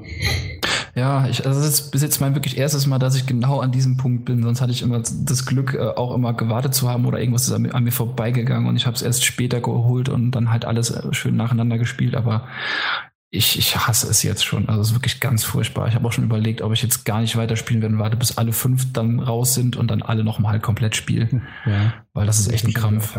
Also ich hänge jetzt äh, in meinem, ich freue mich bei jeder Mail, die ich von meinem Telltale-Konto bekomme und, und dann wieder nur, oh, es ist wieder nur irgendein Video und Episode 2 wird angekündigt, aber Hauptsache mal in die Betreffzeile gepackt. Also da, ja. Schauen wir mal, wie es weitergeht. Aber ich bin doch mit dem ersten Teil sehr zufrieden gewesen und freue mich auf die zweiten. Weiterhin habe ich gespielt noch mal ein bisschen Journey, was ja im PS Plus war. Denke mal, da muss man gar nicht mehr groß was zu erzählen. Ähm, wo ich noch ein, zwei Sachen zu verlieren wollen würde, wäre Inside. Das ist ja das Neue von den Playdead Studios, ähm, die auch, oder die primär mit Limbo ja sehr erfolgreich und bekannt geworden sind. Genau. Und hast du schon groß was dazu gesehen oder hast du es vielleicht selbst schon geladen und gespielt? Ich habe es schon installiert, aber noch nicht angefangen. Ah, okay. Ähm, ich bin ziemlich gebannt und gespannt drauf, weil ich äh, auch Limbo extrem gut fand und äh, das ja schon zu hören war bei Inside, dass es eher ja. noch sozusagen eine, eine noch bessere Erfahrung sei als Limbo. Ja, also ich. So, was ich öfters gehört habe schon. Du wirst dich auf jeden Fall direkt sehr heimisch fühlen, weil ohne groß zu spoilern, der Anfang ist auch in einem dunklen Wald. Ah, okay. Und ähm, also es ist auf den ersten Blick, also ähm, meine bessere Hälfte meinte dann auch beim Sehen, das ist ja wie Limbo. Ähm, aber ich muss sagen, äh, das sind schon deutlich Unterschiede zu sehen. Also ich finde, die Optik ist unfassbar grandios. Ähm, wie die das wirklich hinbekommen mit diesen minimalistischen von links nach rechts gelaufen, ähm, so eine unfassbar grandiose Spannung und Atmosphäre aufzubauen, die halt dann nur durch dieses nervige Aufploppen der Trophäen gestört worden sind. Also äh, stell's am besten vorher die Trophäen aus, kann ich dir ja. wirklich nur empfehlen. Oder guckst es dir mal an, wie du es findest. Mhm. ähm, aber es ist halt wirklich ganz, ganz toll. Der Protagonist ist halt so gesichtslos und hat halt nur so einen roten Pulli an, wie man es ja auch schon gesehen hat, und ist meistens der einzige Farbklecks irgendwie in so einer tr trostlosen, tristen, dunklen, schroffen Welt und alles ist halt wieder sehr bedrohlich ähm, und die Soundkulisse halt auch dabei. Also die ersten Minuten haben mich wirklich vergessen lassen, dass es Limbo überhaupt schon mal gegeben hat. Ich finde, es ist, ich kann Leute nachvollziehen, die da den Vergleich direkt ziehen, aber ich finde es einen deutlichen Schritt nach vorne im Vergleich zu Limbo, auch wenn es einige Punkte gab, die deut doch sehr ähnlich sind, aber da würde ich jetzt spoilern, da würde ich einfach sagen, spiel's einfach mal und lass dich überraschen. Aber es ist wirklich ja. ganz, ganz grandios. Also fang so früh an damit, wie du kannst. Ist ja von der Spiellänge her auch etwas, was äh, momentan meinem Konsumverhalten auch ganz gut entspricht. Ja. ja, nee, also ich wollte nur mal kurz nachhaken. Das hast ja. du schon mal gespielt und hast nochmal oder zum ersten Mal? Ich hatte es auf der PS3 schon mal gespielt. Aber jetzt ja, nicht auf, auf, auf meiner PS3, sondern bei einem Kumpel.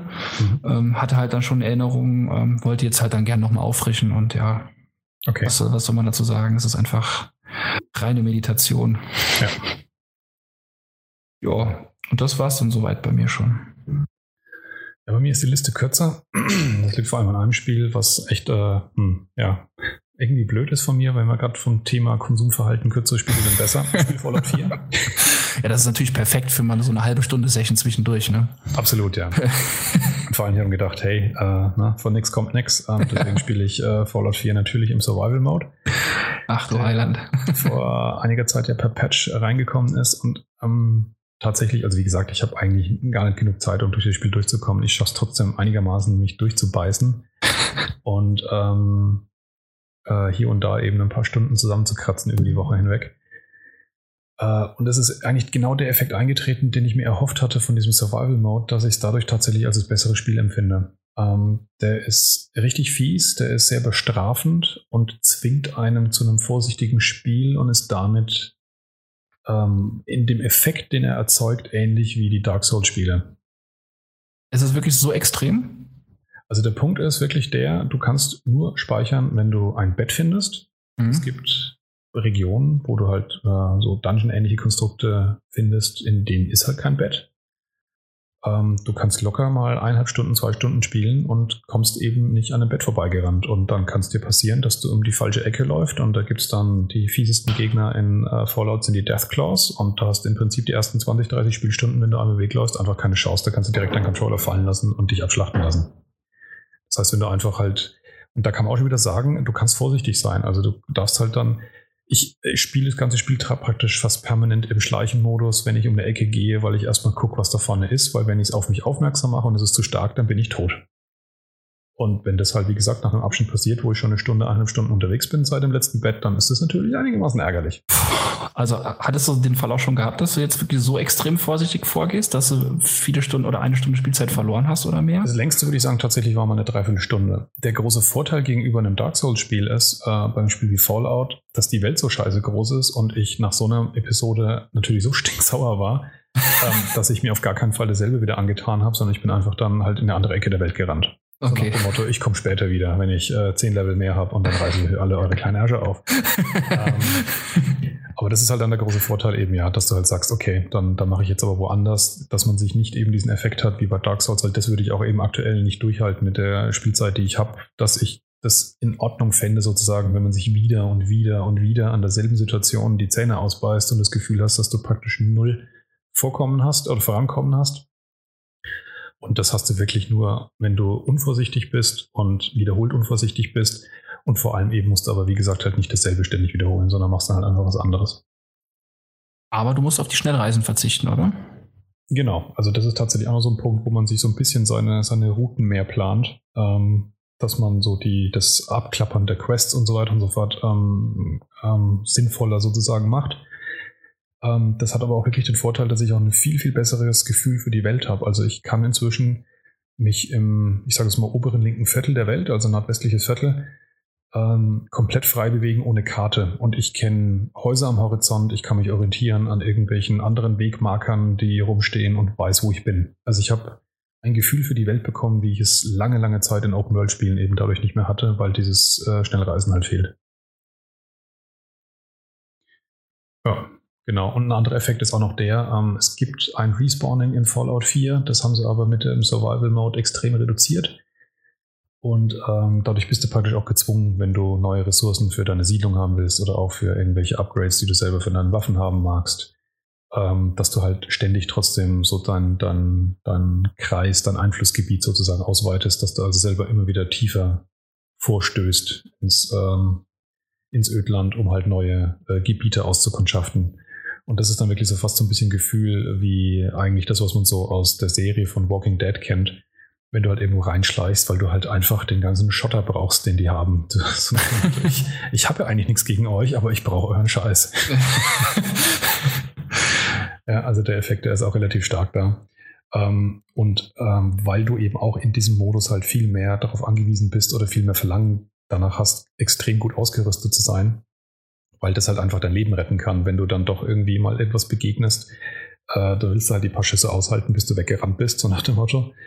Ähm, und auch dafür ist es halt wichtig, genug äh, Stuff zu finden, um dich entsprechend auszurüsten. Das heißt, das erste Mal, wo ich Fallout 4 schon mal angefangen hatte zu spielen, ähm, da war ich dann irgendwie in Diamond City, die erste große Stadt, in die man dann kommt, mit vielleicht Stufe 11. Und ja, Basisausrüstung, die man fast ganz am Anfang hatte. Und jetzt bin ich da gelandet mit Stufe 23 und bin mit Zellen bewaffnet und mit fetten Rüstungen und sonst was.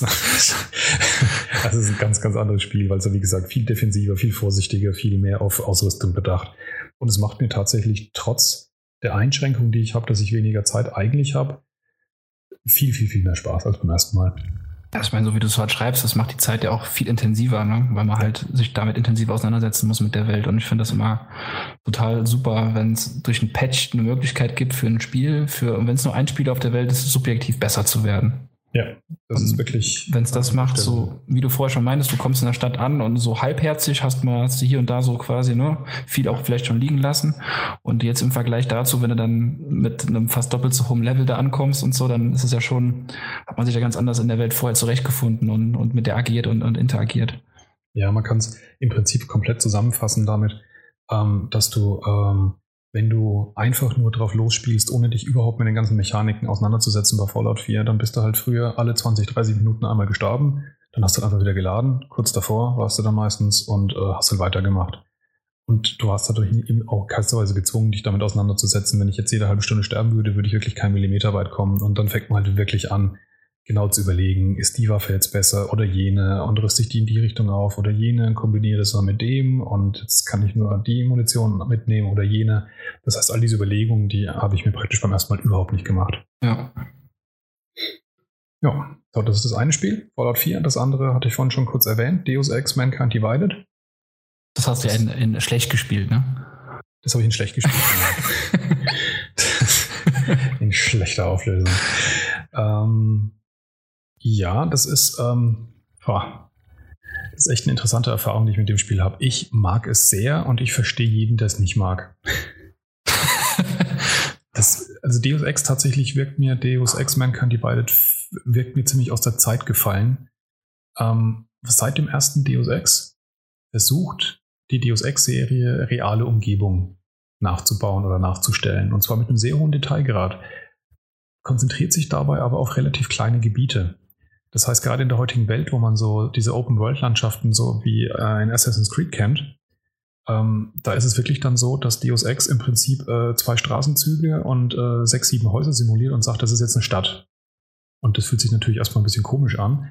Dafür ist aber wirklich jedes Haus halt ausdefiniert und in jedem Haus ist ein Eingang und da sind Räume drin und in jedem Raum stehen irgendwelche Computer drin und irgendwelche Items, die wirklich von Interesse sind. Das heißt, die nehmen die Größe halt extrem zurück. Dadurch wirkt es wahnsinnig viel gamiger, sage ich jetzt mal. Weil das dir halt wirklich vor zu gaukeln, zu versuchen, das ist jetzt Prag und das sind diese paar Häuserle hier. Ähm, aber dafür spielst du halt wahnsinnig in diese Detailtiefe hinein, wo du halt wirklich irgendwann jeden Lüftungsschacht auf Deutsch gesagt kennst während du bei Assassin's Creed ja üblicherweise an 500 Häusern vorbeirennst und interessierst dich für kein einziges. Ja.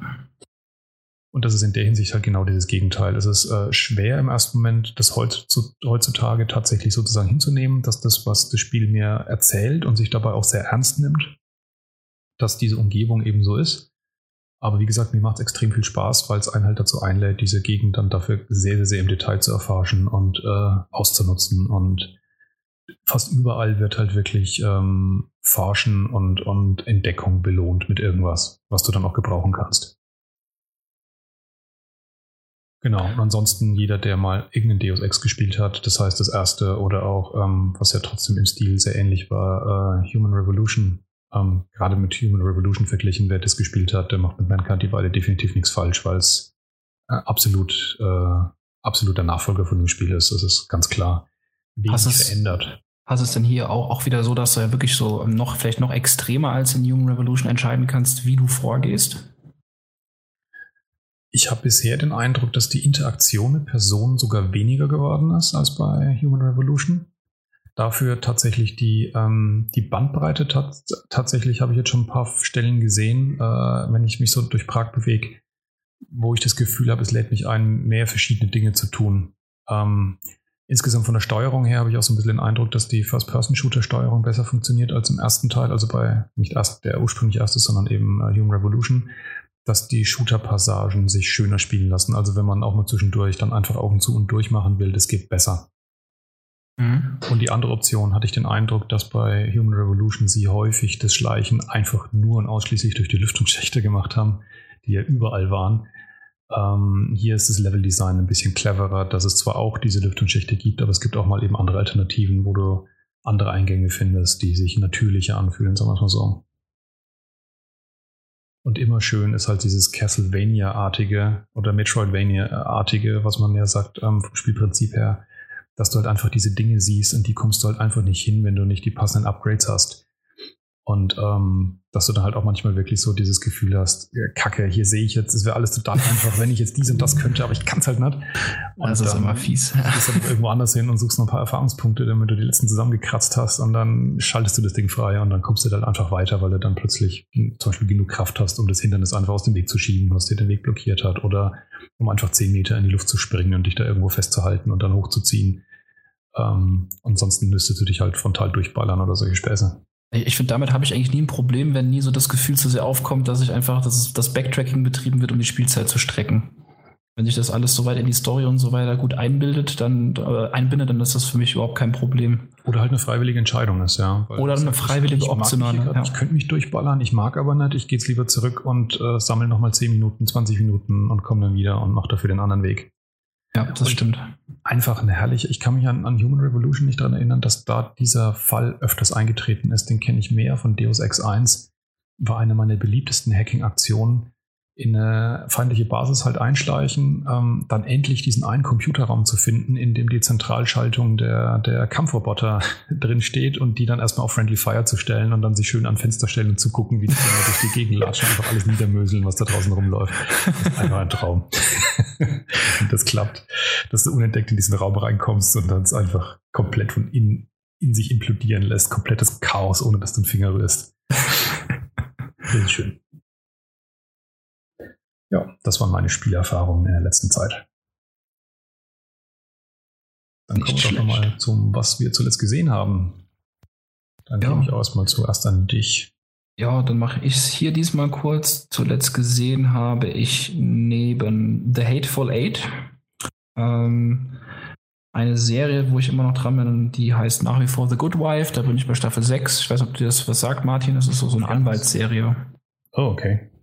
Ähm, ganz spannend eigentlich. Also mich hat es zwar selber erstaunt, dass es mir gut gefällt, aber durchaus unterhaltsam. In jeder Folge wird ein Fall quasi besprochen mit so einer Metageschichte, die im Hintergrund noch dahin dümpelt und also es dümpelt. Drama, mehr Komödie oder? Ähm, Drama, ja. Okay. Drama, Thriller und ich habe leider, also ich habe es jetzt von einigen gehört, man soll es vor allem mal in Bezug auf ähm, House of Cards gucken, was du ja gesehen hast, oh ja. um da vorzugreifen. Ich würde auch gerne mal wissen, wie die beiden so mitten, also im Vergleich miteinander harmonieren, weil da halt in The Good Wife auch sehr viel mit Politik halt mit drin ist.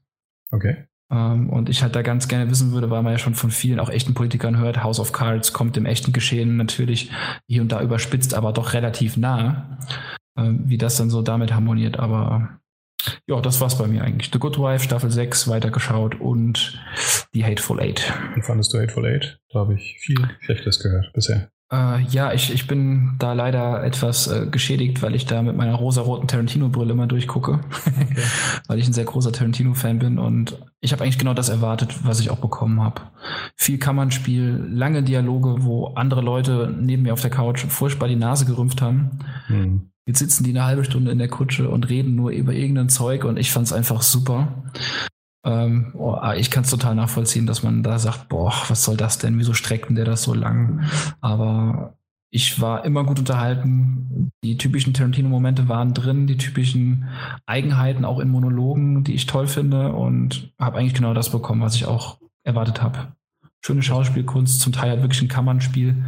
Alles auf sehr engem Raum mit äh, wirklich guten bis sehr gut geschriebenen Dialogen. Ich gehöre zu der Fraktion, die das grundsätzlich, als sie das gesehen haben, das cool fanden auch, diese, diesen Stil. Aber ich, äh, ab irgendeinem Punkt tut es mir dann zu viel. Also, dass es halt immer und immer wieder dieser selbe Trick ist, sozusagen, den er versucht. Das ist das, was mich inzwischen so ein bisschen abschreckt. Du meinst filmisch übergreifend jetzt so? Genau, nee, wo ich sage, Tarantino-Filme, als ich die ersten gesehen habe, mhm. super. Ähm, aber inzwischen eben geht es mir nicht auf die Nerven, weil ich lange Dialoge per se schlecht finde, sondern weil es mir auf die Nerven geht, weil er anscheinend nichts anderes kann. Also so wirkt es auf mich. Okay. Ähm, das ist halt so dieses, ähm, wie du sagst, du selber kriegst genau das, was du erwartest. Das ist die positive Variante. Und ich gehe rein und denke mir, Tarantino hat doch irgendwie Anflüge von Genialität. Man könnte meinen, dass er irgendwie seinen Film anders konstruiert kriegt als immer aus den zwei gleichen Elementen. Ja, gut. Denkt doch nicht da wiederum. Ja, kann ich, ist, kann ich total nachvollziehen. Äh, Sehe ich auch so. Also ich, ich, muss ja halt ehrlich sagen, dazu halt, was, was halt überhaupt die Kunst ist des Dialogschreibens. Ähm, ich habe halt wenig Filme oder ich, ich kenne wenig Filme, wo mir halt noch so viel hängen geblieben ist wie zum Teil in Tarantino-Filmen. Mhm. Ich meine, jeder kann sich zum Beispiel äh, an bei äh, The Inglorious Bastards an die erste Szene erinnern, wo, ja. wo Hans Lander bei diesem ähm, Bauern da in der Hütte ist. Ja. Und da macht er natürlich auch sehr viel mit Bild und mit Schnitt, aber halt diese Spannung, die sich aufbaut, nur durch, wie der da sitzt, seine Pfeife stopft, die Milch von den Bauern bekommt, das ist so grandios gut. Und, und bei so vielen anderen Filmen ist halt einfach nur, wo man sich an, vielleicht an einen tollen Effekt erinnert oder an eine tolle Schlacht oder so. Ich, ich finde, die Kunst ist eher so im Kleinen und, und die bekommt er zum Teil sehr gut hin. Aber ich kann es total nachvollziehen, dass Leute sagen, boah, nee, das gleiche Schema hatten wir doch schon in zwei anderen Filmen vorher. Mhm. Jetzt kriegen wir das gleiche nochmal vorgesetzt. Das ist so ein bisschen wie die Telltale-Spiele. ja, gar nicht so geil. Okay. Aber also noch kurz, du, du musst ja noch, du musst aber jetzt noch sehen, oder? Weil du meinst, du hättest viel Schlechtes gehört. Genau, Hateful Eight habe ich noch nicht gesehen. Ja. Den letzten, den ich gesehen habe, war Inglourious Bastards. Ich habe auch ähm, äh, den danach. Äh, Django Unchained meinst du? Genau. Den, den hast du noch nicht gesehen? Nee. Ach Martin, jetzt hör doch mal auf. Ernsthaft? Ja, aber ich äh, habe mich ja schon bei Inglourious Bastards aufgeregt. Also ich fand die Anfangsszene cool, aber danach hat es aufgehört. Ähm, ja. Den Rest des Films fand ich ziemlich furchtbar. Okay, ja. Und ich fand Pulp Fiction gut, ich fand Kill Bill gut, ich fand Kill Bill 1 und 2 gut. Ähm, äh, Death Proof habe ich sogar gesehen. Äh, Den fand ich zum Beispiel mega, mega furchtbar. Der war lang. Ja, also die längste Autofahrten aller Zeiten. Ja. Äh, überraschende Konstruktion des Films, äh, nicht unbedingt die beste. äh, so sollten wir enden, ja. Was hast du denn gesehen? Ja, wo du es gerade hattest, House of Cards, äh, inzwischen in der Season 4. Ich war zuletzt von der dritten nicht ganz so super angetan. Aber die Fette, da habe ich jetzt noch nicht wahnsinnig viel gesehen. Ich bin jetzt erstmal bei der zwei, ersten zwei Folgen. Ähm, fängt besser an, als ich die dritte fand bisher. Okay. Insofern habe ich da wieder Hoffnung, dass es da wieder ein bisschen äh, mehr Abwechslung gibt und ein bisschen ähm, mehr bergauf geht. Ähm, ja. Ich weiß nicht, ob ich mehr sagen kann, ohne irgendwie Grundsätzliches zu spoilern. Vielleicht, was du so zum Niveau sagen könntest, so heißt, sagst es, es geht wieder etwas bergauf. Ich meine, generell fast jeden, den man fragt, der redet ja in den höchsten Tönen fast von House of Cards. Also so generell ist es ja schon. Ich fand die, die grundsätzliche Situation, in der der Hauptcharakter ist, ähm, in den ersten zwei Staffeln äh, interessanter als in der dritten, obwohl die Grundprämisse sich eigentlich interessanter anhört. Das ist jetzt genau mein Problem. Ich weiß nicht genau, wie viel von dem Werdegang, von dem Charakter man an sich schon erzählen darf, ohne eben das ein bisschen zu spoilern. Ähm, aber das war sozusagen in der, gerade in der ersten Episode noch, wo er so ein richtig kaltschnäuziger Emporkömmling auf Deutsch gesagt war und später dann halt schon an Macht gewinnt. Ähm, da war es eigentlich wirklich am coolsten. Und es war gar nicht so sehr, weil die Stories danach schlechter wären oder die, die Production Values von der Serie irgendwie nachlassen würden oder sowas, sondern einfach nur, weil der Charakter da am allerbesten funktioniert hat, wie er nichts zu verlieren hatte und richtig fies links und rechts sozusagen die Leichen halt einfach am, am Wegesrand gelassen hat.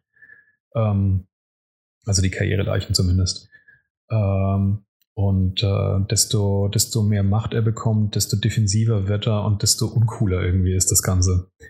Ähm, wie gesagt, die Stories als solche bleiben deswegen nicht, ähm, nicht, nicht uninteressanter, aber jetzt eben in in der vierten hat man das Gefühl, dass er wieder mehr kämpft. Und das macht ihn, wie gesagt, interessanter. Rein vom politischen Konsens her habe ich auch denselben Eindruck. Ich meine, ich bin selber kein Politiker, deswegen mag ich es nicht beurteilen, aber ich, ich habe den Eindruck als Zuschauer, wie du es gerade eben auch gesagt hast, dass House of Cards wirklich viel davon lebt, dass es das natürlich schon eindampft und so ziemlich jeden Skandal aus 20, 30 Jahren Politikgeschehen halt zusammendampft auf die Karriere von, von ein, zwei Leuten. Aber das alles nicht komplett aus der Luft gegriffen wirkt, sondern wie gesagt einfach nur konzentriert. Aber ansonsten sehr real und sehr, sehr nachvollziehbar. Und vor allem dieses ist wunderschön eigentlich darstellt, dass jede, aber wirklich jede einzelne verschissene Entscheidung, die im Politikgeschäft betrieben wird, die nach außen hin dann natürlich zum Besten des Volkes und hin und her dann auch verkauft wird, im Inneren immer entstanden ist aus irgendeinem Grabenkampf zwischen irgendwelchen Personen, die sich irgendwie gegenseitig was auswischen wollen. Es ist nie am Anfang der Gedanke, irgendwas Gutes zu wollen für irgendjemanden, sondern am Ende praktisch immer nur der Punkt, das ist ein netter Benefit, dass man jetzt auch noch da draußen sozusagen die Leute mitnimmt, wie sie einen dann auch noch unterstützen, die blöden Viecher so ungefähr. also das ist schon eine bitter, bitter böse, gehässige Serie auf jeden Fall. Ich, ich bin sehr gespannt, steht bei mir auch ganz oben auf der To-Watch-List. Ja, also die aller, allererste Szene, wenn du mit House of Cards Staffel 1 anfängst, äh, die sagt schon sehr viel. Du wirst dich an mich erinnern, wenn du sie siehst. Die erste Szene. Das ist. Ähm, okay. Uiuiui. Ach ja, das war schön. ja, und was ich noch gesehen habe, ist ähm, ja was ganz anderes. Äh, Preacher. Ich weiß nicht, ob du das gehört hast. Ja, ich habe davon einiges gehört ähm, aus Freundeskreisen, ähm, mhm. zwar von Leuten, die muss ich dazu sagen, ähm, ja glühende Verehrer der Comics sind. Okay. Die sich ähm, mit der Serie gar nicht so toll dargestellt fühlen als Preacher-Anhänger. Also hast du die Comics gelesen? Weil ich glaube, so in meinen Diskussionen, die ich hatte, muss das schon ein wesentlicher Anhaltspunkt sein, ob man die gesehen, äh, gelesen hat oder nicht, um die Serie zu bewerten. Ob sie halt eigentlich eine gute Preacher-Darstellung ist.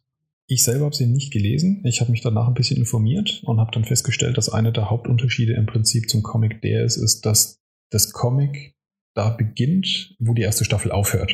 ich glaube, das ist das, was für die meisten total verwirrend ist, ähm, wenn sie das eben sehen, dass das alles praktisch Backstory de der Comics ist ja. was in Comics eben ähm, rückwirkend erzählt wird. Und die, die, die Situation, in der die Charaktere am Ende der Staffel sind, ist sozusagen der Ausgangspunkt der, der, der, der Comicserie, in der es dann normalerweise läuft. Und genauso ein Feedback habe ich auch mal bekommen von jemandem, der die Comics auch gesehen hat und auch ein glühender Verehrer davon war, der gemeint hat, die ersten paar Folgen hat er sich gefragt, was, was, was, was? genau so, ja. und ähm, er dann aber gesagt hat, so ab der vierten, fünften Folge dann, da ist ihm dann halt das Licht aufgegangen, dass ich hier gerade die Vorgeschichte erzählen, die halt in den Comics so Stück für Stück sozusagen offenbart wird. Und da hat er halt den, den, den, den Punkt gesehen oder verstanden, was die hier tun und fand es ab dem Moment eigentlich ziemlich cool.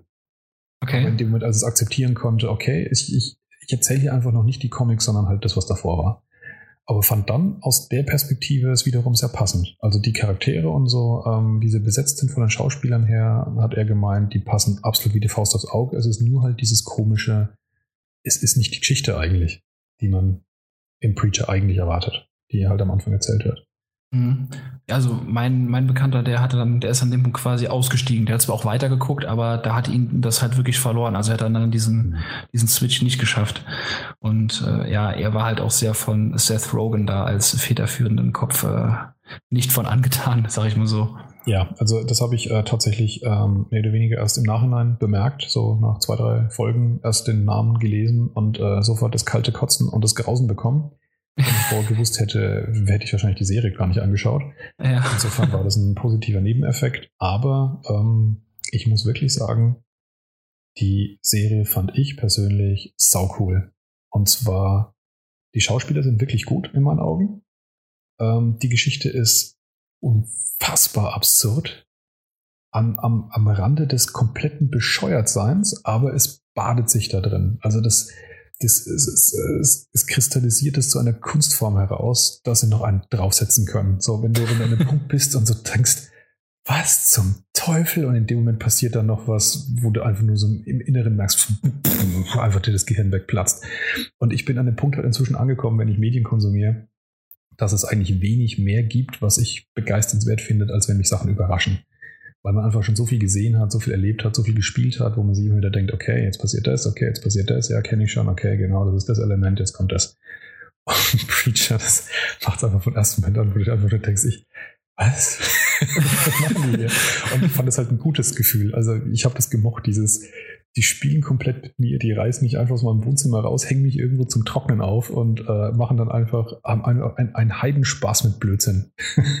und Trotzdem ist es eine Geschichte, der du folgen kannst. Also es ist nicht einfach nur eine wirre Aneinanderreihung von, von, von irgendwelchem Schwachsinn, sondern sie schaffen es halt noch, diesen Blödsinn, den sie da erzählen, so geschickt miteinander zu verknüpfen, dass dadurch noch größerer Blödsinn entsteht, der aber ja logisch ist. der darauf halt aufbaut, aus dem, was bisher passiert ist. Logischer Blödsinn. Ja, genau. Ich hatte einen Heidenspaß mit der, mit der, mit der Serie. Also ich fand es wirklich, wirklich gut. Das ist doch immer die Hauptsache. Was ich auf jeden Fall halt mitgenommen habe, ist, ähm, dass, es, äh, dass man sich das schon angucken sollte, aber dass es auf jeden Fall von Vorteil ist, wenn man die Comics nicht gelesen hat. Kann sein, dass es einem wirklich leichter fällt, ja. ja weil, also mir wurde jetzt auch zugetragen, ich kann es wie gesagt nicht beurteilen, dass halt auch Charaktere, das komplette Hintergrundgeschichten völlig um, umgeschrieben worden sind. Unter anderem von äh, ja, Jesse Custer halt selber. Ja gut, wie gesagt, das weiß ich jetzt noch nicht, nachdem ja. ähm, du ihn eigentlich ja, wie gesagt, erst später erlebst und er ist am Ende der Serie auf jeden Fall ganz schön anders drauf als am Anfang, ja. am, Ende, am, am, Ende der Staffel. Also ich, ich, ähm. was ich mitbekommen habe, waren jetzt nicht so Charakterzüge, sondern wirklich faktische Hintergrundgeschichten, die so, okay. in der Serie anders sind als in der Graphic Novel. Okay. Und das ist dann natürlich als äh, Fan der Novels äh, No-Go. Ich meine, wenn man den nicht gelesen hat, kein, ist ja kein Ding, dann kennt man es ja auch gar nicht anders. Wobei es, glaube ich, immer darauf ankommt, wie gut man halt die Balance findet, weil nach meinem Wissen gibt es ja schon auch einige Abweichungen, Unterschiede, die sie zum Beispiel in Walking Dead gegenüber den Novels äh, machen. Wobei sich da, ich würde mal aber zumindest sagen, die Kritik sich in Grenzen hält, sondern da eher eine Akzeptanz ist, das ist halt die Serie und die erzählt es halt ein bisschen anders oder nimmt sich an einigen Stellen halt Freiheiten. So im ja, Großen und ja. Ganzen ist es derselbe, ist derselbe Wurf, nimmt sich aber hier und da Freiheiten. Ich glaube, dass es bei Preacher, wie gesagt, halt erst recht noch schlimm ist, dass sie Änderungen machen, was immer ein bisschen schwer zu verdauen ist Plus eben dieses, dass du am Anfang erstmal glaubst, sie erzählen dir komplett was anderes, was überhaupt nichts mit den Comics zu tun hat, bis du es halt irgendwann mal checkst und wenn es dann vielleicht auch noch zu spät ist, dass du innerlich schon so in so einem, so einem Modus bist, wo du sagst, boah, alles Käse, bis du dann halt wirklich irgendwann mal checkst, ach so, das ist die Vorgeschichte. Gehe ich mal von aus, dass das so ein Bild der Knackpunkt ist. Dass es halt einfach zu viel Abweichung vom Anfang des Comics ist, weil gerade Walking Dead ist mir aufgefallen, erzählt schon wirklich Panel genau am Anfang des Comic nach, bevor sie anfangen, äh, sich Freiheiten zu nehmen. Aber am Anfang zumindest nehmen sie halt erst einmal die Fans wirklich mit. Das ist dann vielleicht ein bisschen ungeschickt bei Preacher, dass es gleich am Anfang so anders erzählen. Den Hammer vor den Kopf. Genau. Ja. Das soll es da gewesen sein. Ja, genau. Dann haben wir den ersten Podcast seit Jahren, in dem Jan nicht teilgenommen hat, äh, zum Ende geführt. Ich werde jetzt noch so ein bisschen Aufbereitung und äh, Vorbereitung des Podcasts vornehmen, um sie dann eben hm, Jan an den Flughafen zu schicken zur Post-Processing in 4K. Und HDR. Und HDR. Wir hatten gar nicht darüber gesprochen, dass übrigens in dieser ganzen äh, Ultra HD äh, ja auch noch irgendwelche neuen Audioformate anstehen. Ne? Das wird ja auch nochmal total witzig. Da gibt's ja, stimmt. Noch, äh, Dolby Atmos. Dolby Atmos, ja. Da, dazu muss ich aber sagen, ich finde es äh, in dem Fall unfassbar bescheuert, dass diese Fernseher die Dinger abspielen müssen. Weil bauartbedingt, was kriegst du denn da für einen Ton raus? Ich weiß ja, also. Ähm, ich meine, die meisten haben irgendeine Soundbar mit drunter, ähm, was ja auch schon gut ist, aber also ich meine, dass sie die vielleicht an den AVR weitergeben, okay. aber warum muss so ein keine Ahnung, LG OLED, der wirklich nur noch eine Paneldicke von ja. einem Millimeter hat.